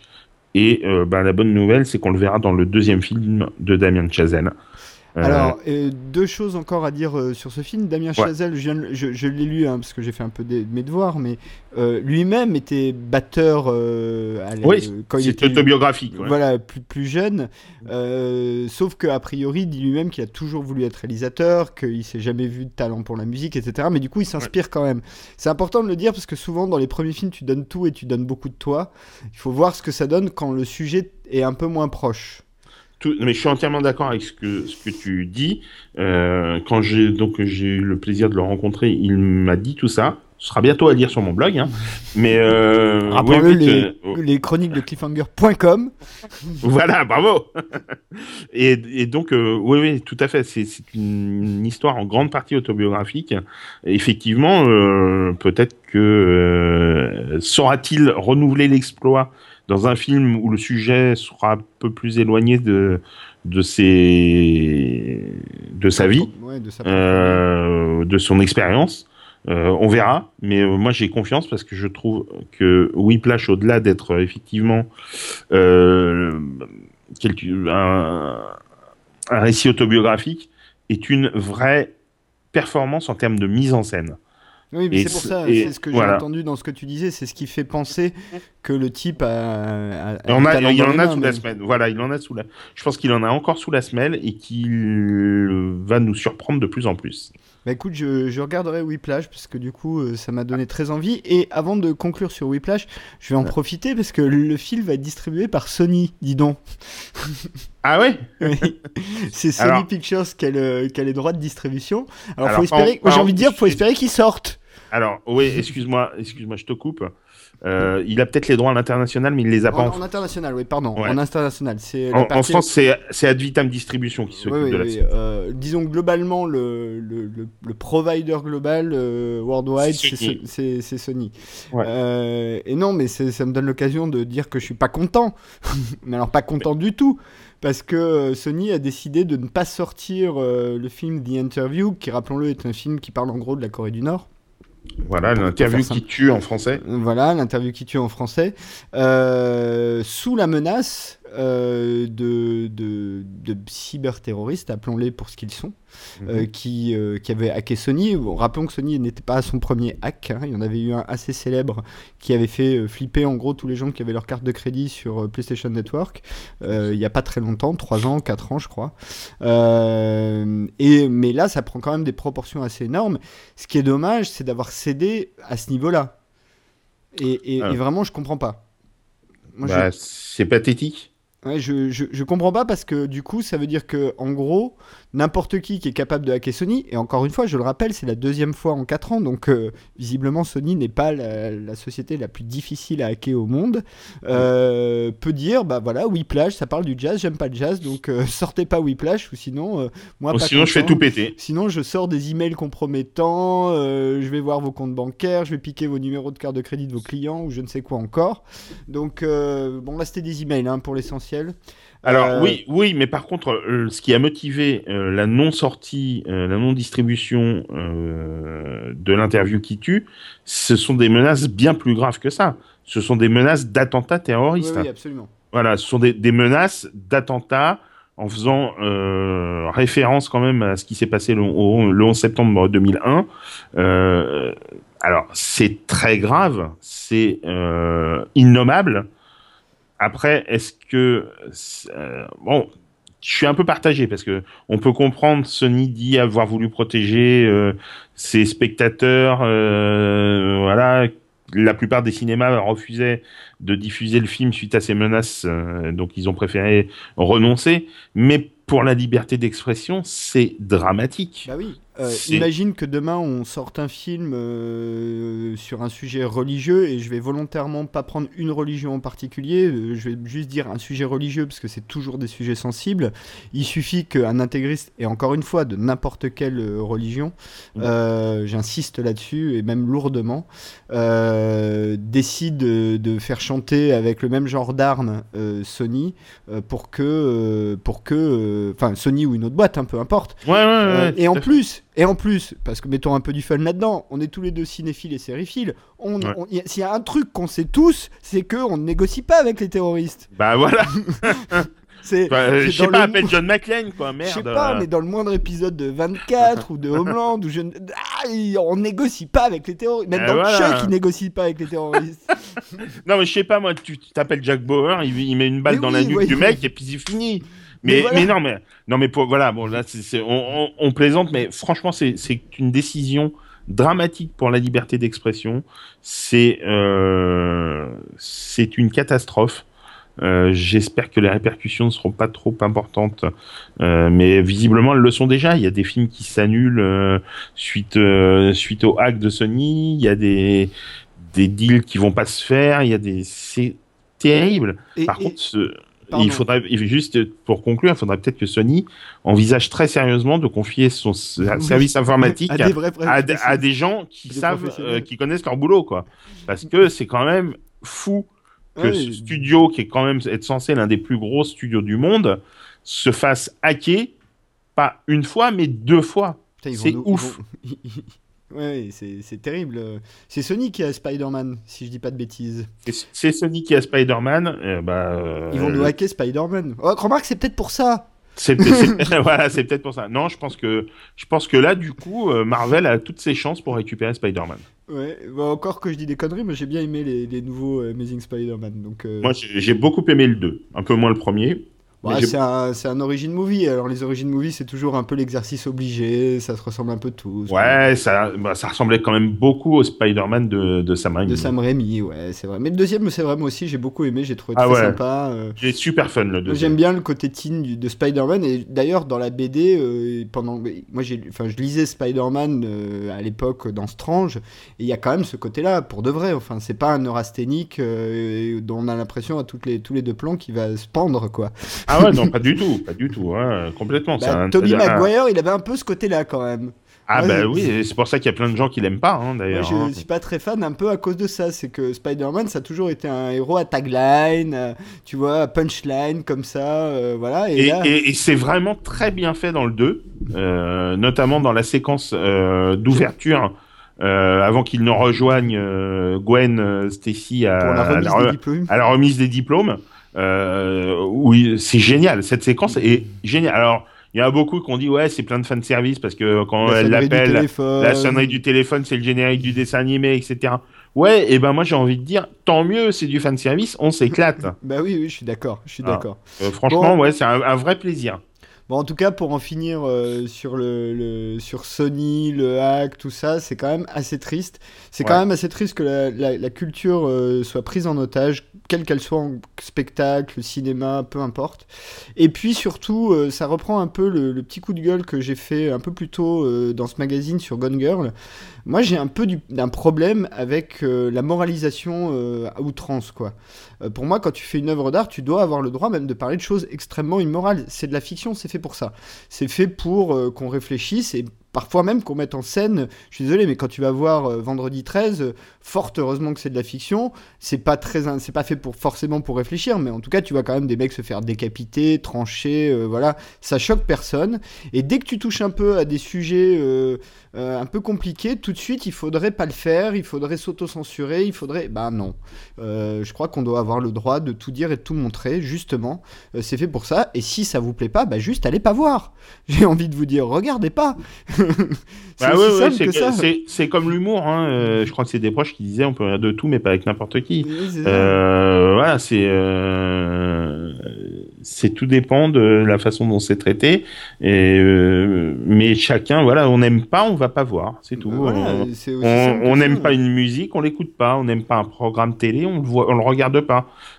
C'est d'ailleurs la, la meilleure sanction que qu'on peut leur leur apposer, c'est l'indifférence. Bah oui. Non, puis à un moment Euh, donné, voilà, il y a le, le public tranche. Euh, Si à un moment donné un truc se plante, euh, euh, quelle que soit la raison, c'est que le public a pas suivi. Mais si le public suit, c'est que à un moment donné, euh, ça intéresse suffisamment de gens. Donc, euh, Voilà, et, et, et là, on la paix à ces gens-là. Voilà, et là, là en l'occurrence, euh, si on tombe un jour sur un fichier informatique de l'interview qui tue et que le film débarque sur le net, merci la Corée du Nord, parce que ça va être un carton atomique. Hmm. Ah bah, c'est clair. Et à mon avis, ça arrivera d'ailleurs. Et il y a de grandes chances que ça arrive. Ça arrivera. Ou alors, bah, pour l'instant, je pense qu'ils en sont encore à se demander s'ils pourront pourront pas le sortir quand même quand ce sera calmé. Ouais. Euh, mais euh, si à un moment donné ils voient que c'est mort, ils vont pas les lâcher, ils vont pas lâcher ça quoi. Même si c'est pas complètement monté, même si, enfin voilà. Ouais, enfin, ils ont quand, ils ont quand même annulé toute la, toutes les interviews promo qui étaient prévues pour, euh, pour Seth Rogen et James Franco. Ils ont quand même annulé euh, toute la campagne de pub. Le film devait sortir le 25 décembre. C'est, euh, enfin, c'est un gouffre financier, quoi. C'est. Bon, en même temps, ça leur fait une belle pub. Ouais, ouais. Mais je pense qu'ils s'en seraient vraiment passés. oui, oui, pas. c'est encore une fois, euh, au niveau de la liberté d'expression, quelque chose de terrible. Non, puis surtout, il y a quand même une partie qui, quand même, Sony, euh, Sony deux fois ils se font hacker quoi. Alors certes, c'est peut-être Ouais. pas les mêmes réseaux ou quoi, mais il y a quand même un problème chez Sony quoi. Il y, a, il y a un vrai problème chez Ah, Sony. euh, changez votre IT guy les mecs, hein, vraiment. euh. Après, ils vont nous parler, ils vont nous dire que c'est c'est sur le cloud que ça a déconné. Ouais, peut-être, je sais pas, mais en tout cas, euh, bon. Bref, ils sont pas très bons, Sony. Enfin bon. Bah écoute, je vais en profiter avant de parler de ta série euh, de l'année, de parler de mon film de l'année, puisque c'est ce que je n'ai pas encore euh, dévoilé. Euh, alors moi, je vais vous parler euh, de, du Hobbit, troisième volet, la bataille des cinq armées. Et d'ailleurs, en, en rappelant qu'au départ, le film ne devait pas s'appeler comme ça. ça, devait s'appeler Histoire d'un aller-retour, ce troisième volet. Donc, je sais pas s'il est nécessaire de repitcher le Hobbit, mais je vais le faire rapidement quand même. Le Hobbit, c'est l'adaptation du roman euh, de euh, John euh, Ronald Tolkien, je ne sais plus exactement, enfin J.R.R. Oh, Tolkien. Voilà, c'est plus simple comme ça. Mise en scène par Peter Jackson, euh, coécrit avec sa femme Fran Walsh et d'autres gens, euh, qui est donc sorti euh, là en décembre. Il y y a- Le il y a- 10 décembre. Voilà, le, le, le 11 déce- 10-11 décembre, ouais, le 10 Le décembre. 10, le 10. Euh, qui raconte l'épopée de Bilbo, euh, qui se trouve embarqué euh, avec une bande de 13 nains pour aller, en gros, voler a priori une pierre euh, qui est cachée euh, dans euh, l'ancienne capitale naine du Mont Solitaire et qui est gardée par un dragon terrible du nom de Smaug, sachant que parallèlement à tout ça, il y a plus ou moins le retour du mal personnifié par Sauron, que, dont on pourra voir beaucoup plus de choses dans la précédente trilogie, celle du Seigneur des Anneaux. Donc c'est une préquelle. Rappelons-le aussi pour euh, ceux qui ne connaîtraient pas du tout euh, le Hobbit, Tolkien, euh, le Seigneur des Anneaux, tout ça, ça se passe avant. Et c'est aussi lors de cette histoire que Bilbon retrouvera l'anneau unique, qui sera l'enjeu donc de l'histoire suivante, le Seigneur des Anneaux.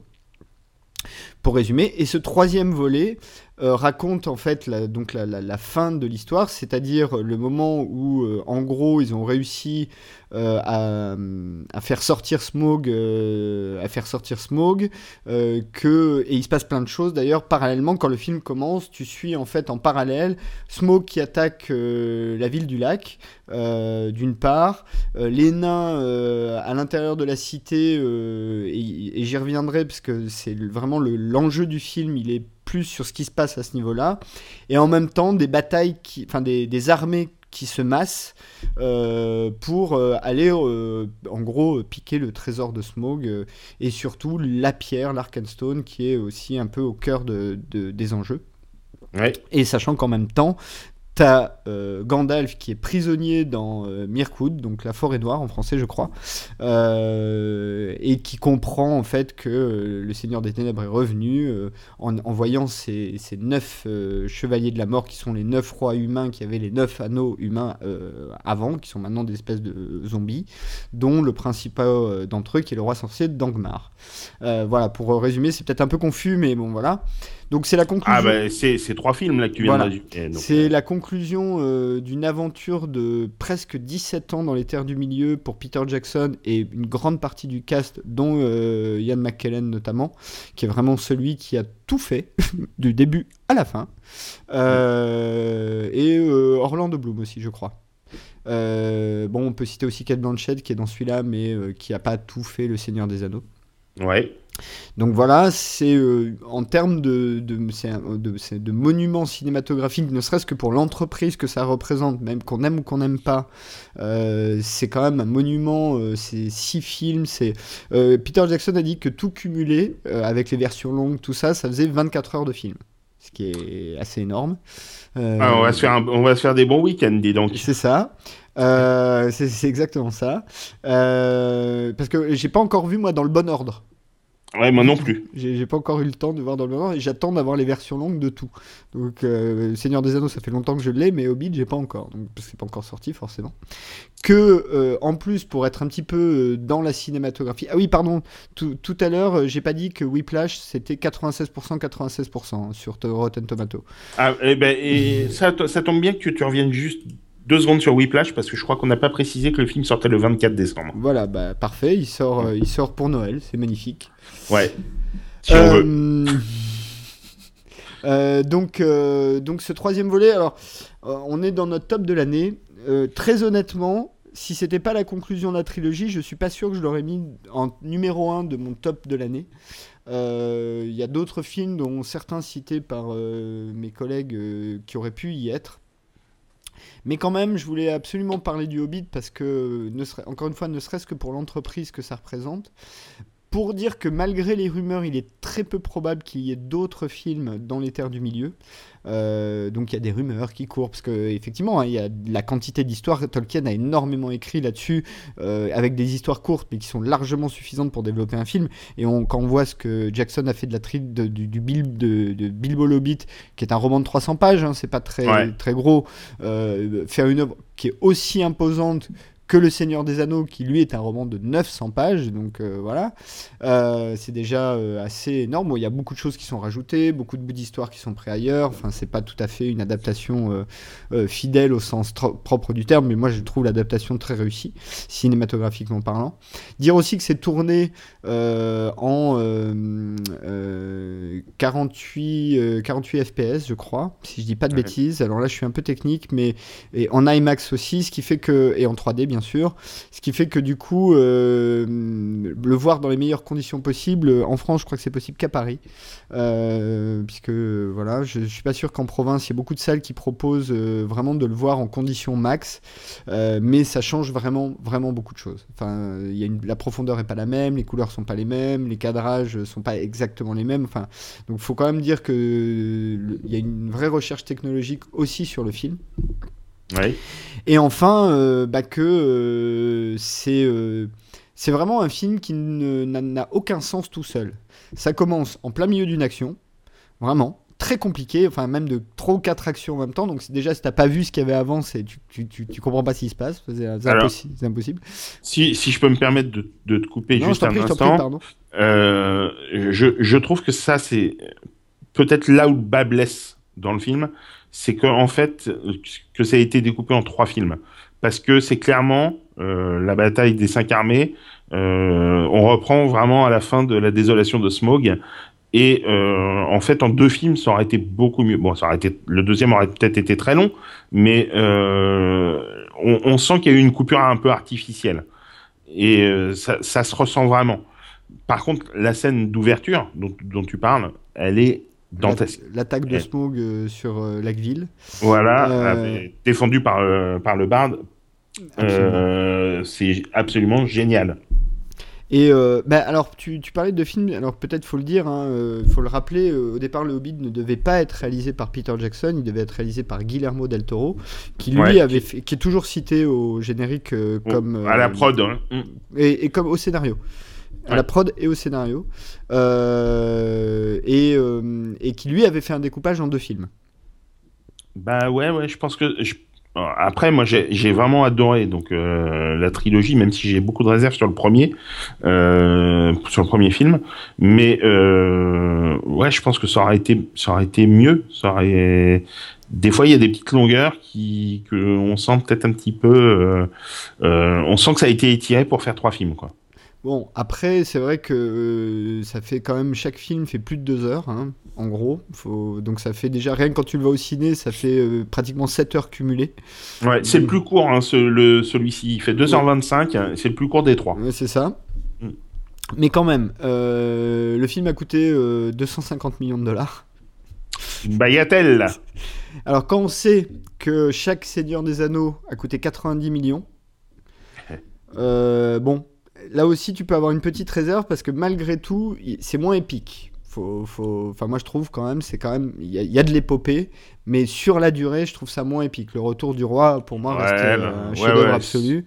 Ouais, je suis d'accord avec toi. Je suis d'accord. Euh, alors que là, quand même, en revanche, en revanche, euh, parmi les très grosses qualités de la trilogie, faut quand même citer les nains. Euh, et je dirais même particulièrement euh, Richard Armitage, qui joue, joue Ah. le rôle de, de, de Thorin, euh, qui est donc le roi, enfin donc Thorin, comment c'est? Ekulchen hein, en français, Oakenshield. Thorin Ekulchen, qui est donc le, roi euh, d'Erebor, hein, donc Erebor étant la cité dans laquelle il y a le dragon, tout ça, enfin vous avez compris. Euh, donc il y a celui-ci euh, vraiment que je trouve qui fait vraiment une, très très belle performance, alors qu'au départ les nains, tu te dis pas que ça peut être, tu vois pas forcément le côté très héroïque. Enfin franchement, euh, euh, donc euh, vraiment euh, et euh, Evangeline Lilly qui est parfaite en elfe, vraiment. euh, Elle est super. Elle, est sublime, elle est magnifique. Ouais. Euh, c'est voilà, là, là j'avoue que et, et elle a un- là pour le coup, alors c'est un bout d'histoire qui est complètement euh, rajouté, hein, euh, enfin voilà, mais qui marche bien, je trouve. Enfin, euh, c'est avec, alors je ne sais plus si c'est Philly ou Killy, je crois que c'est Killy. Killy. Ouais, c'est Ouais. Killy. Où l'acteur lui-même est excellent aussi. Lui, ça m'étonnerait pas qu'on le revoie vite. D'ailleurs, je trouve. Et et cette, histoire d'amour un peu improbable, complètement retenue tout le temps, je trouve que ça marche assez bien. Ouais, ça assez- fonctionne bien. Et c'est assez touchant. Euh, voilà, donc euh, euh, après, parler du film seul, ça a aucun sens. C'est vraiment, euh, tu disais, le découpage est complètement artificiel. Vraiment, hein, là pour le coup, tu sens vraiment que tu as un gros bloc de 7 heures, voire même qui en fera sans doute 8 ou 9 avec les versions longues. Bah, il y, a- Euh, y a il y a une demi-heure déjà euh, que Peter Jackson a annoncé en supplément pour, pour euh, la bataille des cinq armées. hein. Ouais, ouais, ouais, bah il y a ça, il y a, euh, y a, euh, alors il y a que le premier où il y a que 14 minutes, je crois, hein, sur euh, le- un voyage inattendu. Ouais. Euh, et le deuxième, je ne sais plus. Euh, le- la désolation de Smoke, je ne sais plus. Euh, je- écoute, continue de parler, je vais te dire ça. Et, euh, et enfin, alors voilà, et le point important du film, et c'est ça qui est, je trouve intéressant, c'est qu'il y a quand même un sujet central à ce film-là, qui n'est pas dans les deux, enfin, qui est esquissé dans le second à peine, et pas pratiquement pas du tout présent dans le premier volet de la trilogie, c'est la, folie de la folie de l'avarice et de la richesse. Euh, qui est vraiment au cœur du sujet à un moment donné, c'est vraiment le cœur du film. Et certains ont trouvé ça, moi j'ai je connais des gens qui ont trouvé ça un peu ennuyeux dans le film. Moi j'ai trouvé ça au contraire super intéressant. Déjà parce que euh, bah, ça explique comment les nains sont tombés sous le joug de Sauron et des anneaux, sous quelle corde il a réussi à les avoir, qui est donc l'avarice. Euh, et puis euh, ça donne à Richard Armitage la possibilité de jouer quelque chose de complètement différent. Et du coup, ce, ce- l'acteur arrive à donner deux visages à son personnage, dont un qui est un petit peu effrayant quand même. Oui, ouais, ouais, il est, Un- un peu il est flippant, il est excellent dans les, dans les nuances qu'il apporte au personnage et euh, il joue effectivement voilà euh, euh, sur d'autres d'autres thématiques que ce qu'on a pu le voir faire dans les deux premiers films. Et, euh, et, et donc j'ai trouvé cette partie-là assez intéressante euh, et, et ça donne une autre dimension au film qui est pas juste une dimension de oh il y a le mal, il veut envahir, tout ça c'est pas bien Mhm. euh, et on va l'en empêcher. Il y a une dimension très charnelle finalement, très euh, très humaine. Alors euh, c'est certes c'est des nains mais très humaine à ce côté euh, voilà j'ai le trésor, mon trésor, mon et, et la même folie qui, a- qui prend presque Gollum quand il quand il, a le rapport à l'anneau, mon précieux, il y, a- cette folie-là de, de la possession, donc euh, c'est un des sujets qui est abordé dans le film. Il y a le, côté euh, l'amour interracial, alors là c'est au, au sens propre, mais on peut le voir de manière métaphorique entre une elfe et un nain. Euh, donc ça j'ai trouvé ça assez joliment fait aussi, et, et, et- et du coup tu comprends bien les enjeux, euh, parce que là ils sont même physiques, enfin physiquement, lui il est tout petit, elle, elle est gigantesque, euh, enfin euh, lui il est un peu rugueux, il a des fringues crades, euh, elle je pense que euh, si elle lâche un P, ça sent bon. Enfin, tu vois. Euh, et enfin, moi, mon, mon- le truc qui m'a profondément interrogé euh, dans, dans le film, c'est Orlando Bloom, c'est Legolas. Parce Ouais. que Legolas dans Le Seigneur des Anneaux, tu sens un peu un... Il a un petit côté ado turbulent, de temps en temps. Tu vois, genre, euh, voilà, euh, la nature, tout ça, j'ai un peu des... Je, je maîtrise des trucs, mais de temps en temps, voilà. Et alors que là, il fait quand même vieux sage. Il a un côté vieux sage quand même dans Le Hobbit. Il a, il a, il a- il a de- il est, je le trouve plus mature dans Le Hobbit qui se passe avant que Ouais. dans Le Seigneur des Anneaux qui se passe après. Et c'est Et ça, doute- ça te gêne? Ouais, parce que c'est sans doute il y a l'acteur qui a vieilli du coup, mais, mais du coup, si tu le vois dans l'ordre, ça, ça, ça peut faire un peu bizarre quand même. Ah ouais, ouais, moi ça m'a pas, ça m'a pas gêné. Je trouve qu'il. Mais je l'ai trouvé très bien. hein, le... Ouais, je le trouve vraiment bien. J'ai trouvé euh, vraiment le. Et c'était bien de l'avoir. Et, et, et c'était intelligent de la part de Jackson, alors que. euh, de... Alors, ça fait longtemps que j'ai pas relu Bilbo, mais j'ai pas le souvenir du tout qu'il y ait Legolas dans Bilbo. hein, vraiment pas du tout. Euh, Il y a Tranduil, ça c'est sûr. Donc, joué par. Merde, comment s'appelle ça C'est l'acteur de Alton Catchfire qui joue Tranduil. Je vais le retrouver. C'est Lee Pace. Ouais, Lee Pace qui joue un. très, maintenant très que tu le dis, je peux dire oui. voilà. Lee Pace qui joue un, un- un- un- un très réussi Tranduil, là, très, euh, il- on, on voit tout le côté euh, je suis immortel, vous êtes des fourmis pour moi, enfin il y a un côté comme ça qui, qui est très bien maîtrisé. Et, euh, et j'avoue que j'étais sensible au petit fan service qu'il y a quand même dedans. Euh, notamment, je ne dévoilerai pas quoi, mais la, la façon dont se termine l'histoire pour Legolas, euh, Ouais. c'est du pur fan service, mais alors vraiment pur de dur. Ouais, mais alors quel pied mais voilà, c'est euh, euh, c'est assez énorme. Et, et j'ai bien aimé. Euh, Enfin, je je je sais pas, je pense pas qu'il aurait pu faire autrement Jackson, mais j'ai bien aimé le fait que Jackson essaye de raccrocher les wagons euh, pour à peu près tous les personnages, et y compris le. Et même si je trouve que la scène est un peu artificielle, la dernière scène entre Gandalf et Bilbon. Ouais, ouais, c'est ça, ça fonctionne. On est, on est triste de les quitter. euh, on est ému, on pleure. C'est un peu plus noir que ne l'était Smoke, qui était un vrai film épique. Justement, tu parlais de la dimension épique. Je trouve qu'elle a été beaucoup plus présente dans Smog, euh, qui était pour le coup un vrai film d'aventure à la Spielberg, euh, selon moi. Euh, virevoltant, plein d'action, etc. Là, il y a des combats hyper impressionnants visuellement, fou, complètement mais on est dans, dans quelque chose quand même peut-être d'un poil moins fun. Euh, c'est une dimension plus dramatique, plus, plus sombre, et, mais ça fonctionne tellement bien, c'est tellement... Puis c'est euh, c'est comme tu disais, quoi, faut prendre tout dans sa globalité, et dans sa globalité, ces six films forment une œuvre d'une Un cohérence. un- ouais, ouais, ouais, une œuvre d'une cohérence incroyable. Et, et avant de te repasser la parole pour ta série, je vais quand même aussi donner euh, mon coup de cœur euh, qui, fait, qui fait un petit peu battre mon cœur de barbare, euh, qui est Daline. Daline, euh, qui est un autre roi nain qui vient aider les nains, qui chevauche un sanglier, qui donne des coups de boule à des orques, qui, qui se balade, qui, qui, qui explose des crânes avec un gros marteau, qui est une espèce de crête rousse improbable, qui crie très fort et qui est juste super drôle à voir, mais vraiment, il est parfait, Daline.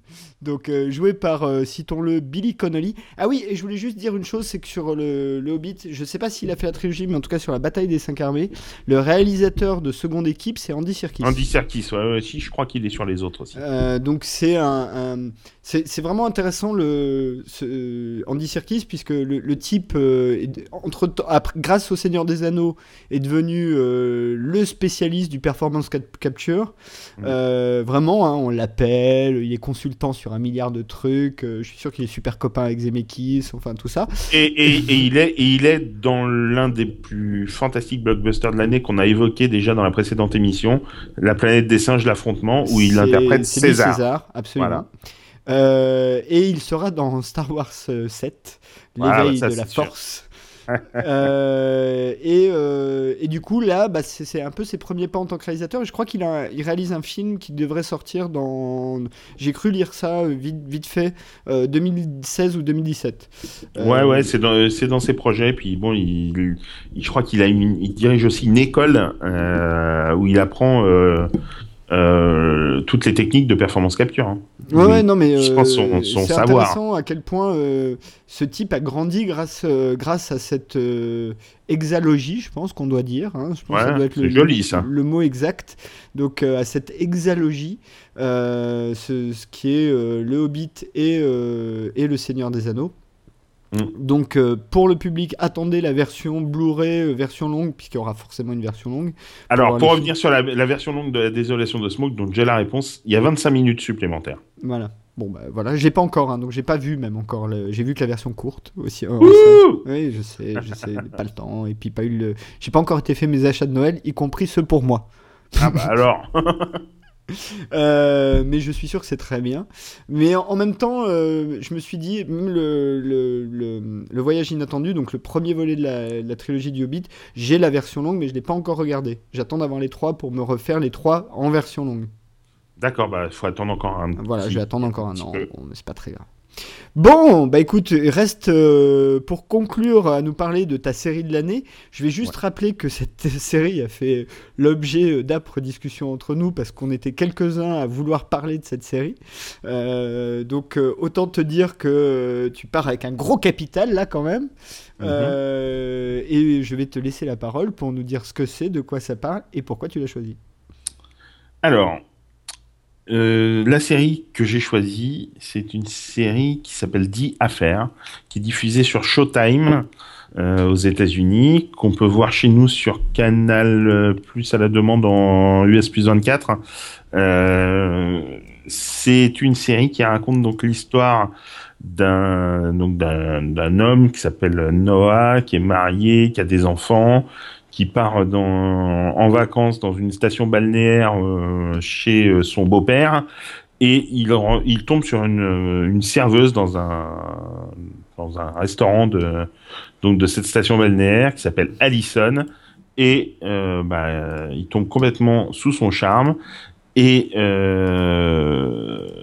ils vont donc l'un comme l'autre tomber amoureux et entretenir une liaison mais euh, l'originalité de la série, c'est qu'elle nous raconte euh, cette histoire du point de vue de Noah, et euh, donc pendant la moitié d'un épisode, et du point de vue d'Alison euh, pour la seconde moitié.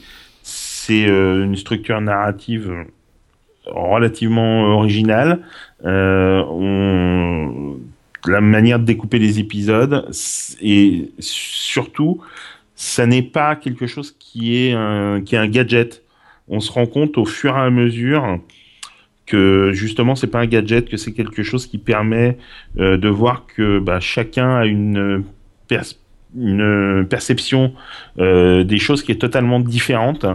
Euh, c'est une série qui m'a renversé totalement, qui m'a bouleversé. notamment le pilote est magnifique une finesse d'écriture, euh, des situations a priori banales, mais qui, avec ce double regard, révèlent des, une histoire qui est en devenir, euh, avec enfin, une interprétation brillante, une musique magnifique, un générique déjà, et la musique même euh, durant les épisodes qui est abso- absolument splendide.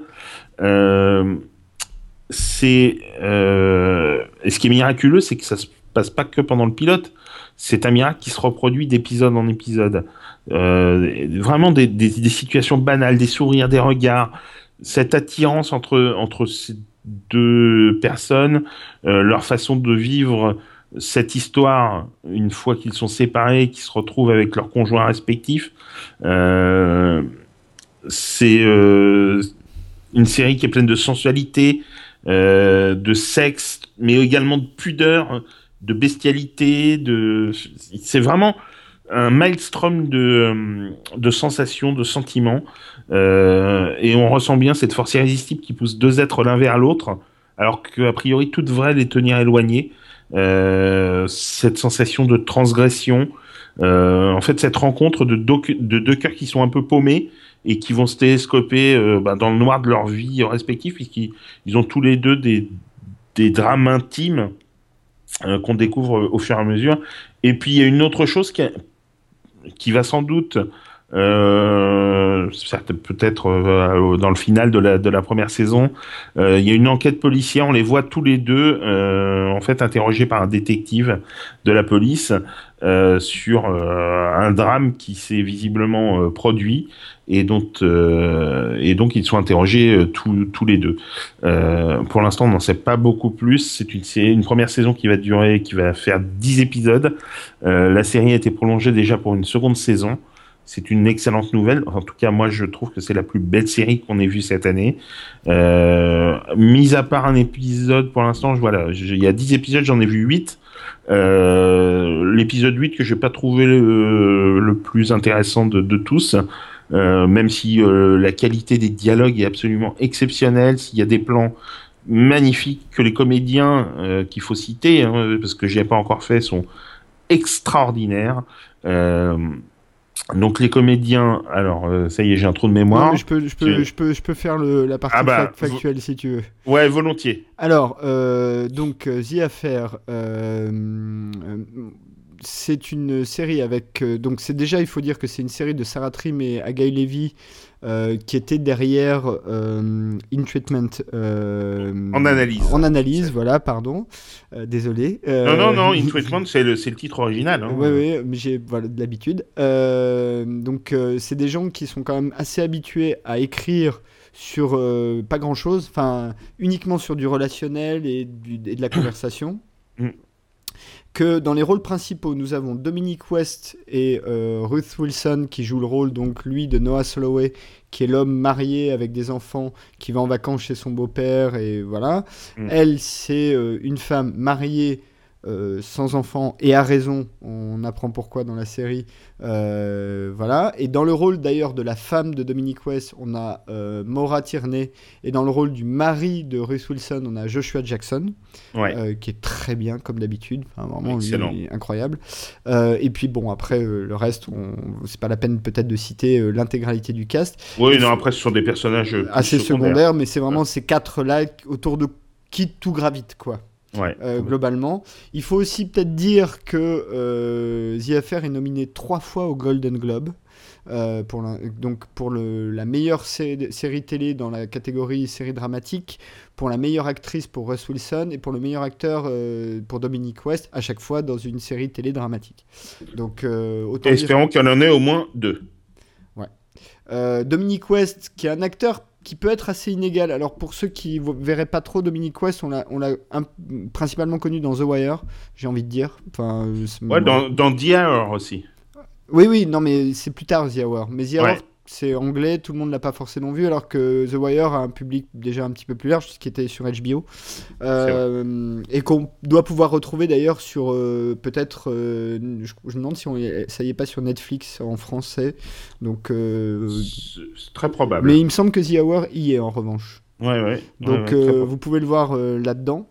Et vous pourrez le voir également au mois de janvier dans la sortie vidéo d'un film magnifique qui est sorti cette année qui s'appelle Pride. Ah, que j'ai pas vu. Ouais, et bah, que je te conseille de rattraper. Mais on peut le voir aussi, d'ailleurs, on en parlait tout à l'heure, dans John Carter from Mars. Ah, exact, exact. Tout à fait. Euh, voilà. Alors, que dire de The Euh, Juste, euh, moi j'en ai déjà parlé, puisque vous pouvez lire ma critique du pilote sur euh, season1.fr. Donc, je vous invite à y aller éventuellement. Euh, Peut-être juste, non, juste, je vais raconter un peu ma vie. Donc, quand... Ça fait deux fois. Hein. Ouais, je sais. Et encore, t'étais pas aux autres enregistrements, je t'assure, j'ai déjà raconté ma vie, je raconte, je passe, passe mon temps à raconter ma vie. Bon, tant pis, hein, euh, voilà, euh, si les gens euh, s'ennuient, ils peuvent zapper. je, Non, je non, les invite. Non, Je les invite ne zappez pas. Ne zappez pas. Toujours est-il que euh, quand euh, les débuts de saison arrivent, donc je pense que c'était courant août ou peut-être même juillet, on se distribue les pilotes pour euh, Season 1 entre les différents membres de l'équipe pour que, voilà, ça en fait beaucoup, faut que tout le monde écrive.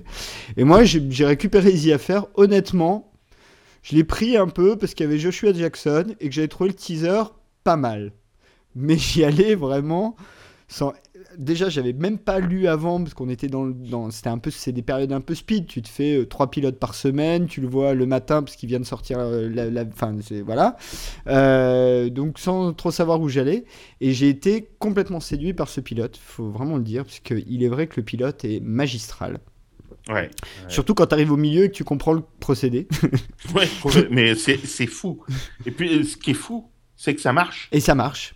Et, et c'est là où je voulais en venir, c'est que ce qui est intéressant dans The Affair, c'est que c'est un procédé qu'on a déjà pu voir principalement plutôt dans des séries à mystère ou des séries policières euh, type Lost ou des choses comme ça. Donc tu as, différents points de vue sur la même, euh, la même histoire, tu as deux points de vue là en l'occurrence. Et en plus, tu as une partie en flashback ou flash forward, on devrait même dire, parce que c'est tellement peu euh, les séquences euh, flics par rapport au reste que c'est plus du flash forward, mais où en gros, tu comprends que cette histoire euh, dure assez longtemps, quoi, puisque on comprend quand même que euh, le temps passé entre le moment de The et les flics, ça se compte en années. Ah Ouais, ouais, tout à fait. Puis, ouais, ça alterne vraiment deux lignes temporelles qui sont Euh, différentes. quoi. Et, et d'ailleurs, physiquement, les personnages sont même assez différents. Enfin bon, il y a plein de raisons, il y a plein de petits détails qui te font comprendre ça, que c'est vraiment des années. Euh, donc, euh, donc voilà. Et, et je dois avouer que le, le- le cast est quand même particulièrement bien réussi. Donc Dominic West est, est très très bien, mais Ruth Wilson, qui a une un rôle pas facile à jouer, et surtout dans une série il faut le tenir sur la durée, fait quand même un job assez incroyable. Elle est exceptionnelle. Euh, Exceptionnelle. c'est, euh, je trouve que là vraiment, euh, c'est une actrice que je connais, enfin qui me dit rien. Je j'ai pas le souvenir de l'avoir vue ailleurs. J'ai sans doute vu ailleurs, mais Bah, tu l'as tu l'as vu sans doute, enfin, si tu as suivi, tu l'as vu dans Luther. ouais, ouais, exact, exact. Mais Luther c'est court, alors à chaque fois. Ouais, ouais, mais elle, était déjà impressionnante dans Luther. Et, ah oui, elle elle était con- dans Saving Mr Bank, le film sur. Ah oui, sur Mary Poppins. Ouais, Ça devait Euh, être elle qui faisait l'assistante de Mr Banks. Probable. Je t'avoue que j'ai vu, le film, mais j'ai Il pas. n'y a pas beaucoup de euh, personnages, donc euh, du coup. Ouais, euh, j'ai pas de souvenir de, de, le- de l'y avoir vu, mais en tout cas, dans The Affair, elle est renversante de beauté, de sensualité, euh, de. Enfin, elle est attirante, elle est euh, repoussante par moments parce que, euh, enfin, elle, elle joue sur des nuances euh, très très fines. Elle déploie une palette d'émotions assez euh, bouleversante. Euh, pour moi, c'est vraiment la comédienne de série télé de l'année. Ouais, ouais, je suis assez d'accord. Et donc, The Affair, pour y revenir, hein, on, on l'a dit, ça raconte quand même principalement l'histoire d'une liaison, comme son nom l'indique d'ailleurs, Ouais. Mm. Euh, entre deux personnages qui, pour des raisons très différentes, euh, sont des personnages un peu accidentés euh, au moment où ils se rencontrent. Euh, et pour des raisons vraiment très différentes. Et c'est là où le job de Dominic West est vraiment pas mal parce que autant Russ Wilson, enfin le personnage d'Alison Lockhart, a des raisons évidentes d'être brisé, Ouais. autant c'est beaucoup plus subtil pour Dominic West qui est plus frustré, voire castré, enfin d'une certaine manière, que brisé. Oui, Parce oui, que sur oui, le oui. papier, euh, bon, il a un job, il a une femme, il a des enfants, euh, il est pas à la rue, enfin tout va bien quoi. Mais, Ouais, mais et en fait, pas du tout. et en fait, pas du tout. Euh, même si on le comprend quand même assez vite. hein. Le- Ah la première scène avec le beau-père, t'as compris l'ambiance quoi.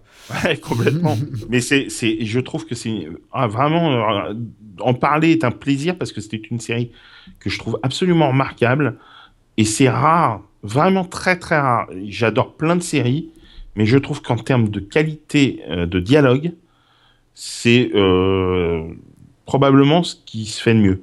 Regarde Je- The Newsroom. euh, euh, oui, d'accord, d'accord, non, non, mais voilà, c'est Sorkin. Mais donc je ne doute pas de la qualité. C'était, le sens de Non, ma mais là je suis d'accord. Mais- Mais, mais c'est vrai que. Et c'est pour ça que j'ai précisé Sarah Trim et Agaï Levy, parce que c'est des gens dont c'est un peu l'expertise quand même. Ouais, Euh, ouais. Et puis c'est, mais c'est, c'est fin. Et surtout, ce qui est génial dans cette série, c'est que tout, euh, la musique, les dialogues, la beauté des plans, tout ça forme un tout complètement cohérent et euh, d'une beauté, mais à tomber, à Et, tomber. et- et je- je- j'insiste sur un, un sujet dont moi, honnêtement, sur le papier, euh, je voyais pas forcément comment tu faisais une, tu aurais une série à long terme. À la limite, c'est un truc anthologique, une saison, bon pourquoi pas, mais sur la durée. Et en fait, vu le procédé, ça peut, euh, ça peut durer longtemps, quitte même Mm. d'ailleurs à, à un peu bifurquer euh, de- dans le contenu. hein. Euh, au bout d'un moment, ça évolue. J'attends, très honnêtement, j'attends avec impatience la fin de saison pour voir sur quoi on va aller.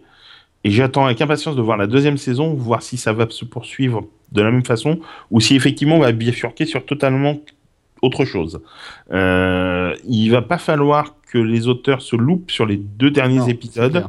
Euh, je sais pas si t'as vu le 9. Non, non, j'ai, mais Euh, j'ai même pas, j'ai pris du retard hein, sur The Affair. J'ai vu, euh, je crois, jusqu'au 5 ou quelque chose comme ça. Ah ouais, Je- ouais, tu vas te régaler. euh, T'as, t'as- t'as encore des, des belles choses à voir. C'est Noël, on a Euh, le temps de faire des rattrapages. Voilà, voilà, tout à fait. Et, et moi, moi, tu vois, je me, j'attends même d'avoir le, la possibilité de voir le 9 et le 10 ensemble, Ouais, ouais, je crois, je De- pense aussi. d'un seul tenant, voilà, pour, euh, pour vraiment voir vers quoi on se dirige. Euh, je t'avoue que, voilà, comme je disais, l'épisode 8 m'a laissé un petit peu sur ma faim, même s'il est encore très, très, très bon, mais je l'ai trouvé un petit peu en deçà de. de Enfin, ça peut être un reflux avant une grosse vague. Exactement. Et ce serait euh, merveilleux que cette saison se termine en, en apothéose pour cette série qui euh, j'aurais eu, j'aurais eu beaucoup de mal à en choisir une autre en fait. Ou, ou tout simplement, ça peut être en termes de timing, le moment où ils ont appris qu'ils avaient une saison 2 et où il a fallu réécrire la fin. et, et, et là, comment ils brisent le rêve? Non, mais ça peut, ça peut arriver, tu vois. Ouais, ouais, oui, oui.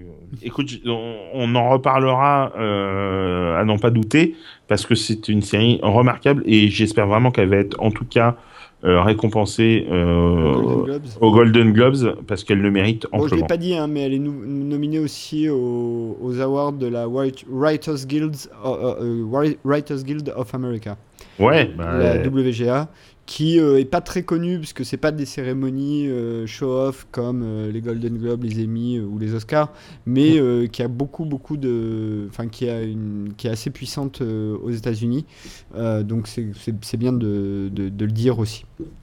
Et ouais, enfin, tout, tout à fait. et enfin, juste, tu parlais de la musique, je dirais juste le, le générique, c'est Ouais. une chanson de Fiona Apple Fiona. qui s'appelle Container. Euh, donc euh, voilà, juste pour, euh, pour dire ça. Donc voilà, The Affair, Showtime. c'est quoi C'est OCS en plus 24 Non, c'est Canal Plus. Ah oui, Canal+. euh, Canal Plus série. Canal Plus et sans doute des plateformes de SVOD assez rapidement, j'imagine, derrière. Ouais, et certainement euh, une sortie DVD. euh, c'est tellement, c'est splendide, quoi. C'est, euh, faut, faut espérer que le plus grand nombre de, de personnes puissent, puissent euh, la voir, même si je sais pas si c'est une série qui peut attirer un large public. Mais euh, après tout, pourquoi pas? Cette manière, on, on l'a vu avec True Detective, hein, la façon dont la narration aujourd'hui est plus sophistiquée que dans des dans des, des shows euh, plutôt euh, basiques, on, on va, on va dire. Euh, Enfin voilà, une, une sophistication de l'écriture euh, en général pla- enfin, plaît de plus en plus au public, je crois. Ouais, je crois alors- que le public est, est- est, est preneur de choses qui changent. Alors, je suis content que tu aies cité True Detective parce que personne n'a choisi True Detective en meilleure série de l'année. Quand même, c'est important de le dire.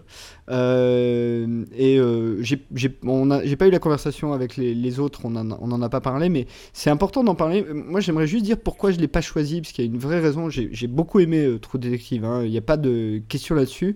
Mais pour moi, les anthologies, ça se rapproche plus du long téléfilm que de la série. Mhm. Euh, C'est-à-dire que pour moi, une série, tu, tu, c'est vraiment quelque chose que tu prends, c'est un marathon, c'est euh, c'est pas un sprint, c'est un truc qui se mesure sur la durée.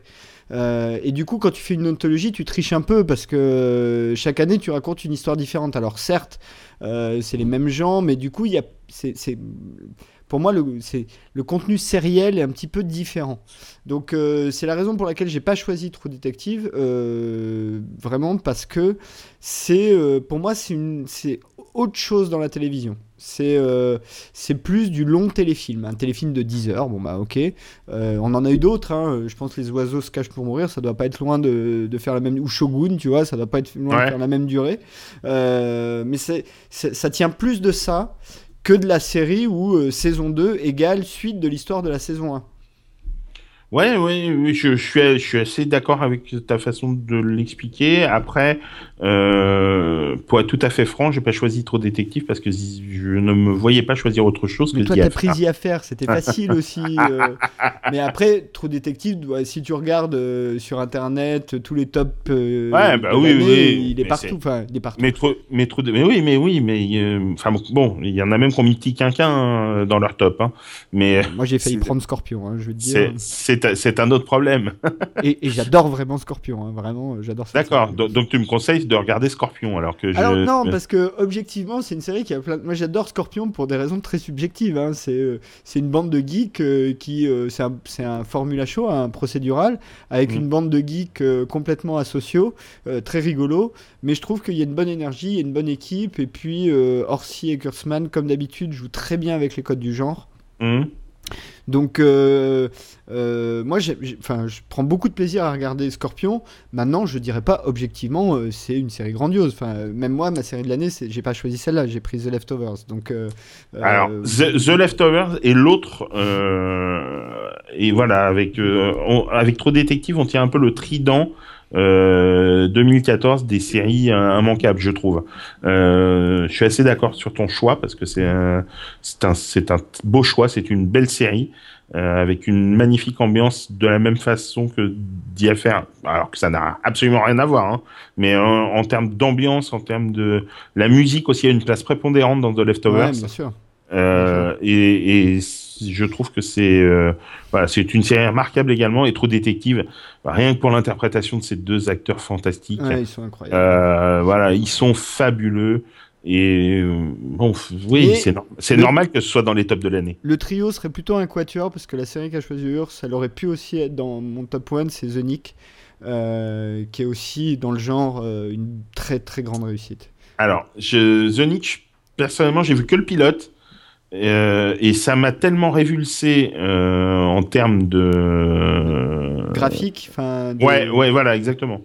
De, c'était tellement montre. frontal de ce qu'on montre, alors que j'ai trouvé Clive Owen fantastique. Le, le premier épisode euh, scotchant, euh, hormis ce côté voilà euh, très euh, trash euh, visuellement. euh, que j'ai pas supporté et qui m'a pas donné envie d'y revenir, mais peut-être que je me pousserai un petit peu euh, pour euh, pour poursuivre parce que effectivement tout Non, le non, monde dit que c'est on, on l'a dit. tout hein, le monde dit que c'est remarquable. Non, non, mais tout, on, on l'a dit euh, avec Urs euh, avant que tu, tu reviennes pour euh, ce magazine.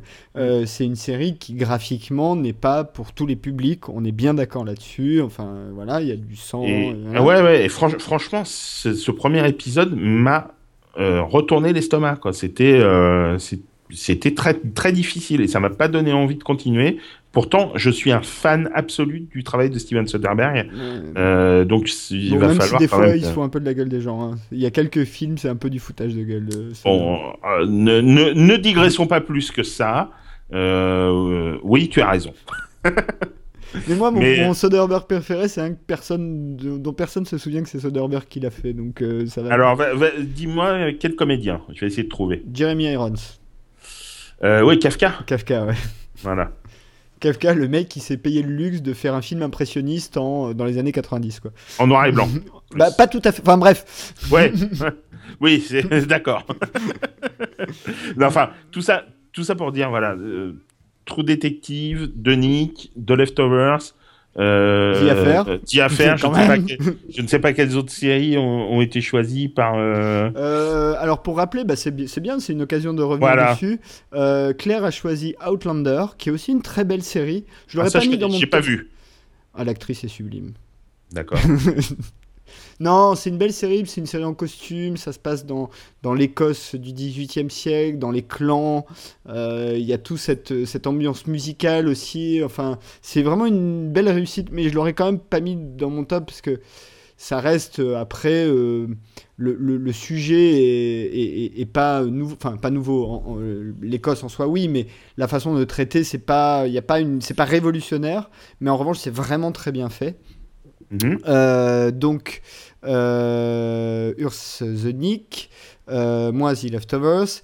Alors bon, JB a pris Sons of Anarchy comme d'habitude, mais Non, mais- qui est pas une série de l'année, mais qui se finit cette année. Ouais, ouais, bah, bon, c'est une, grande série quand même. Donc moi j'ai vu que le pilote et j'ai pas accroché donc il faut que je me remette, il faut que je me pousse un peu au cul parce que pareil tout le monde dit ça donc euh, Ouais, c'est très bien. J'ai Euh. pas encore tout vu, mais ce que j'en ai vu, c'est vraiment très bien. Et euh, Alex a pris euh, Lazy Company. Ouais. Pareil, Euh, qui n'est pas une série de, de 2014, qui est une série de 2012 en fait, mais c'était l'occasion, l'occasion de revenir dessus. Et puis c'était aussi l'occasion de mettre un peu de séries françaises. Donc, euh, et c'est vrai que c'est une série que j'aime bien moi aussi. Donc, euh, voilà. Ouais, moi je suis, je suis- on, en a, on en a parlé dans, dans French Touch, je suis, je suis moins fan, mais c'est sympathique. Et bah tiens, pour conclure, on va dire un mot de French Touch, c'est une bonne occasion, tiens, Ah, on voilà. va faire un peu d'auto-promo, merde. Euh, donc French Touch, c'est le nouveau podcast animé par Alexandre Letraine et Fred Tepper, qui est euh, consacré exclusivement euh, à de la série française. hein. Euh, Exactement. euh, qui est à son troisième numéro, je crois. Deuxième, troisième. Alors, on a fait deux numéros, et puis là, on, Alexandre a sorti un numéro spécial Ah oui, où, oui, il, a, il y a une où il a rencontré euh, Simon Astier. Simon Astier pour HeroCorp. Voilà. Vous pouvez trouver très facilement French, French Touch. Oh, j'ai du mal à parler là, ça y est, c'est la fin de l'émission euh, qui fait 4h30, celle-là, je ne sais pas. Euh, vous pouvez facilement trouver French Touch sur season1.fr et sur les chroniques de cliffhanger.com, je pense. Ça Ouais. être sur les deux. Exactement. Euh, si je dis pas de bêtises, ou sur SoundCloud directement pour ceux qui ont un abonnement SoundCloud, parce que je rappelle que vous pouvez écouter toutes nos émissions et nous suivre directement euh, sur SoundCloud. Si on le dit jamais d'ailleurs, mais quand même, vous avez le droit de liker, commenter euh, sur nos sites, le SoundCloud, euh, Facebook. euh, Où vous voulez, voulez. partout. N'hésitez pas, euh, on répond. moi, j'essaye de répondre toujours, hein. Même pour juste dire j'ai merci, bonjour, voilà. Et que, bah, que voilà, donc nos, ces deux compagnons, notre- nos, nos, nos Brett Sinclair et, et, je ne sais plus comment ça s'appelle. Danny Wilde. Et, et Danny Wilde euh, de la série française nous parlent de série française pendant une petite heure, en gros, euh, avec une périodicité qui n'est pas encore déterminée. Voilà, bah, pour l'in- pour l'instant, effectivement, il n'y a pas de péri- périodicité prévue. Euh, on fait quand il y a de l'actualité, quand il y a des choses à dire. Et la fiction française qui est en pleine mutation, euh, bah, il y, a, des choses à dire, donc on risque de nous retrouver plusieurs fois euh, euh, dans le cours de l'année. Et on va pas se gêner pour faire également quelques petites rétros. Et la prochaine émission, dès que j'aurai eu le temps de m'y coller, sera une rétro consacrée à une série française fantastique qui s'appelle L'île aux 30 cercueils. Hmm, adapté de Maurice Leblanc. Exactement. Euh, et euh, je, vais, je vais me permettre une petite digression là-dessus. C'est vachement intéressant de faire euh, une émission sur cette série, puisque le, Maurice Leblanc est donc un, acte- un auteur du début du XXe siècle. Ouais. Il, a, il a écrit même dès la fin du 19e, et, euh, et donc il publiait ses romans par épisode. Donc Ouais. c'est l'ancêtre de la série. C'est-à-dire que techniquement, euh, Maurice Leblanc est un peu le showrunner de la fin du 19e siècle. Ouais, c'est bien vu. C'est bien vu. Et puis c'est bon, c'est le papa d'Arsène Lupin. C'est le papa, bien sûr, c'est le papa d'Arsène Lupin. Alors, et euh, c'est marrant parce que on en a parlé avec Alexandre et je lui disais, c'est étonnant à quel point la France finalement joue peu de ses euh, grands personnages et notamment ceux de cette époque parce que t'as quand même dans la même période, hein, t'as quand même donc Arsène Lupin chez Maurice Leblanc, Fantomas chez Pierre Souvestre et Marcel Alain, euh, Chéri Bibi et Rouletabille euh, chez euh, Gaston Leroux, le docteur euh, Cornelius chez Gustave Le Rouge. Donc t'as as quand même tous ces personnages-là avec des quantités d'histoires. Il y a rien à faire, hein, il y a juste à reprendre les romans, mais déjà écrites. T'as t'as largement de quoi faire. Beaucoup d'entre eux ont déjà été adaptés, mais on n'y revient pas. Bah oui, c'est pas euh, c'est pas dans notre culture comme euh, ça peut l'être aux États-Unis et c'est euh, franchement dommage parce qu'effectivement euh, il y a de quoi faire. euh, Franchement, un traitement à la Sherlock sur Arsène Lupin, ça pourrait être génial. Mais ça pourrait être super. et puis, et puis Arsène Lupin, il y a eu des adaptations formidables, que ce soit avec Bah, Brialy, que ce soit avec Georges Descrières. Ouais, oui, Descrières qui est vraiment le, le, per- le personnage. Lupin, ouais. voilà. On, on est, on est, on est d'accord. Mais euh, c'est sûr que faire un, un Arsène Lupin aujourd'hui, ça aurait, ça aurait de la gueule. Ça pourrait Même être. contemporain, dans le monde contemporain. Ouais, co- mais complètement. Il y a, il y a plein de choses à, à imaginer. euh, euh, on l'a vu avec une série qui était super intéressante, qui se passait euh, qui, qui était empreinte criminelle, euh, qui, qui se passait voilà au début de la de- tout début de la police scientifique. euh, Euh, période des Brigades du Tigre. Pour reprendre voilà, autre, voilà, euh, les brigades du Tigre aussi. Enfin, il y a plein de choses qu'on pourrait refaire sans avoir forcément recours aux Vidoc, comédiens d'origine. euh, Vidoc, moi je suis un fanat absolu des nouvelles aventures de Vidoc avec Claude Brasseur. Je, euh, j'a- j'adorais cette série. Il y a plein plein de choses. Et enfin voilà, tout ça pour dire que euh, dans French Touch, on va essayer d'aborder bah, tout ce qui se fait, euh, tout ce qui s'est fait. Et puis ben, tout ce qui concerne la, fiction française, qu'on voit, ce qu'on aime, ce qu'on n'aime pas, euh, et essayer de proposer, bah, quand ce sera possible, comme l'a fait Alexandre aujourd'hui avec euh, son interview de Simon Astier, voilà, de proposer des interviews, des rencontres, d'accueillir peut-être des, scénaristes, des acteurs qui viendront euh, discuter avec nous de, séries françaises. Enfin voilà, c'est le début d'une aventure que j'espère longue et belle. Belle, elle l'est déjà. Bah écoute, alors c'est sur ces jolis mots qu'on va conclure euh, ce 16e épisode de, Screenplay, qui sera le dernier de l'année 2014. Euh, je, je- c'est notre première année pleine, puisqu'on avait commencé en novembre 2013. Donc euh, là, euh, officiellement, Screenplay a fait un an complet. Euh, Félicitations et bon anniversaire. Oui, merci. Euh, donc juste pour dire que ce, ce podcast qui au départ était un petit pro- un projet un peu un peu comme ça quoi. Je pense comme tous les autres podcasts, hein, ça a rien d'exceptionnel. C'est un peu euh, bande de copains qui se dit tiens si on faisait une émission. Bah je voulais juste dire qu'on que je suis très content de la façon dont ça évolue et dont ça continue à vivre, qui m'a permis de rencontrer des tas de gens, dont toi, Fred. Euh, donc, euh, c'est rien que pour ça, euh, ça, ça vaut le coup. Qu'on n'aura pas d'émission début janvier, parce qu'on va tous beaucoup manger, beaucoup boire pendant les fêtes de Noël. Donc, je pense qu'on enregistrera pour qu'on ait une émission autour de la mi-janvier, et on reprendra ensuite notre rythme bimensuel. Bimensuel, oui, bimensuel. Ouais. Euh, donc deux émissions par mois, tous les 15 jours. Que euh, on est très heureux de, je, je le dis quand même, d'avoir une, une audience fidèle hein, qui, est, qui est là. Euh, les, les- les émissions font des, des scores d'écoute très très très sympathiques. Donc merci à tous ceux qui nous écoutent vraiment. C'est vous qui faites l'émission. hein. si vous n'êtes pas là, de- on parle tout seul. Enfin, on parle entre nous. Euh, N'hésitez pas à commenter, n'hésitez pas à envoyer des messages, n'hésitez pas même à suggérer des sujets si vous le souhaitez. Euh, on n'a pas vraiment prévu de grands changements ni dans la formule ni dans le contenu pour l'année euh, 2015. Donc pour l'instant, on va rester sur euh, la même forme. En revanche, il y aura sans doute des nouveaux invités. Euh, Il y en a que déjà quelques-uns euh, avec qui on, parle un peu comme ça euh, de venir dans une émission. Donc je j'ai hâte qu'on ait d'avoir l'occasion de partager un micro avec eux. Mais avant tout, puisque cette émission c'est l'émission de ceux de 14, je voudrais faire un énorme merci à tous ceux qui sont venus. Et d'ailleurs, je, je me permets, Urs se joint à moi pour remercier donc euh, Alexandre Le Train. euh, je vais le faire par ordre chronologique de gens qui sont venus dans l'émission. Donc, euh, donc Fred, tu seras encore en dernier, je suis désolé. Euh, Donc Alexandre Le Train, euh, Vivien Lejeune, euh, Claire Thirilli, euh, Jean-Baptiste Assili et Fred Tepper, qui sont tous venus participer à une ou plusieurs émissions de screenplay, euh, pour dire qu'on a eu beaucoup de plaisir à, à les f- à faire ces émissions avec eux, qu'on espère qu'il y en aura encore beaucoup d'autres. D'ailleurs, je sais qu'il y en aura encore beaucoup d'autres, puisqu'il y en a déjà au moins une avec Fred et une avec Vivien et une avec Alex qui sont sur les rails. D'ailleurs, avec Vivien et Alex en même temps, normalement. Et celle-là, si on arrive à la faire comme on veut, eh, ça devrait être quelque chose. Euh, et, euh, et juste, voilà, pour vous dire merci à vous euh, d'être venus euh, chez nous et, et pour vous dire qu'en fait, chez nous, c'est chez vous. Bah, c'est c'est euh, c'est une super conclusion. Je à part dire merci, Euh, merci de m'avoir accueilli. C'était un vrai plaisir et j'espère revenir effectivement très souvent. Non, mais ce sera euh, avec plaisir. Et après, le truc, c'est qu'il faut prendre des petits sujets, hein, parce qu'à chaque fois, on digresse. Oh bah là on a on en est à 9 heures d'enregistrement. C'est ça. ça va être euh, sympa à monter. Bon, bah écoutez, je vais vous souhaiter à tous, déjà à toi Fred, de passer de bonnes fêtes.